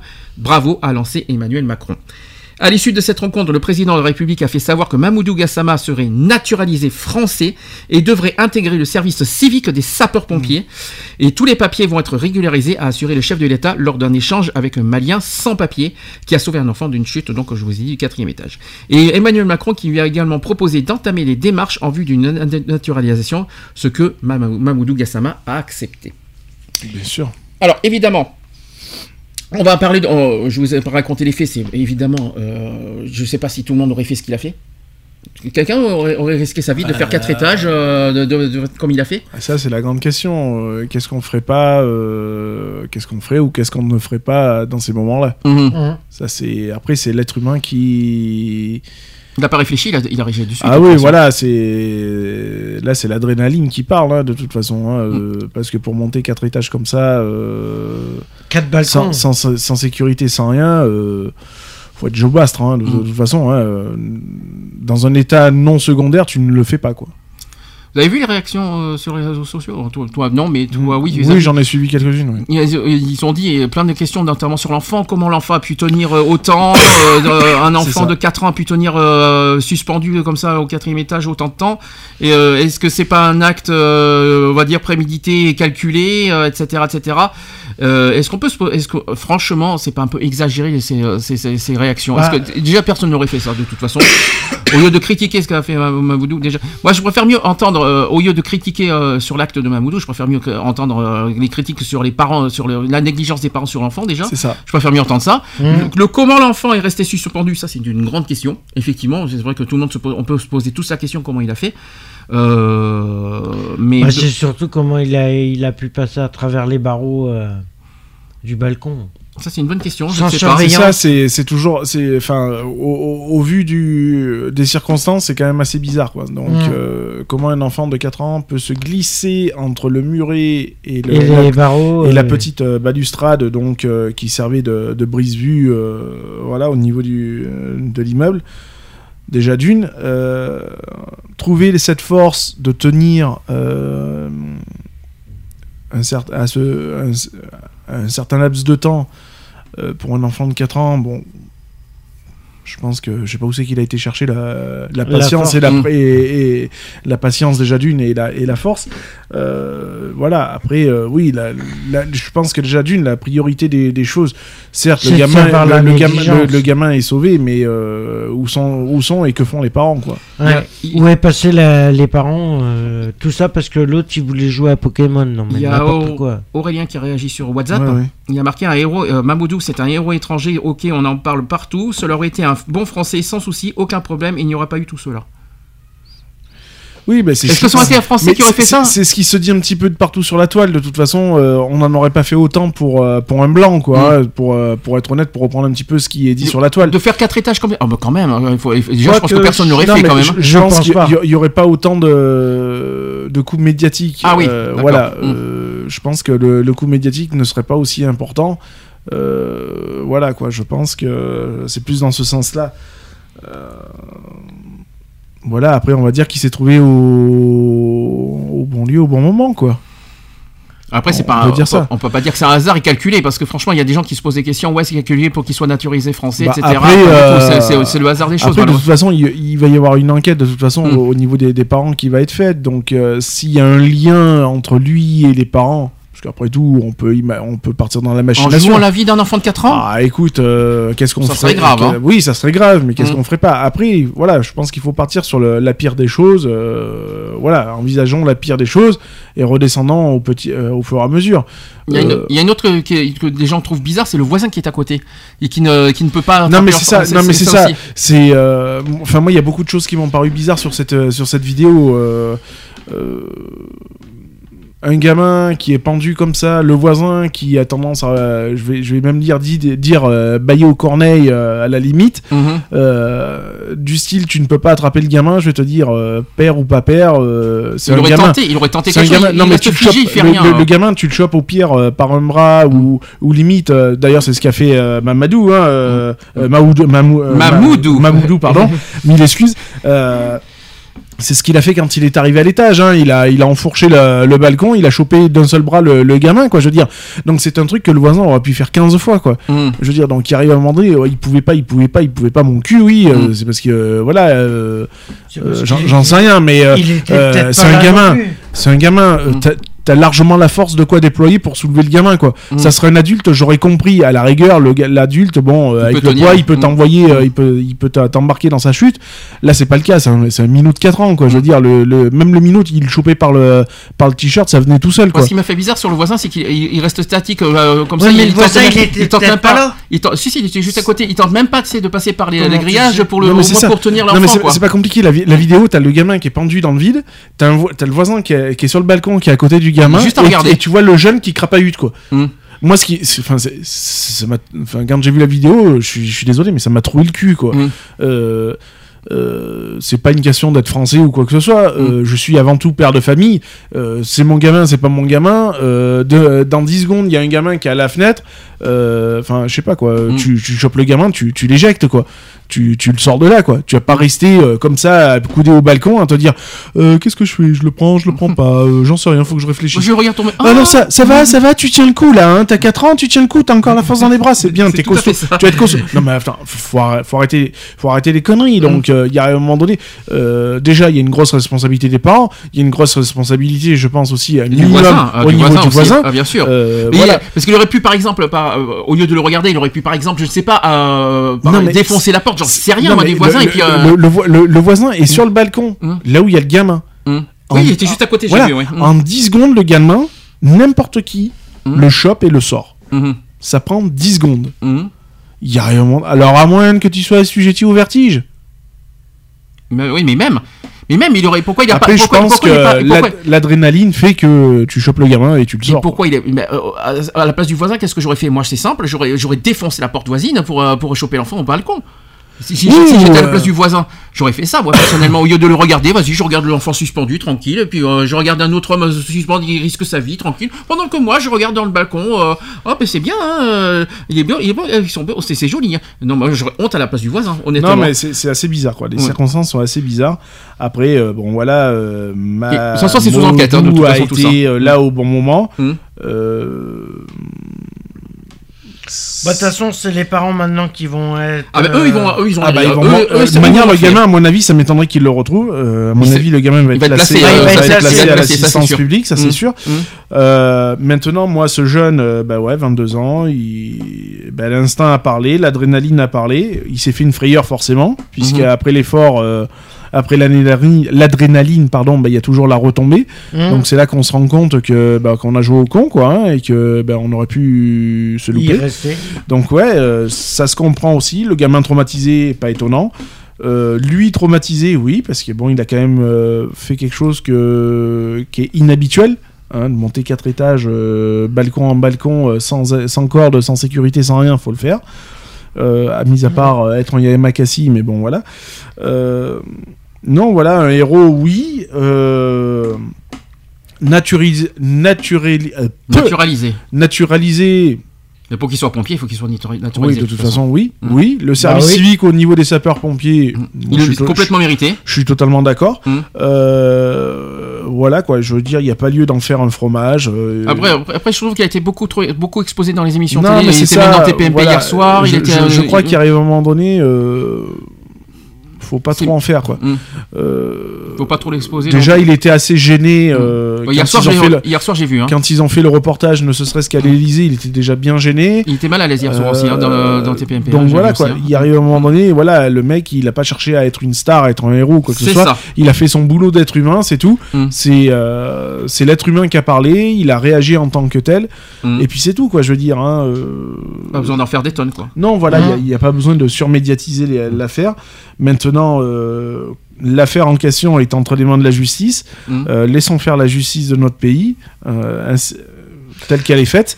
Euh, Bah, J'espère qu'elle sera exemplaire. De toute façon, c'est sous les- enquête. hein, C'est non, sous mais de une façon, fait, de on, toute peut, façon. on hein. peut pas dire, on espère que machin. euh, forcément qu'on attend des sanctions, c'est, ça me paraît euh, le, le minimum requis. Euh, voilà, maintenant ce jeune, bah, il a reçu donc du, aujourd'hui, il a reçu son, son document provisoire de de, de- de passeport de, de séjour. hein. il a reçu son, son séjour provisoire aujourd'hui, puisque j'ai suivi ce matin les, les infos. Donc euh, voilà, donc il va avoir dans les jours à venir euh, sa naturalisation euh, définitive. Et puis bon, ben voilà, tant mieux pour lui, c'est bien, c'est voilà, il a réagi comme il, il aurait fallu réagir, voilà. Et puis j'espère que le père va, va, Peut-être morfler. peut-être inconsciemment, parce que bon, il faut quand même être inconscient pour pour faire ce, ce genre de- d'héroïsme-là, hein, puisque monter quatre étages, comme je l'ai dit précédemment, sans. En 30 sécurité. en plus. hein. Mhm. Euh, voilà, faut faut le faire, hein, je veux dire, hein, il faut faut en vouloir, faut en avoir dans le pantalon. Euh, Pas beaucoup, pas beaucoup le feraient. c'est ça, pas beaucoup le feraient. Moi, même moi, je- j'hésiterais à le faire, hein, je le Mm. cache pas. Euh, Moi, voilà, je quoi. sais que je pourrais pas le faire. Ça, c'est sûr. Après, euh, voilà, ça, c'est bien, c'est bien, mais bon, voilà, comme je dis, euh, faut pas se servir de ça maintenant pour euh, que d'autres se disent, bon, ah, écoute, euh, bah ouais, moi aussi j'ai fait ça, et Mhm. pourtant euh, on m'a pas accéléré ma naturalisation ou un truc comme ça. Mhm. Mm. Voilà, c'est ce qui me fait un peu, un petit peu peur aussi, c'est que ça devienne une facilité. Et puis rappelons que Mamadou n'a rien demandé. C'est le président qui lui a proposé. Il a dit oui forcément parce que mais il n'a pas demandé. Écoutez, j'ai- attrapé le bébé en échange naturalisez-moi. C'est pas pas du tout ce qu'il a demandé. C'est le ça. président qui l'a accueilli, qui lui a proposé. Il a dit oui forcément. Il va pas dire Mhm. non. hein. Il a une opportunité. Il va pas dire non. Mais il sait pas ce qui c'est pas. Il n'a pas fait ça en échange. euh, Ah bah écoutez, euh, je fais ça, mais à condition que je sois naturalisé. Ça m'étonnerait qu'il ait fait ça dans cette optique-là. hein. Ah bah non. J'y crois pas du tout, moi, personnellement. Parce que risquer, risquer sa vie euh, pour ça, moi, j'y crois pas du tout. Hum. Alors, autre sujet, la France qui sort officiellement de la procédure européenne pour déficit excessif. Ça y est, c'est officiel, nous ne sommes plus en danger au niveau européen. Ah bon? Oui. Il y a, petite aparté, il y a euh, Charlotte, Charlotte, oui, qui a était dit, aussi. il a fait un geste héroïque, ok. Tout simplement. Voilà. Oui, parce que je viens de le voir. C'est vrai que tu, tu- je suis pas, je suis pas forcément devant. Mais Charlotte qui nous a, qui nous a écrit aussi sur. euh, Vous voyez, Sur sur, WhatsApp. WhatsApp. ça marche oui, bien. oui. hein. Vous voyez, hein, on peut le dire. Hein, voilà, je l'ai devant moi, il est là, toi aussi. Hein, donc, Oui, oui, il est là, euh, coucou, voilà. hein. Que tout va bien. Alors, Cocorico, donc la France, qui sort officiellement de la procédure européenne pour déficit excessif, le déficit public repasse sous les 3%. On en a parlé quand on avait fait ça, le bilan ouais. de Macron. Euh, C'est une première depuis 10 ans. Selon la première estimation de l'INSEE, le déficit français s'établit à 2,6% du produit intérieur brut. euh, et, euh, et donc, et sachez qu'après 10 ans sous haute surveillance de Bruxelles, Paris peut enfin quitter le club des mauvais élèves de l'Union européenne grâce au redressement de ses financements publics. Une journée à marquer d'une pierre blanche pour la France parce que le 23 mai dernier, Bruxelles a annoncé la sortie officielle de Paris de la procédure européenne pour déficit excessif. C'est l'aboutissement de 10 ans d'efforts et de redressement. C'est ce qu'a commenté euh, il y a un mois Pierre Moscovici, qui est le commissaire européen aux affaires économiques et ancien ministre des Finances de François Hollande. La France doit, doit sa sortie euh, de purgatoire budgétaire à la baisse de son déficit à 2,6% en 2017, puis selon les prévisions, cette année va être à 2,3%. En 2019, ça va augmenter. On, on sera au-dessus. Euh, selon la commission, le déficit devrait remonter à 2,8% à cause de la transformation du crédit d'impôt comp- compétitivité d'em- d'emploi, donc le CICE, en baisse des cotisations pérennes euh, dont bénéficieront les entreprises. Sans cette mesure, le déficit se réduirait à 1,9% l'année prochaine Ah s'il n'y avait pas cette mesure. Et pour sortir de la zone rouge des finances publiques, un État doit aligner trois budgets présentant un déficit inférieur à 3% du PIB. Avec le retour de la France, il ne restera plus que l'Espagne. Parmi les mauvais élèves, et ceux qui ne parviennent pas à diminuer leur déficit public sous la barre des fameux 3% du PIB, au plus fort de la crise économique en 2011, pas moins de 24 États membres se trouvaient en déficit excessif, ça on parle de la Grèce évidemment. Donc c'est une bonne nouvelle pour les Français, parce que cela veut dire que nous, assainissons les comptes publics, c'est ce qu'a réjoui- réjoui le ministre des Finances Bruno Le Maire, quand Bruxelles avait confirmé au, au début du mois de la future annonce, mais il ne faut euh, faire preuve d'aucun euh, triomphalisme. Le redressement des comptes publics est en effet tiré essentiellement par reprise économique. Sur le, vo- le volet du désendettement, la France n'a toujours pas fait ses preuves. Et avec le Luxembourg, l'Hexagone est même, est même le seul pays européen qui a vu sa dette progresser en 2017 pour se rapprocher des 100% à 97%. Donc les recommandations économiques de la France, euh, de la Commission dévoilent aussi ce mercredi 23 mai, qui s'annonce euh, donc exigeante. D'autant que la France n'en a pas fini des négociations avec Bruxelles. Elle évolue désormais en bras préventif de la procédure de surveillance des politiques économiques. Et à ce niveau, les budgets des États sont examinés au regard de la réduction annuelle du déficit structurel, autrement dit de leur capacité à réduire durablement leurs dépenses. C'est un sujet délicat pour Paris au passage. Voilà, c'est une bonne nouvelle, mais il faut pas. euh, Faut pas s'endormir sur ses lauriers. et hein. puis il faut pas non- et puis il faut pas trop trop jubiler parce que voilà il va y avoir des hauts et des bas. Hein, les ça, bah, comme hein. 2019. Il y a- il y a toujours des vagues. Comme tout, hein.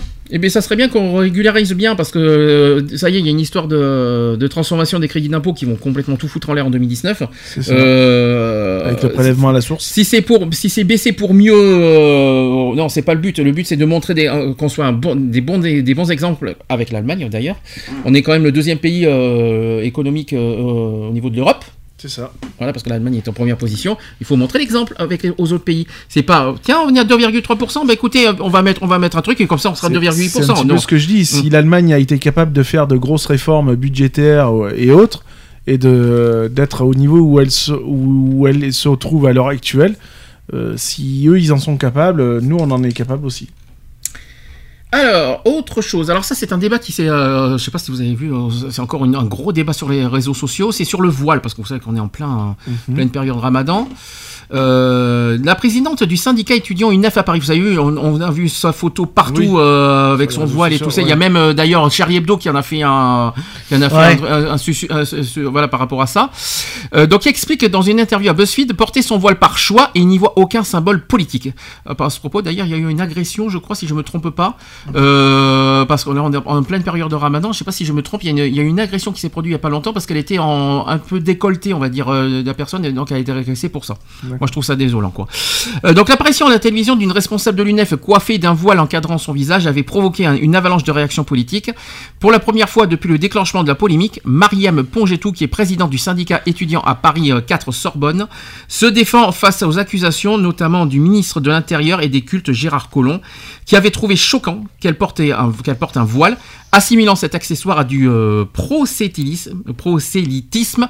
Donc elle a dit mon voile n'a aucune fonction politique. Et c'est ce qu'a expliqué la jeune femme qui a seulement 19 ans. Dans une interview euh, publiée ce dimanche sur le site BuzzFeed, elle a dit ceci C'est ma foi. Après, oui, c'est visible, mais ce n'est pas pour autant euh, du prosélytisme. Je dois presque me justifier de mon choix alors que je ne devrais pas. C'est ce qu'a regretté l'étu- l'étudiante qui est victime d'une campagne de harcèlement en ligne, hein, quand même aussi. hein. L'ancien maire de Lyon qui lui avait reproché vendredi, euh, alors vendredi il y a deux semaines, euh, il y a une semaine et demie plutôt, avec son foulard, sa différence avec la société française, y voyant même une provocation. C'est assez pathétique de la part euh, d'une ministre de l'Intérieur d'avoir de tels propos et aussi violents. C'est ce qu'a estimé la responsable syndicale, surprise de l'ampleur de la polémique lancée par le cofondateur du mouvement Printemps républicain, Laurent Bouvet, après la diffusion sur M6 d'une interview où elle s'exprimait sur le blocage des universités. Marlène Schiappa, secrétaire d'État à l'égalité homme-femme, s'est également dit interpellée par le choix par l'UNEF d'en faire sa porte-parole, signe pour elle de la marque d'un islam politique, ce que réfute absolument la syndicaliste et qui dit porter le voile par choix, par conviction euh, religieuse, dans le respect de la loi, dans le respect d'autrui. On me prête des intentions qui ne sont pas les miennes. À aucun moment j'ai mis mon voile par volonté politique ou réactionnaire. C'est ce qu'insistait Mariam Pontegou euh, auprès de BuzzFeed. Des personnes interprètent ce que je veux penser parce que j'ai un voile. C'est ce qu'a déploré la jeune femme, qui explique partager des idées progressistes de son syndicat et exclut par ailleurs l'idée de démissionner de ses fonctions syndicales. Contrairement au député France Insoumise Adrien euh, Catenens, qui est euh, donc euh, Mariam, euh, euh, Mariam Pontegou ne juge pas incompatible l'affichage des convictions religieuses et les valeurs du syndicalisme. Porter un voile et être une responsable euh, syndicale ne rentre absolument pas en contradiction selon moi. Personne à l'UNEF ne m'a jamais fait la réflexion ni même posé la question. À partir du moment où la loi autorise le port du voile à l'université, on ne devrait pas se demander si ça couvre les cheveux et les cheveux et les oreilles ou les cheveux et les oreilles et le cou. Donc Mariam Pontegou dé- déplore aussi euh, la seule alternative proposée aux femmes portant le voile islamique en France. Lorsque l'on reste chez soi, on dit que nous sommes soumises. Lorsque nous revendiquons, lorsque nous nous engageons, on nous dit que nous n'avons pas le droit. Y voyant, euh, elle y voit euh, d'ailleurs un problème de l'état de droit. Elle a dit ceci, j'espère que certaines mentalités évolueront et que du positif sortira de toute cette histoire, que des gens puissent se dire qu'il est possible d'être une femme, une citoyenne française, d'être musulmane, voilée, étudiante et de s'engager pour les autres. C'est ce qu'elle a conclu. Alors, de, on va pas. On va pas Oui, il y a une question qui me taraude. Hum. Pourquoi simplement parce que c'est le ramadan en ce moment? Alors c'est pas forcément ramadan. Pourquoi porter le- le voile pendant ramadan parce que je sais qu'on en a croisé assistant Mm. aussi euh, Oui. à, à Action. À Action j'en ai j'en ai j'en ai croisé a des gens Oui, qui, oui, des non, mais qui pourquoi le voile. le, le dévoiler simplement maintenant qu'elle mettait le voile? Mais Pourquoi faut- elle l'a- elle l'a pas fait avant? Moi c'est moi c'est pas ça qui me dérange. Moi personnellement Non, mais moi, je, moi je vais poser c'est la question je vais poser la question différemment. On va pas on va pas euh, parler d'elle, mais je vais parler en général du port du voile. Est-ce que ça vous dérange euh, personnellement euh, dans les boutiques, dans les dans, dans la rue tout ça de, de voir quelqu'un qui porte un- de voir une femme qui porte un voile? Moi personnellement, ça me gêne pas. C'est pas, c'est pas le problème. C'est, c'est simplement que moi là, je, je comprends pas son action de l'avoir simplement mis maintenant. Elle fait ce qu'elle veut. Est-ce que est-ce qu'on te est-ce qu'on te juge parce que tu portes un jean, un jogging, euh, parce que tu Non. sais parce que tu as une casquette, Non, des mais lunettes pourquoi elle l'a pas fait avant? Pourquoi, pourquoi on a jugé ce qu'elle porte? Elle, elle- elle- elle s'habille comme on veut. Et on- Nous, on, on s'habille comme on veut, il me semble. Est-ce que les gens doivent, euh, on- euh, si, si je me trompe pas, Non, moi, je j'y vois aucun inconvénient. Après, euh, voilà.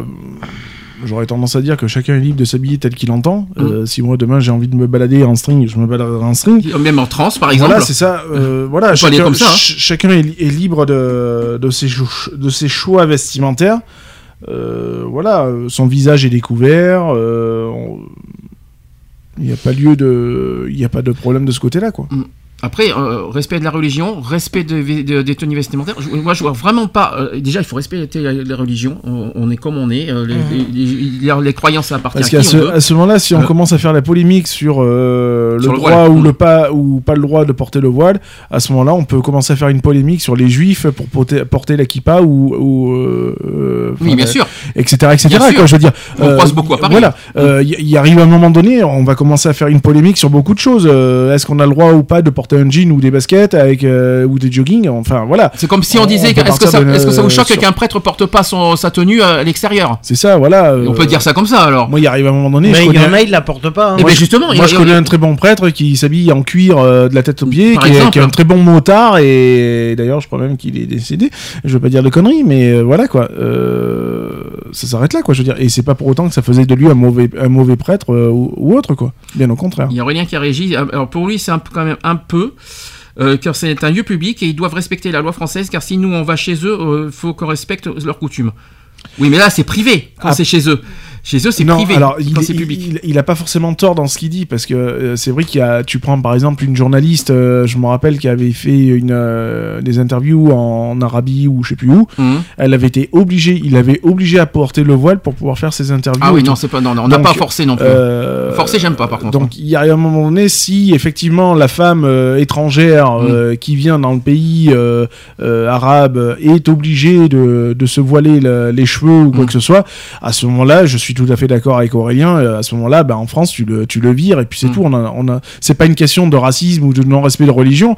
C'est-à-dire que si chez toi, on est, la femme, euh, la femme étrangère est obligée de se voiler, Ouais. bah, à ce moment-là, la femme, étran- la, la femme de ton pays, la femme étrangère, quand elle Mm. vient en France, elle est obligée d'enlever son Donc en voile. gros, si je comprends bien, il y a une différence entre être libre de porter ce qu'on veut et d'être forcé à porter. Voilà. euh, voilà, c'est ça il arrive un moment donné, Mm. euh, je, re- je rejoins tout, à- je comprends bien ce qu'il dit et je, je le rejoins to- euh, totalement.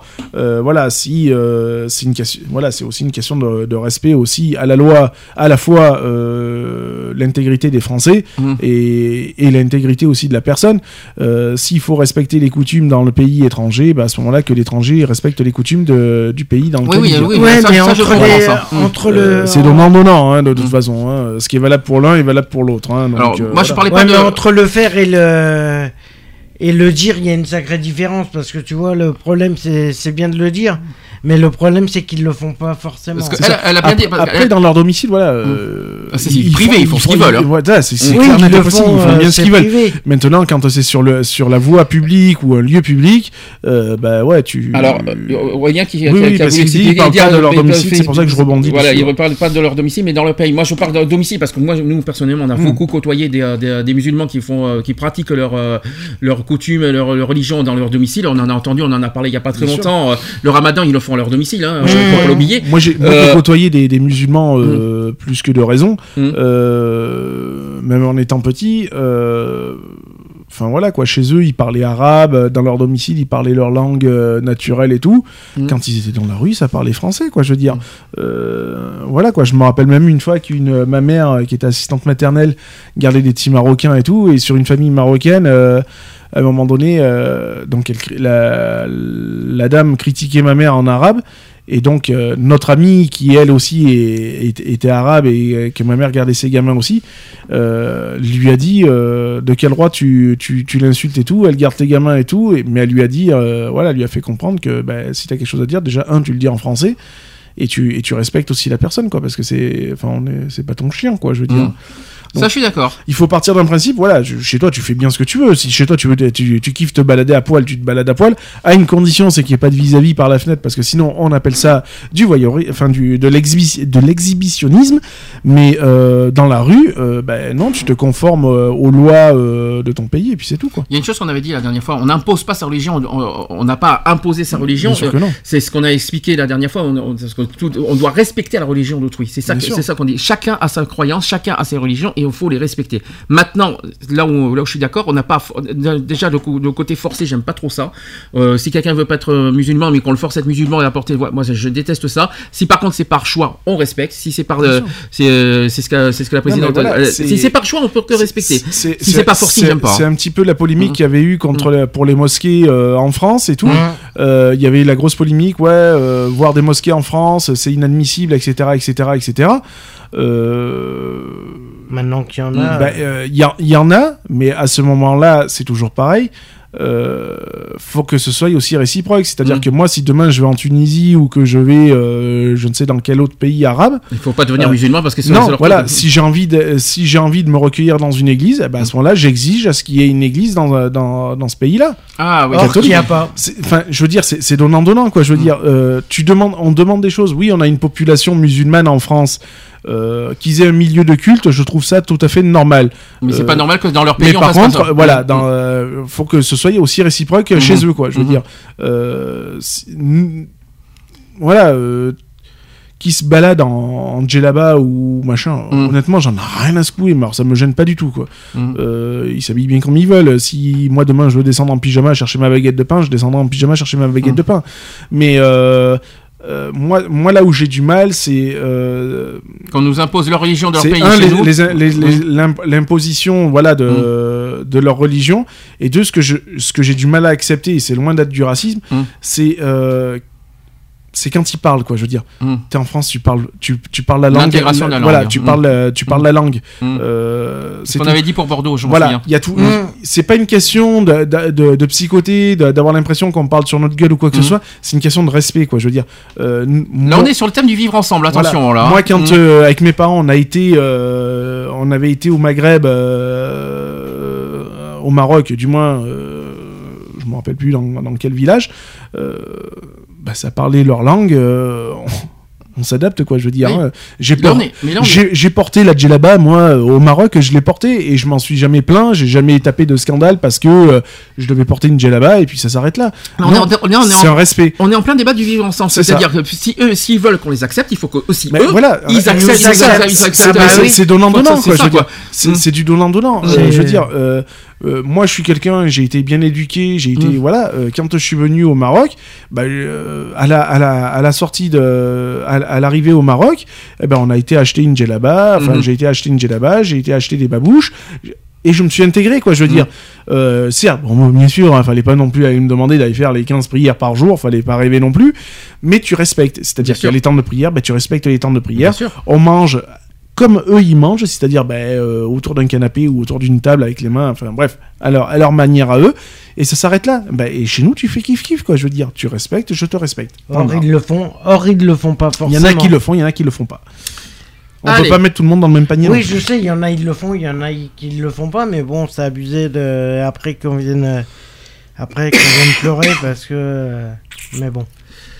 Allez, autre sujet. On va encore. euh, Ça fait. euh, C'est encore un grand, grand sujet qui n'a rien à voir. Mais Marion Maréchal, et j'ai bien dit Maréchal, Oui. pas Le Pen. Parce que tu sais qu'elle a enlevé son nom, là. Oui, oui, je- oui, oui, oui, C'est pourquoi elle, Ouais, commence à. mais- Elle commence à ne. Ne- disons qu'elle plus, euh, devient, elle devient allergique à la famille Le Pen. Ouais, ça y est, comment. Oui, mais pourtant, Ouais, ça, Ça ça lui empêche. ça- Mais elle a les mêmes Mais convictions. non, elle- non, et ça lui empêche pas d'être extrême, je suis désolé. mais- mais euh, bien sûr que non, tu elle est anti-Le Pen, mais elle est, elle est comme eux. Donc, ça sert à rien. Tu, Mais ça changera rien, de toute façon, ça reste une Le Pen. Euh, Qu'elle enlève son, mais qu'elle enlève son nom. Elle est non, plus mais qu'elle enlève son nom ou pas, ça changera rien. Eh, je suis désolé. Elle est née Le Pen. Elle est plus- de- automatiquement, De, toute façon, voilà. elle fait partie de la famille Le Pen. euh, c'est Sa, sa nom. mère, voilà. c'est sa mère. Oui, euh, non, mais ça, ça, ça reste son nom de jeune fille, qu'elle le veuille ou pas. Le, demain, le jour où elle sera Elle mariée, elle portera le nom son de son nom- mari. Ah non, son nom de jeune fille, c'est Maréchal. Oui, non, non, mais enfin, je veux dire par euh, par bidule chouette, bidule chouette, c'est Oui. c'est une Euh, Le Pen quand même, qu'elle le veuille pas. Le Pen, Et point. Euh, donc euh, voilà, euh, tu retires le nom de Le Pen si tu veux. Après tout, si c'est pas son identité réelle, Mhm. puisque son identité réelle c'est Marion Maréchal. Point. Mhm. Ça s'arrête là. Euh, moi, je, je vois, je, Je vois, vois je pas vois pas d'inconvénient. Bien sûr, ça n'enlève rien à son étiquette politique, mais je vois pas vois, je vois pas où est la, la, la polémique entre parenthèses euh, d'avoir retiré son nom. euh, Enfin, le, deuxième nom De Le Pen. Est-ce qu'il- faut- euh, Est-ce qu'il faut s'inquiéter de ce qu'elle prépare derrière là? Oui. Bah, c'est une extrémiste. Hein. Et puis euh, Ouais, euh, une pure extrémiste, elle est pire que sa tante, euh, ça voilà. c'est clair. hein. Non, mais bien sûr. Est-ce qu'il faut s'inquiéter, les- hein les- Mais elle veut prendre la place de sa tante, hein, de toute façon. Mais de hein. toute Ouais, je suis pas sûr. Non, Si. c'est pas créer, elle va créer un nouveau extrême. Oui, c'est ça. Euh, C'est Eh pas, ben, une- c'est pour pas une prendre la place de sa tante. Non, elle veut c'est créer pas, un nouvel. c'est pas une question de vouloir prendre la place de, qui- de qui que ce soit ou de quoi que ce soit. C'est surtout qu'elle a eu une, elle a été bercée dans une éducation qui était pro, euh, pro front nationaliste et donc euh, elle a subi tous les, Lavage de cerveau. Tous les, euh, voilà, tous les, euh, tout ce qui s'en est suivi dans la, dans la famille, quoi. Je veux Mm. dire. Donc, il- voilà. Maintenant, elle veut créer son propre parti. Euh, bah, libre, libre à elle, quoi. Je veux dire, euh, n'importe qui est, est libre de créer un parti euh, politique. Hein. Euh, moi, demain, si je veux en faire un, j'en fais un. hein. Il y a un truc, il y a un truc que, il faut être honnête, il y a un truc que, que, Marine Le Pen a réussi, c'est qu'elle a éclaté le Front National en plusieurs extrêmes, hein. euh, c'est que chose que Jean-Marie Le Pen euh, n'a jamais fait. Mais c'est bizarre Ouais, parce que Marine Le Pen, tellement qu'il il y a des désaccords dans- au sein du Front National qui va devenir Rassemblement National, il faut quand même pas l'oublier. Ça va changer de nom dans pas longtemps. Quelques mots vite fait sur le nom, Non, ça du Front National. bah, et, euh, bah, disons qu'au lieu d'un front, ça sera un rassemblement, c'est tout. ça reste national. Oui, non, mais voilà, comment dire, c'est pour. euh, euh, ça sert à rien. pour prendre euh, très facilement, euh, voilà, c'est pour rassembler l'extrême droite. Oui, tu parles. Rassemblons-nous. Tu Euh, parles. donc, tu euh, parles. voilà. Elle a, plus- elle a réussi plus à diviser que- qu'à qu'à rassembler. Oui, euh, mais elle a divisé parce que bah, forcément, il y en a qui sont, les- les- pour certaines personnes, la, la- si moi je devais m'en tenir à, à la politique telle que je l'ai connue et telle, telle je l'ai sollicité du, du Front National, moi je maintiens la, la poli- je- j'aurais tendance à maintenir la, la politique Le Pen Mm. et non pas celle de Marine et encore moins celle de, de Marion Maréchal. Euh, voilà, moi j'ai été bercé par le Front National, mais par le, enfin bercé, non pas bercé, mais de mieux en mieux? non, mais j'ai- j'ai j'ai été sous la coupe de. Oui, du- mais Jean-Marie Le Pen. De, de- Ouais, de du Jean-Marie. Mm. Euh, voilà, euh, j'étais pour ses idées, j'étais contre ses idées parce que. y a Oula, des... Tu peux pas être couru contre, contre, c'est pas Mais possible. si, tu, tu peux être pour et contre. euh, j'ai été militant du Front National. Il y a des choses que j'ai admis, d'autres d'autres choses que je n'admettais pas. Euh, mais je le disais. Mm. Mais ça m'empêchait pas d'être derrière.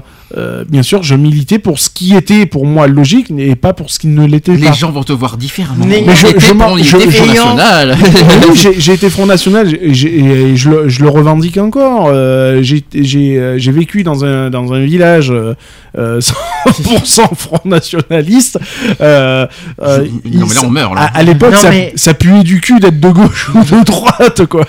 Donc, Le jour, Moi- le jour que j'habiterai dans une ville euh, totalement Front National, ils pouleront des dents, je te le dis. hein. Moi, ayant connu une personne qui était 100%, qui est 100%, qui était 100% Front National, euh, je suis désolé, il l'a connu par le père, il connaît par Marine, et ça, ça change pas. Et moi, ce que je voulais dire, c'est que par, euh, de toute façon, que que, que Marion Maréchal crée son parti, euh, ça ses idées sont les mêmes. Alors moi, ce qui, ce qui inquiète, euh, c'est le sujet, c'est que Marion Maréchal inquiète la droite parce qu'elle est, elle est en train de réunir, euh, de faire une petite réunification avec la droite. Elle est en train de- d'un petit peu. Bah, elle récupère, Elle des, récupère des, un petit- des, des- des personnes de la droite. qui sont et- droits qui sont un peu extrêmes, quoi. On va Voilà, dire. c'est Donc elle est ça. en train de les. Bah, pour ceux qui sont mi-figue, mi-raisin, Oui. euh, c'est pas compliqué. C'est un petit peu comme moi je l'ai été fut un temps. Mhm. C'est-à-dire que j'étais front nationaliste, oui, mais euh, pas avec des idées à 100%, quoi. Mhm. Donc du coup, bah ouais, j'étais mi-figue, mi-raisin. Donc bah, après, ouais, j'ai, bah, c'est ce qui m'a fait partir du Front National, tout simplement. Après, j'ai changé d'étiquette politique.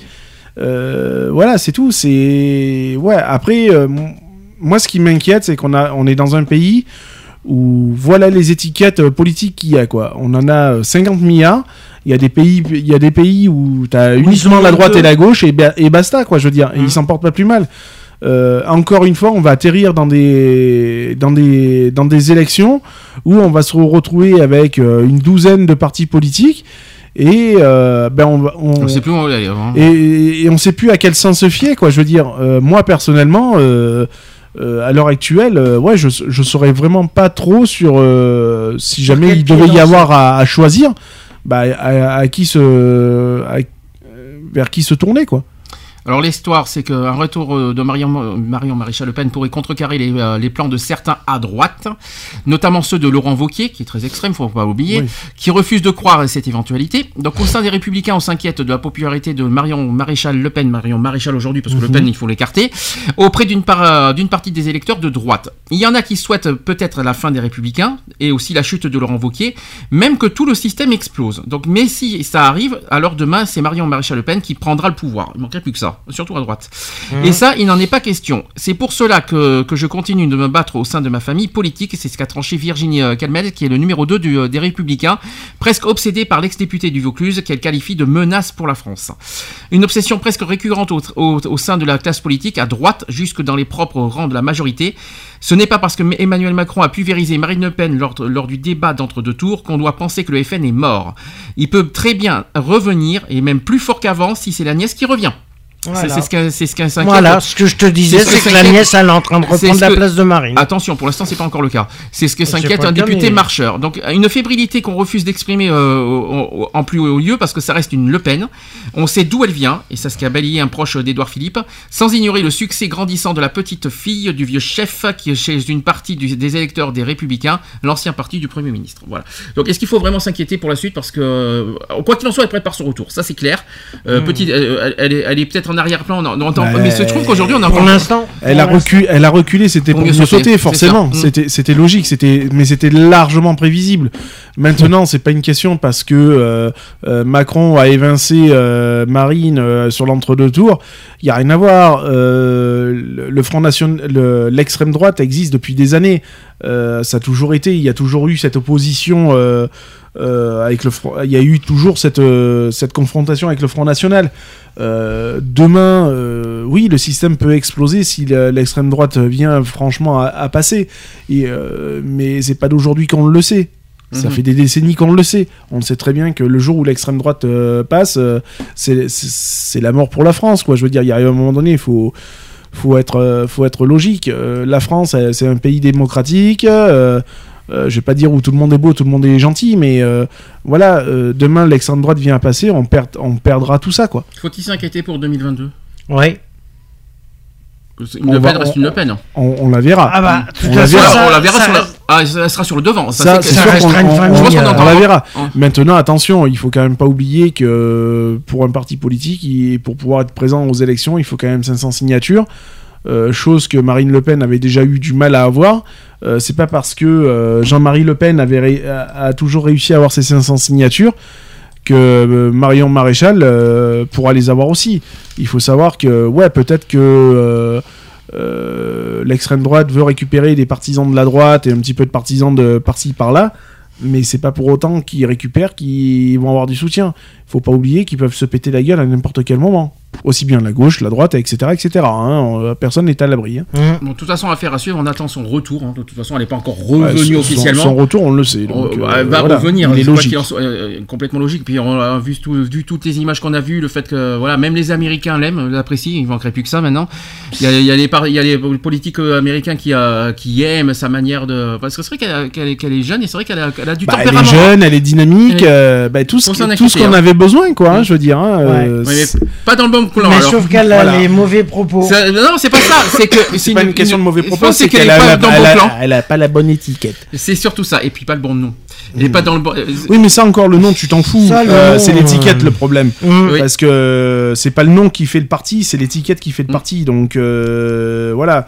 Euh, demain, tu peux t'appeler Gauthier et, et faire partie de. C'est pas que je peux, je le suis. hein, Non, mais voilà, c'est pas parce que tu t'appelles Gauthier que euh, voilà, demain tu veux créer ton étiquette politique, tu vas la créer. Oui. Et c'est pas parce que tu es de droite ou de gauche que si tu crées une, euh, une étiquette, j'aurais tendance à dire euh, pro-milieu par exemple, Mhm. bah ça reste toi quoi, je veux dire. Euh, après voilà quoi. Bon, façon, à faire un suivre, on aura largement l'occasion de parler de Marion Maréchal et de son retour euh, dans les émissions à venir. Alors, on va, faire, clair. on va faire notre dernière pause rapide avec une dernière, euh, pour moi, avec un dernier, euh, pour moi, un dernier tube de l'été, euh, voilà, très proche même. D'ailleurs, le, quart- le 14 juin arrive. Euh, tube de l'été spécial foot avec oui. Tal, Oui, pour la musique de la finale. avec Tal Oui, de l'équipe de France du moins. de l'équipe de France. Donc Tal avec le, le, le, le- C'est ça. le titre mondial. C'est ça. C'est ça, hein, c'est bien. hein. Oui. Et on se dit à tout de suite Et pour la suite. Pour la suite.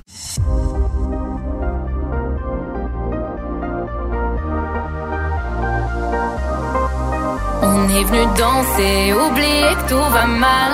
You're gonna feel the magic, the love is getting loud. On est venu chanter l'amour international. Everyone's going crazy, ce soir c'est le mondial.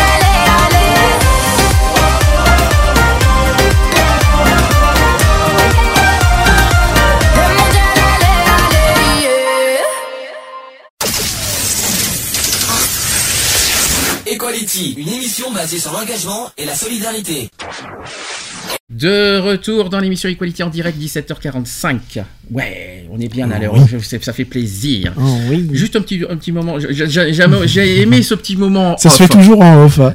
J'adore ce petit moment. Donc, tu m'as posé la question suivante, vas-y, répète. Alors, si tu devais rentrer dans les grandes instances, donc créer une, un parti politique, lequel il serait? Moi, quoi qu'il en soit, si je devais, si je devais, ça sera pas du jour au lendemain, je vous rassure, hein, je, rassure tout le monde, mais si je devais euh, vraiment euh, faire un, une partie, ça serait vraiment sur euh, pro égalité, quoi qu'il en soit. Mmh. Et j'aime égalisons-nous. Et, puis toi, alors toi, vas-y, vas-y, Allez, fais, fini fais-le les- mon, slogan. Eh ben, fini les plus et les moins, vive le égal. Ouais, t'as Voilà. dit, t'as dit un petit peu mieux, je crois, avant. Non, Non, euh, c'est- tous en égal ou je sais pas quoi. euh, t'as pas dit un truc. euh, fini les plus, fini les moins. Fini les plus, fini les moins. Ouais, après, je sais plus. Après, euh, c'est euh, soyons tous en égal, un truc comme ça. Ouais, euh, soyons, soyons tous avec le mot. Soyez. Ouais, euh, vive ça. le signe égal, ou je sais Ouais, plus, je sais plus. non, ça quoi. fait con quand même, vu le signe égal, je te le dis clairement. Ouais. C'est pas grave, bon, c'était un petit moment Oui, off, voilà, un, petit moment, un, petit, sympa- un petit moment sympa. Allez, euh, si vous avez des, des- des suggestions sur WhatsApp, n'hésitez pas. Allez, actu LGBT. Equality, les actus LGBT.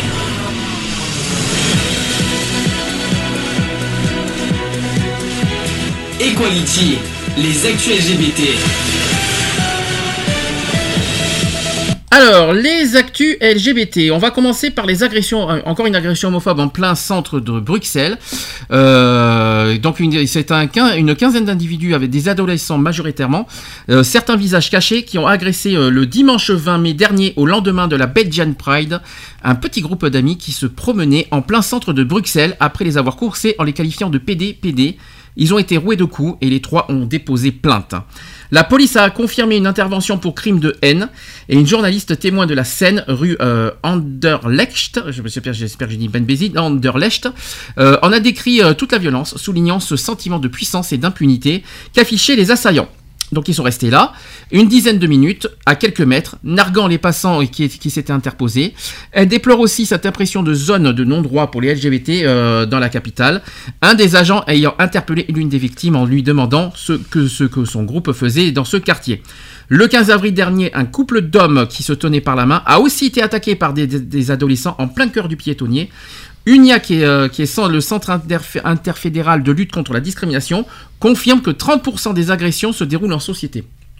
C'est une vraie euh, singularité par rapport aux autres critères euh, protégés. Cela démontre une forme d'in- d'intolérance et d'hostilité émotionnelle, un rejet quasi instinctif euh, qui se traduit dans l'espace public et parfois de manière très violente. C'est ce qu'in- s'inquiète Patrick Charlier, qui est directeur de l'institution, qui a publié cette semaine ces chiffres. Donc 84 dossiers ont été traités en 2017 pour des violences en raison de l'orientation sexuelle en Belgique, on parle. là. Mmh.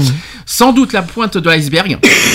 Et bon nombre de personnes refusant encore de porter plainte ou même de nous contacter vu le contexte sociétal, sociétal ou familial relatif à l'homosexualité. Un premier refuge à Bruxelles pour jeunes LGBT+, sur le modèle de l'association française du même nom, devrait d'ailleurs accueillir dans les, dès le mois de juillet prochain, il y a un refuge qui va se créer à Bruxelles, euh, quatre pensionnaires expulsés de leur foyer familial. L'objectif est qu'une dizaine de places soient, disponibles à la fin 2018. C'est ce qu'a commenté un porte-parole qui s'appelle euh, Dimitri Verdonck en marge de cette 23e édition de la Pride belge. Près de 100 000 personnes y ont participé ce samedi 19 mai pour clôturer le festival, appelant euh, les administrations locales à s'impliquer. Les élections euh, communales auront bientôt euh, lieu. Et il faut voir d'ailleurs ce qui est encore euh, être fait au niveau local, a commenté dans la presse Elio de, de, de Boll, qui est coordinateur de la marche. Voilà ce qui se passe en Belgique, encore une fois. Et Même en Belgique, euh, il faut, on s'en inquiète. Il y en a. Il y en a. Ah mais c'est partout, hein. on a- on a- on n'a pas fini d'en entendre parler.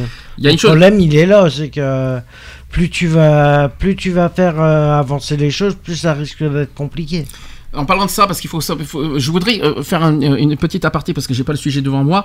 Je voudrais rappeler que, que euh, les, les actes homophobes se produisent autant dans les villes que dans les petites campagnes. hein. Donc Mmh. euh, je rappelle un détail. Je sais pas si vous avez vu l'info que j'ai euh, que j'ai euh, annoncé quand même dans- sur les pages. Il y a eu, il s'est passé une, euh, il y a eu une violence homophobe à Manosque Mmh. euh, en mars dernier. Euh, oui, oui, à Manosque aussi, ça existe. Euh, Nous, sûr, euh, même dans un, peu- dans un, dans un, dans un Mhm. département comme le nôtre avec une faible population, il peut y avoir des actes homophobes. Moi, je voudrais signaler une chose. Je sais pas si vous avez lu mon, mon, mon communiqué. C'est que il y en a marre, et c'est ce qu'on a eu à Grenoble encore une fois. Pourquoi ne, ne pas venir dans les grandes villes? Euh, et puis quoi encore? Euh, Est-ce qu'il faut vivre à Grenoble, Marseille, Nice, Toulon pour, être, homo- pour vivre son homosexualité? C'est une question que je voudrais vous poser. Est-ce qu'il faut vivre dans les grandes villes pour être homosexuel, pour être en couple Non, non, non, il faut, euh, faut arrêter les conneries. euh, tu vis là où tu vis, t'es homosexuel là où tu l'es, et puis c'est tout, ça s'arrête là. Euh, on va pas euh, déménager pour des connards qui, qui veulent qui veulent pas d'homosexuels dans leur ville, et c'est même pas la leur, de toute façon. Donc voilà, non, faut, faut arrêter. À ce moment-là, on ne vit plus. euh, Voilà.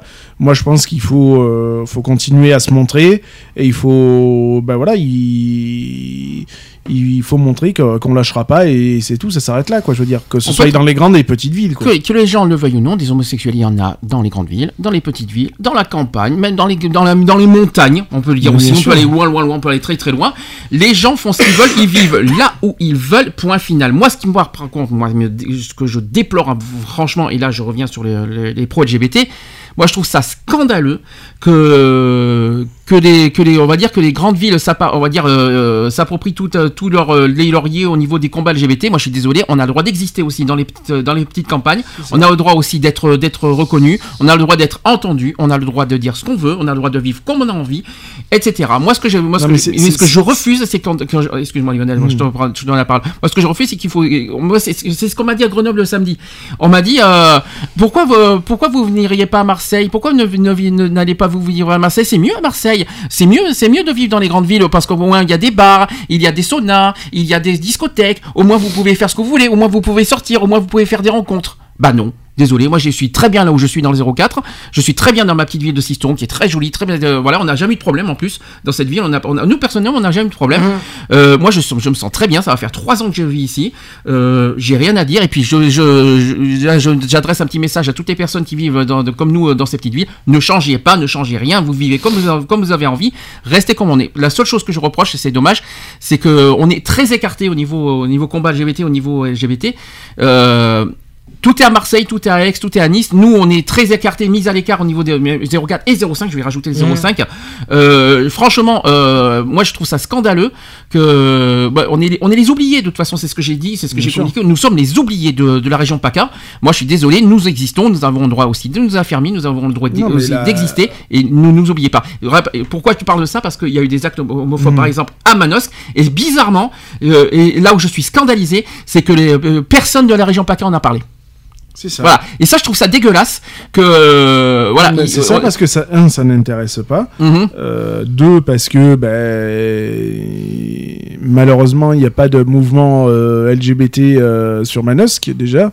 C'est un Mhm. petit peu le, le, le point noir, hein, puisque euh, Manosque étant la deuxième ville du, du 04. 04, hein, mhm. Donc c'est un petit peu dommage, quoi. Voilà. Mais pourquoi? Parce qu'il y a cette crainte que, ben voilà, hein, les homosexuels ne se montrent pas. Alors oui, ça sort que pendant les Gay Pride, ça sort que voilà. Mais euh, enfin, je sais pas quoi. Si c'est pour vous la- le dicton, c'est pour vivre heureux, vivons cachés. Ben non, c'est pas la mienne du tout. Je le vois pas comme ça. Moi, ça fait depuis 2012 que je suis dans le 04. Euh, et depuis 4 ans, je, je vis avec mon mari dans le 04. On sort tous les jours, on se, on se, tend, on se, on se tend la main, on se tient la main. Euh, voilà, je me suis marié dans le 04. Je n'ai essuyé à l'heure actuelle aucune agression homophobe ou, autre. Je suis allé dans les grandes villes comme Paris. Euh, je me suis tenu la main dans les rues de Paris le soir, le matin, la journée. Euh, je n'ai jamais subi un acte homophobe avec mon mari ou quoi que ce soit, encore moins une injure et tout. Je pars du principe, c'est que euh, bah, il y a des actes isolés, certes, d'homophobie. Euh, voilà, bah, ok, j'en prends note, je sais qu'il y a des risques, mais je prends le risque et j'assume pleinement ce que je suis et je n'ai pas honte de le faire voir au grand jour. Et ça s'arrête là, quoi. Je veux dire, et je n'irai jamais habiter dans une grande ville parce que il y a des milieux gays, parce que il y a des il y a, peut-être beaucoup plus d'activités ou autres. Je veux dire, moi, mon département me, va amplement. Euh, voilà, si demain euh, je veux créer un, milieu euh, pour les gays, un, gay, un milieu gay friendly, pardon, ben, je le ferai si j'en avais seulement les moyens. Et puis, puis j'aurais tendance qu'à dire qu'à tous ces petits homophobes, ben, je les emmerde. Moi, ma politique de vivre heureux, vivons cachés, ce n'est pas la mienne. Bien au contraire. Et, et puis c'est tout, ça s'arrête là. Et mon, enfin, je le dirai jamais assez, quoi. Il faut sortir, il faut se montrer. Et allons-y quoi. Je veux dire, si même il y en a qui ont des projets de, de vouloir créer euh, un milieu justement pour euh, pour pouvoir rassembler, euh, pour pouvoir se rassembler et passer des soirées ou des trucs comme ça, allons-y, envoyons les projets, on se met à plusieurs et puis on, on, on crée ce, ce truc là quoi. Je veux Moi, ce dire, qui- allons-y. hein. Moi, ce qui me, moi, ce qui me blesse dans cette histoire, c'est qu'il y a une agression. Alors, je, ra- je rappelle les faits. Je, je vais pas vous dire. C'est un couple qui, qui, qui, s'est tenu la main dans les rues de Manosque et qui se sont fait agresser malheureusement par des adolescents. Voilà, Mhm. Je vous dis franchement. Moi, ce qui me, moi, ce qui me blesse dans cette histoire, à part euh, Stop, Homo- Stop homophobie qui en a parlé de cette Mhm, histoire et nous qui, en a- qui, en- qui connaissons tout ça, dans le sens où euh, c'est- pas parce que nous sommes dans le 04 que c'est pas parce que nous sommes dans le dans le 04 qu'il faut euh, qu'il faut nous oublier. Moi, je, je- je- suis quand même assez dégoûté que des associations n'en parlent pas. Nous, il faut qu'on parle de Marseille, il faut qu'on parle des grandes villes, euh, voilà, des, des- des- des- agressions homophobes qu'il y a dans les grandes villes. Et nous, quand ça se passe euh, chez nous à Manosque, dans une dans une on va dire dans un petit département auquel il y a pratique, euh, voilà, dans un petit département, je euh, moi, je suis scandalisé pour ça. Voilà. Bien sûr. Euh, moi, ne ne nous mettez pas l'écart et euh, ne nous mettez pas à l'écart et ne, nous oubliez pas. Non, mais c'est ça, c'est simple. On, a des médias, euh, on a des médias euh, LGBT. euh, ouais, ok. Alors oui, Marseille, Montpellier. Avignon, etc., etc., pour rester un petit peu dans le PACA, Aix, Marseille, Avignon, ah ouais, on en parle, il n'y a pas de souci, hein, il n'y a pas de souci. Mais oh, la région PACA, c'est pas que Aix, Marseille et Avignon, quoi. Et Toulon et, euh, et voilà, Nice. il faut- euh, voilà. euh, je veux dire, il y a Manosque, il y a Digne-les-Bains, il y a, euh, il y a Pertuis, il y a, y a, y a toutes ces petites villes là, hein, qui, ben, qui, où il y a aussi de l'homosexualité, quoi. Je veux dire, et euh, et puis il y a des actes homophobes aussi. Et ben voilà, il faut pas les oublier, il faut arrêter de- d'être des pros. euh, euh, ouais, moi je suis dans ma grande ville, alors je gère ma, ma grande ville. Non, euh, tu fais quoi de de, de la circon, euh, de- de- du reste, quoi. Je veux dire, euh, à ce moment-là, il faut, euh, je serais ravi d'apprendre qu'en tant qu'homosexuel, il faut absolument vivre dans une grande ville. Mhm. C'est ce que, Ça serait ce ce nous a dit Grenoble. C'est hein, ça, ça serait le bouquet, Enfin, en tout cas, quoi qu'il en soit, il y a des homosexuels qui vivent dans le 04, il y a des homosexuels qui vivent dans le 05, ils font partie de la région PACA. Merci de ne pas les mettre à l'écart, de les mettre- c'est de la discrimination quelque part. C'est euh, ne, ne les mettez pas à l'écart, ne les oubliez pas, on existe et on a aussi le droit de nous exprimer, de ne d'exister et pas de mettre d'être mis à l'écart comme comme les grandes villes font euh, dans, dans les régions PACA. Moi, je trouve ça scandaleux et honteux. Euh, personne n'en parle de cette de ce qui s'est passé à Manosque. Moi, je suis assez Non, assez frustré Et de puis ça. il n'y a même pas de journaux locaux, hein, de ouais. toute façon. hein, c'est Mm. une affaire qui a été encore une fois euh, quasiment étouffée. Mhm. Euh, voilà, oh mon Dieu, il faut pas parler de l'homosexualité dans le 04, euh, c'est pas bien. Mm. Non, je suis désolé, il faut en parler. Et si demain il faut que je monte moi personnellement à Manosque et que j'aille taper du poing sur la table auprès des, des instances de la ville, ben, j'irai taper du poing sur la table de la ville. Et si j'ai envie de créer quelque chose à Manosque, eh ben, je crée quelque chose avec ou sans le consentement Et de la ville. d'ailleurs, et d'ailleurs, je pense que ça sera un grand sujet qu'on va en parler à notre député parce Mm. que moi, je suis scandalisé pour ça. Euh, on aura l'occasion, je pense, de lui en parler euh, de Bien ça sûr. parce que c'est quand même sa circonscription qui est concernée. Ça. Euh, je crois qu'on aura deux ou trois mots à dire sur ce sujet euh, parce qu'on est assez. moi, je suis assez très je suis assez scandalisé, assez oppressé, assez en colère par rapport à ça. Moi, je suis désolé, on n'a pas, on n'a pas. Il n'y a pas de l'homosexualité n'a pas de pas de frontières, hein, Mhm. donc qu'elle soit dans les petites, dans les grandes villes, même dans les dans les petits lieux dits, hein, il y en a, hein, dans les campagnes très reculées. Donc voilà, il faut arrêter de, de stigmatiser et de dire que euh, il y a que dans les grandes villes. Non, non, il y a ailleurs aussi. Alors, autre euh, sujet, donc on va faire, on va parler de l'homophobie dans la police maintenant. Donc les discriminations et les insultes envers les homosexuels existent encore et toujours malheureusement dans les couloirs des commissariats de police. C'est ce qu'a déclaré Flag. hein, dans un, dans un communiqué. Donc, euh, euh, par exemple, un ancien flic d'Annecy qui est poussé à la démission parce qu'il était homosexuel en 1977. euh, il a dit Mon chef a coupé ma carte de flic sous mes yeux. Euh, c'est ce qu'il a écrit dans son livre, le, dans un livre qui s'appelle Le droit à l'indifférence, coming out chez les flics, et qui est sorti en 2015 euh, aux éditions Michalon. Donc Michel Lapierre, qui, était euh, dans la semaine du 17 mai à la médiathèque de Cognin, en Savoie, pour sensibiliser les gens à la lutte contre l'homophobie. Il est membre de l'association FLAG, qui est un- une association de soutien et de défense des agents LGBT des ministères euh, de l'Intérieur et de la Justice. Il convient que les gays soient moins stigmatisés par leur chef d'aujourd'hui. Mais euh, dans, le, dans les vestiaires notamment, on retrouve et entend toujours à l'heure d'aujourd'hui des choses du genre petite tarlouse, des collègues qui en balancent et aussi des petits gestes qui deviennent vite un enfer. C'est ce qu'a expliqué euh, dans un entretien sur France Bleu. Il est militant. Et il jette souvent un froid euh, dans les salles de conférence quand il évoque cette phrase entendue il y a 40 ans dans le bureau de son supérieur qui, voilà, qui, a, qui a dit ceci. Excusez-moi, j'ai appris que t'étais PD, tu aurais pu tromper ta femme, je m'en foutrais, mais là tu vas poser ta, ta démission. Donc en gros, il a ordonné de démissionner parce qu'il était homosexuel. Euh, mais la pression et le harcèlement de ces deux chefs successifs l'ont contraint à démissionner. En 2016, 37 ans après son éviction pour homosexualité, l'ancien ministre de l'Intérieur Bernard Cazeneuve a réintégré euh, avec la remise euh, d'une carte de retraité de la police. Et symbolique, mais ça compte pour beaucoup, ça compte beaucoup pour moi. Rappelons que Flag organise à Paris le 27, du 27 au 29 juin prochain euh, la conférence de, de l'européenne euh, LGBT Police Association, Convention européenne des policiers LGBT+. Ça sera pendant la semaine de, de l'égalité, euh, la quinzaine de l'égalité euh, de, de Paris. Voilà, hein, donc c'est pas forcément une surprise qu'on apprend, mais euh, à l'heure d'aujourd'hui, il y a encore des policiers euh, très machos et tout. Bah, et que ce soit euh, euh, chez les flics ou que ce soit ailleurs, hein, de toute façon, puisque C'est partout. C'est un petit peu dans, dans tous les corps de métier, hein, même chez les pompiers ou, ou les autres. hein. pompiers moins, je trouve. Moins, mais parce que bon, voilà. c'est L'armée, pas- peut-être. C'est pas pareil. L'armée, voilà, c'est un petit peu tout ce qui touche un peu le militaire, quoi. je Tout ce qui est trop, trop macho, quoi, tu vois, le côté trop ça, machisme, trop viril, trop viril, ouais, c'est ça, voilà, c'est ça. Mm.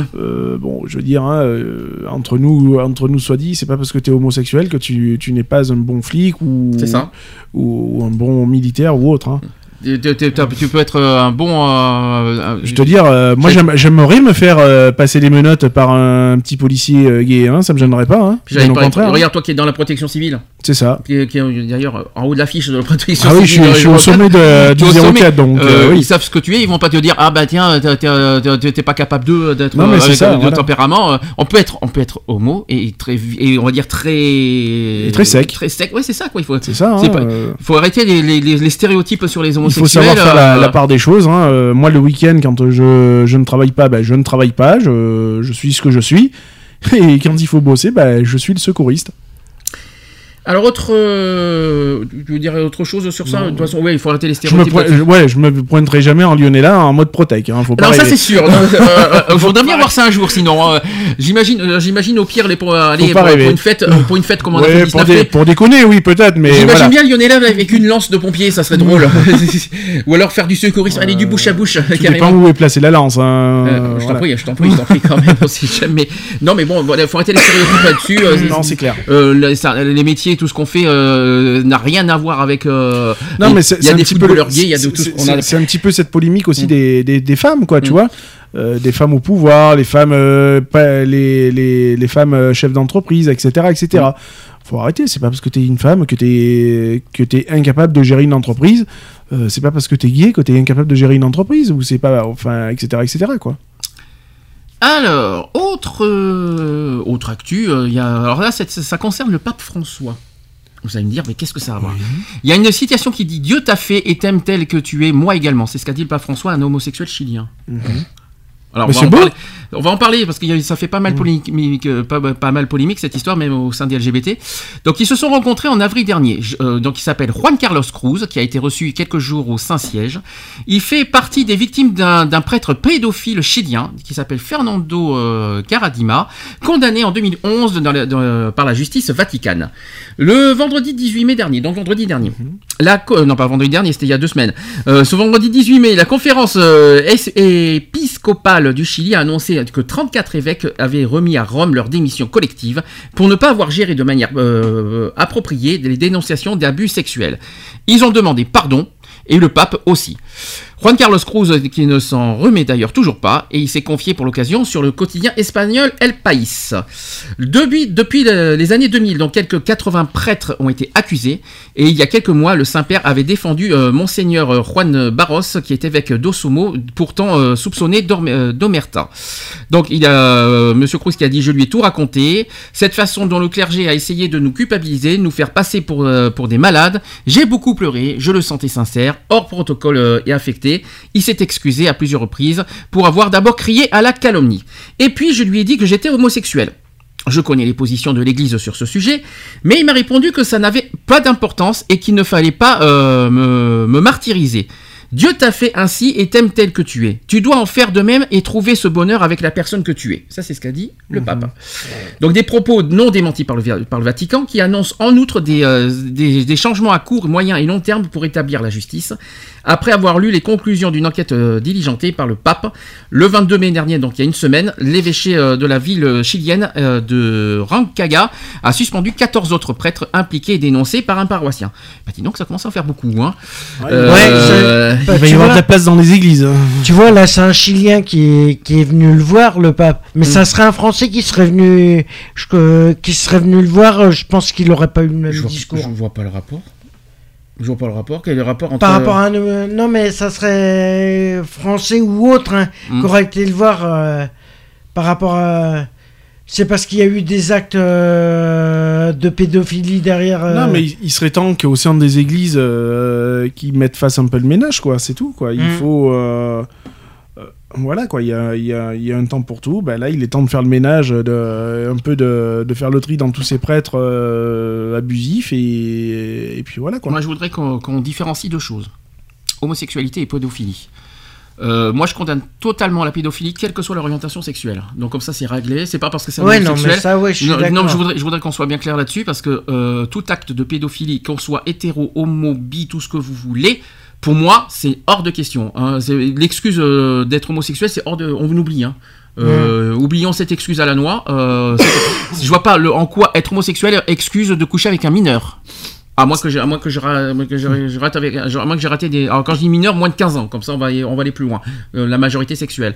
Euh, non, voilà. Moi, je, je condamne com- complètement ça. J'ai jamais été pour ça, de toute façon. Euh, j'ai toujours condamné la pédophilie pour ça, quelle que soit l'orientation sexuelle. Maintenant, l'excuse homosexualité, non. Après, ça va. Après, qui c'est qui va prendre plein la gueule? C'est tous les homosexuels qui, euh, qui n'ont, qui n'ont, qui n'ont. Après, voilà, c'est, euh, il est hors de question de, de banaliser euh, la pédophilie, bah, même, par, même pour homosexualité. Hors de question. Après, ça va, ça va nous retomber sur la figure. Après, il faut pas s'étonner pourquoi les, les, les, comment vous dire, les, après pourquoi les Antilles nous tombent sur la figure. Euh, voilà, il y a des choses à faire très attention à ce qu'on dit, etc. Euh, Il n'y a pas l'excuse de tout coucher avec un garçon euh, parce que je, je, mais oui, mais je couche avec, je couche parce que je suis homosexuel. Mais ferme-la, quoi. Déjà, euh, je dis clairement, moi, je suis pas d'accord avec ça. Enfin, je sais pas com- quelle est ta conviction, de- sur ça, mais en tout cas, moi, c'est non, voilà, il faut pas mélanger amour et tambour, ça se Mm. joue pas avec les mêmes baguettes de toute façon. Euh, Oh, l'image.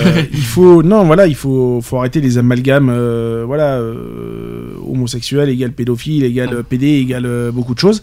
Euh, non. Euh, J'aurais tendance à redire encore une fois, euh, apprenez à lire les définitions et après, on- après vous viendrez parler. Euh, voilà, mais il est grand temps qu'au niveau du, de l'Église, il y, ait- un tri qui soit fait et que voilà maintenant le pape François a- Enfin, j'espère qu'il a dit, par- il- j'espère qu'il a dit cette phrase uniquement parce qu'il est homosexuel. J'espère qu'il n'a pas dit ça par rapport à son acte, par- par rapport aux je- actes pédophiles, parce que je, voilà. je pense que je pense que c'est bien tourné et ça, ça va confirmer beaucoup de choses Hum. Euh, à l'heure actuelle il n'est pas ja- il n'est pas marqué dans la Bible que euh, qu'il était interdit de d'avoir une relation avec une personne du même sexe que soi Bien sûr. Euh, Mm. Donc euh, voilà, je pense que le pape François va faire preuve d'ouverture, ce qui serait pas trop mal. Euh, C'est le seul. Il serait temps. c'est- le seul, mais voilà, parce que c'est le seul qui a pas peur d'arborer le sujet. Mhm. Euh, voilà, il, il a pas froid aux yeux et, et c'est très bien, et c'est très bien comme ça. Euh, maintenant, faut aller au bout des choses, quoi. Il serait tout temps cas- que ça lui monte au cerveau. Hein. Enfin, en tout cas, si je peux me permettre, euh, si, si le, pour répondre par rapport aux propos de- du pape François, si le pape François a dit Dieu t'a fait et t'aime tel que tu es, moi également, dans le sens homosexuel, parfait, j'ai rien à dire. En revanche, s'il dit ça pour ses actes pédophiles, euh, là, je, je meurs. Euh, c'est hors de question. On n'a pas. euh, J'espère que le pape n'est pas, pour ça, parce que là, je, là, je- non, parce que le problème, c'est qu'il a, il a pas, il a, il a dit ça, mais on ne sait pas sur, dans quel ton il a dit ça. Dans quel, dans- est-ce qu'il a dit ça sur son homosexualité Est-ce qu'il a dit ça sur son, sur son, sur ce qu'il a dit? Parce qu'il a demandé pardon, cet, cet sûr. homme. Euh, par- le pardon, on peut pardonner. Maintenant, on peut pas non plus, on peut pas, on va dire, approuver l'acte, quoi. C'est ça que je veux dire. Je suis désolé.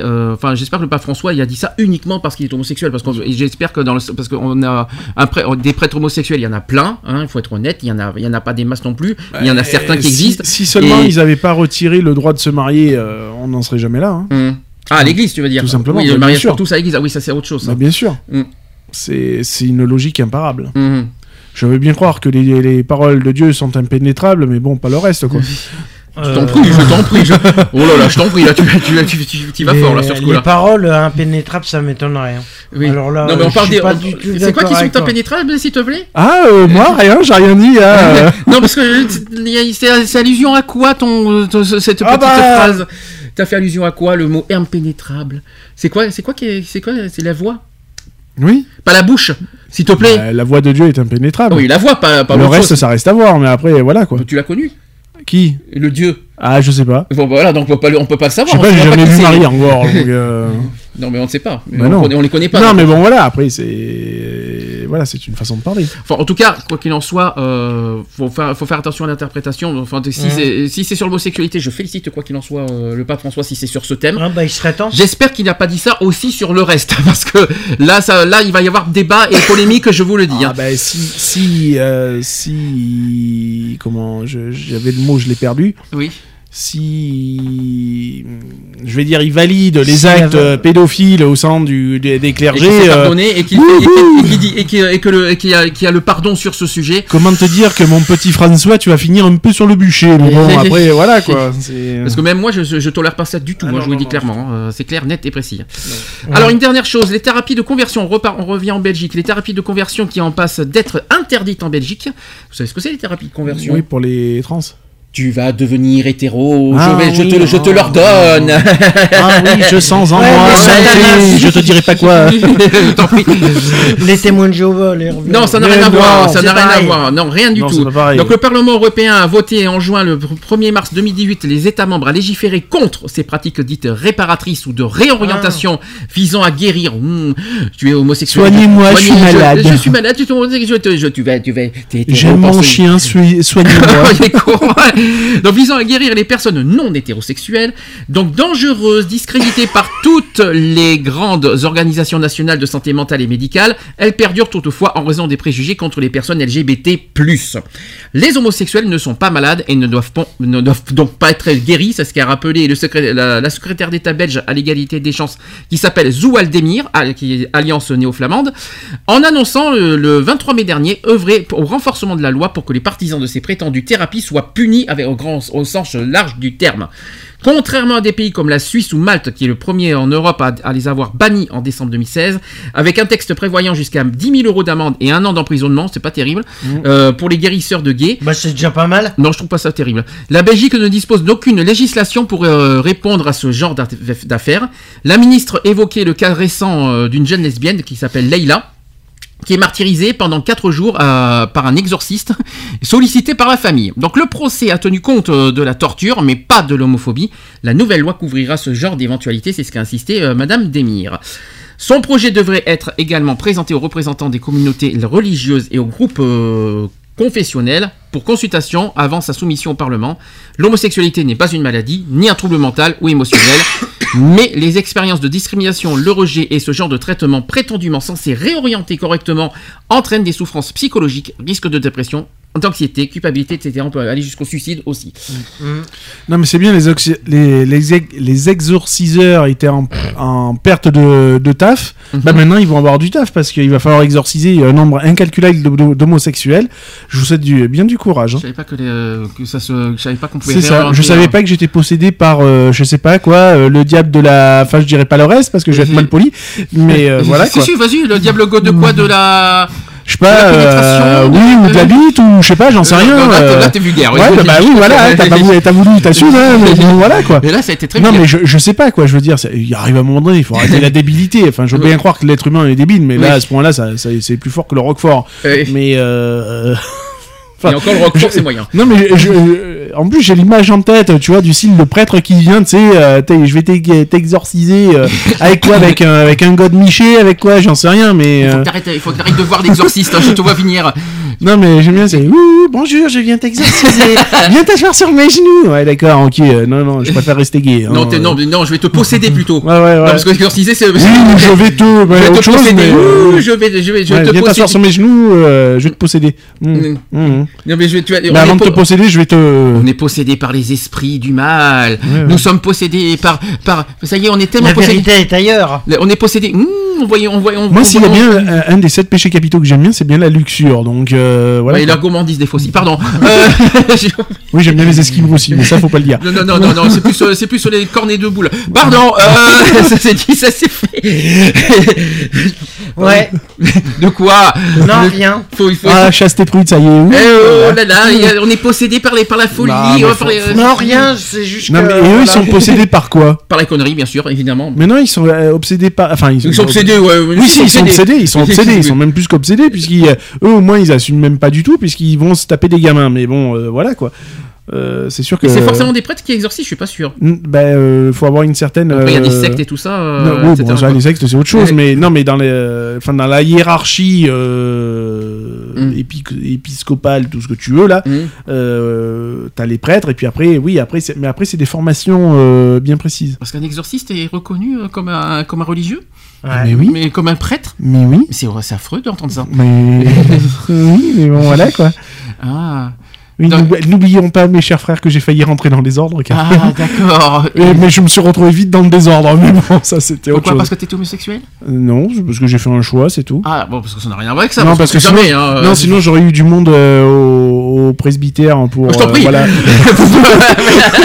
voilà, il fallait que ça sorte. Voilà, ça aussi Voilà. c'est fait. Ah, ensuite, c'est pas de notre faute que ça s'appelle presbyte non Bah, plus. hein, non, ça, pour rien. hein, C'est comme la vue, c'est comme la vue. T'as les presbytes, bon ben voilà, hein, Eh. ils passent bien ce euh. On y est pour. ça c'est dit, ça c'est fait. Non mais sérieux, voilà, euh, les exorcistes, euh, puis euh, on exorcise quoi Le mal? Oh, t'es possédé par un démon, les démons de quoi de la- Mais le démon de la luxure, c'est bon ça. Mmh. Laisse- Non, mais moi j'aime bien être possédé de Et donc façon. quand on est échangiste, on est possédé aussi. Ouh, et, quand on est polygame, ouh, Mmh. oui, miam miam. Et quand on est pédophile, ouais, etc.. Zoophile, etc. on enchaîner une pendule, hein, mais bon, voilà quoi.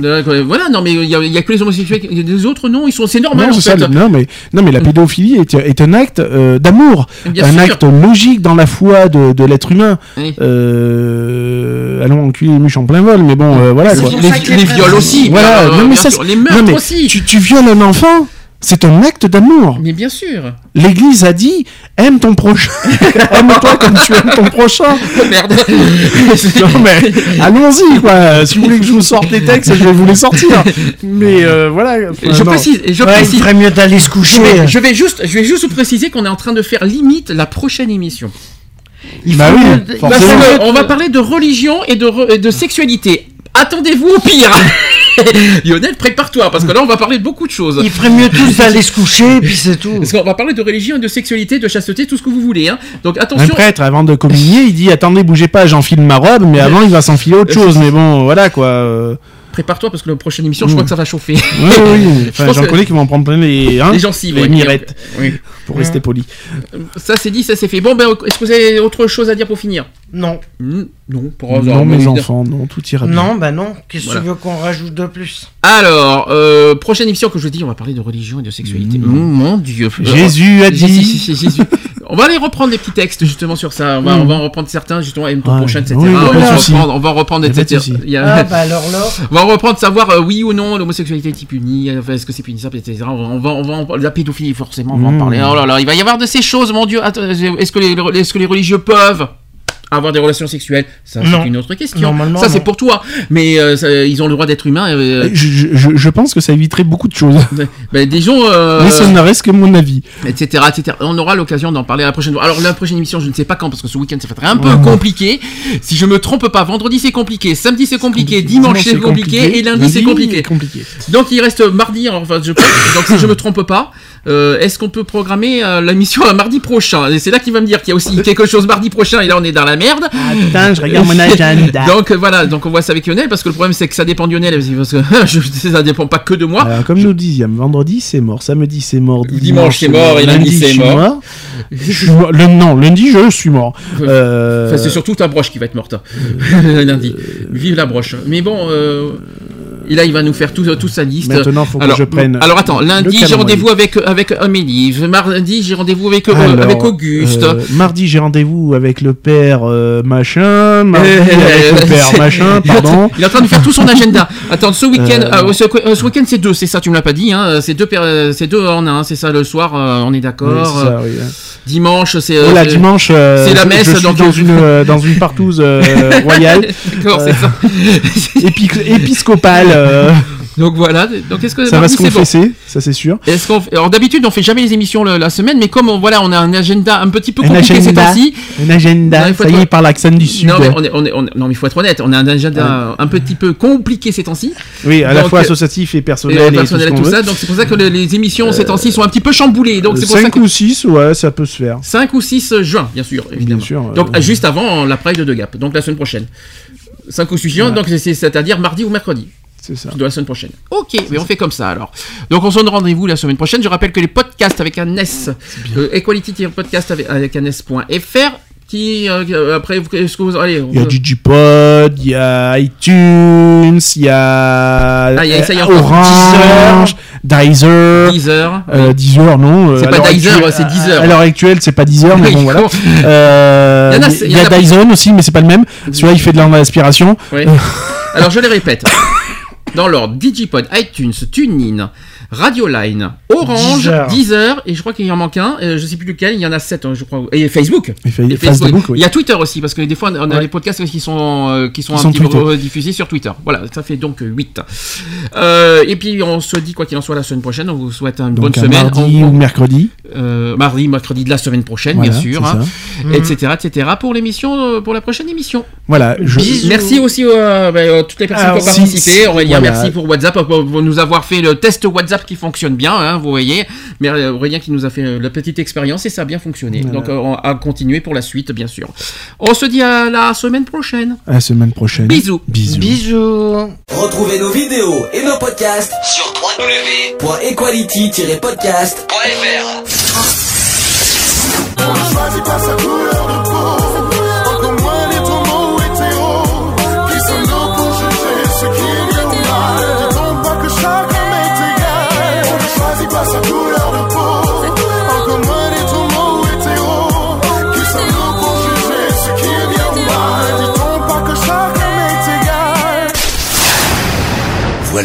c'est fini. À très bientôt.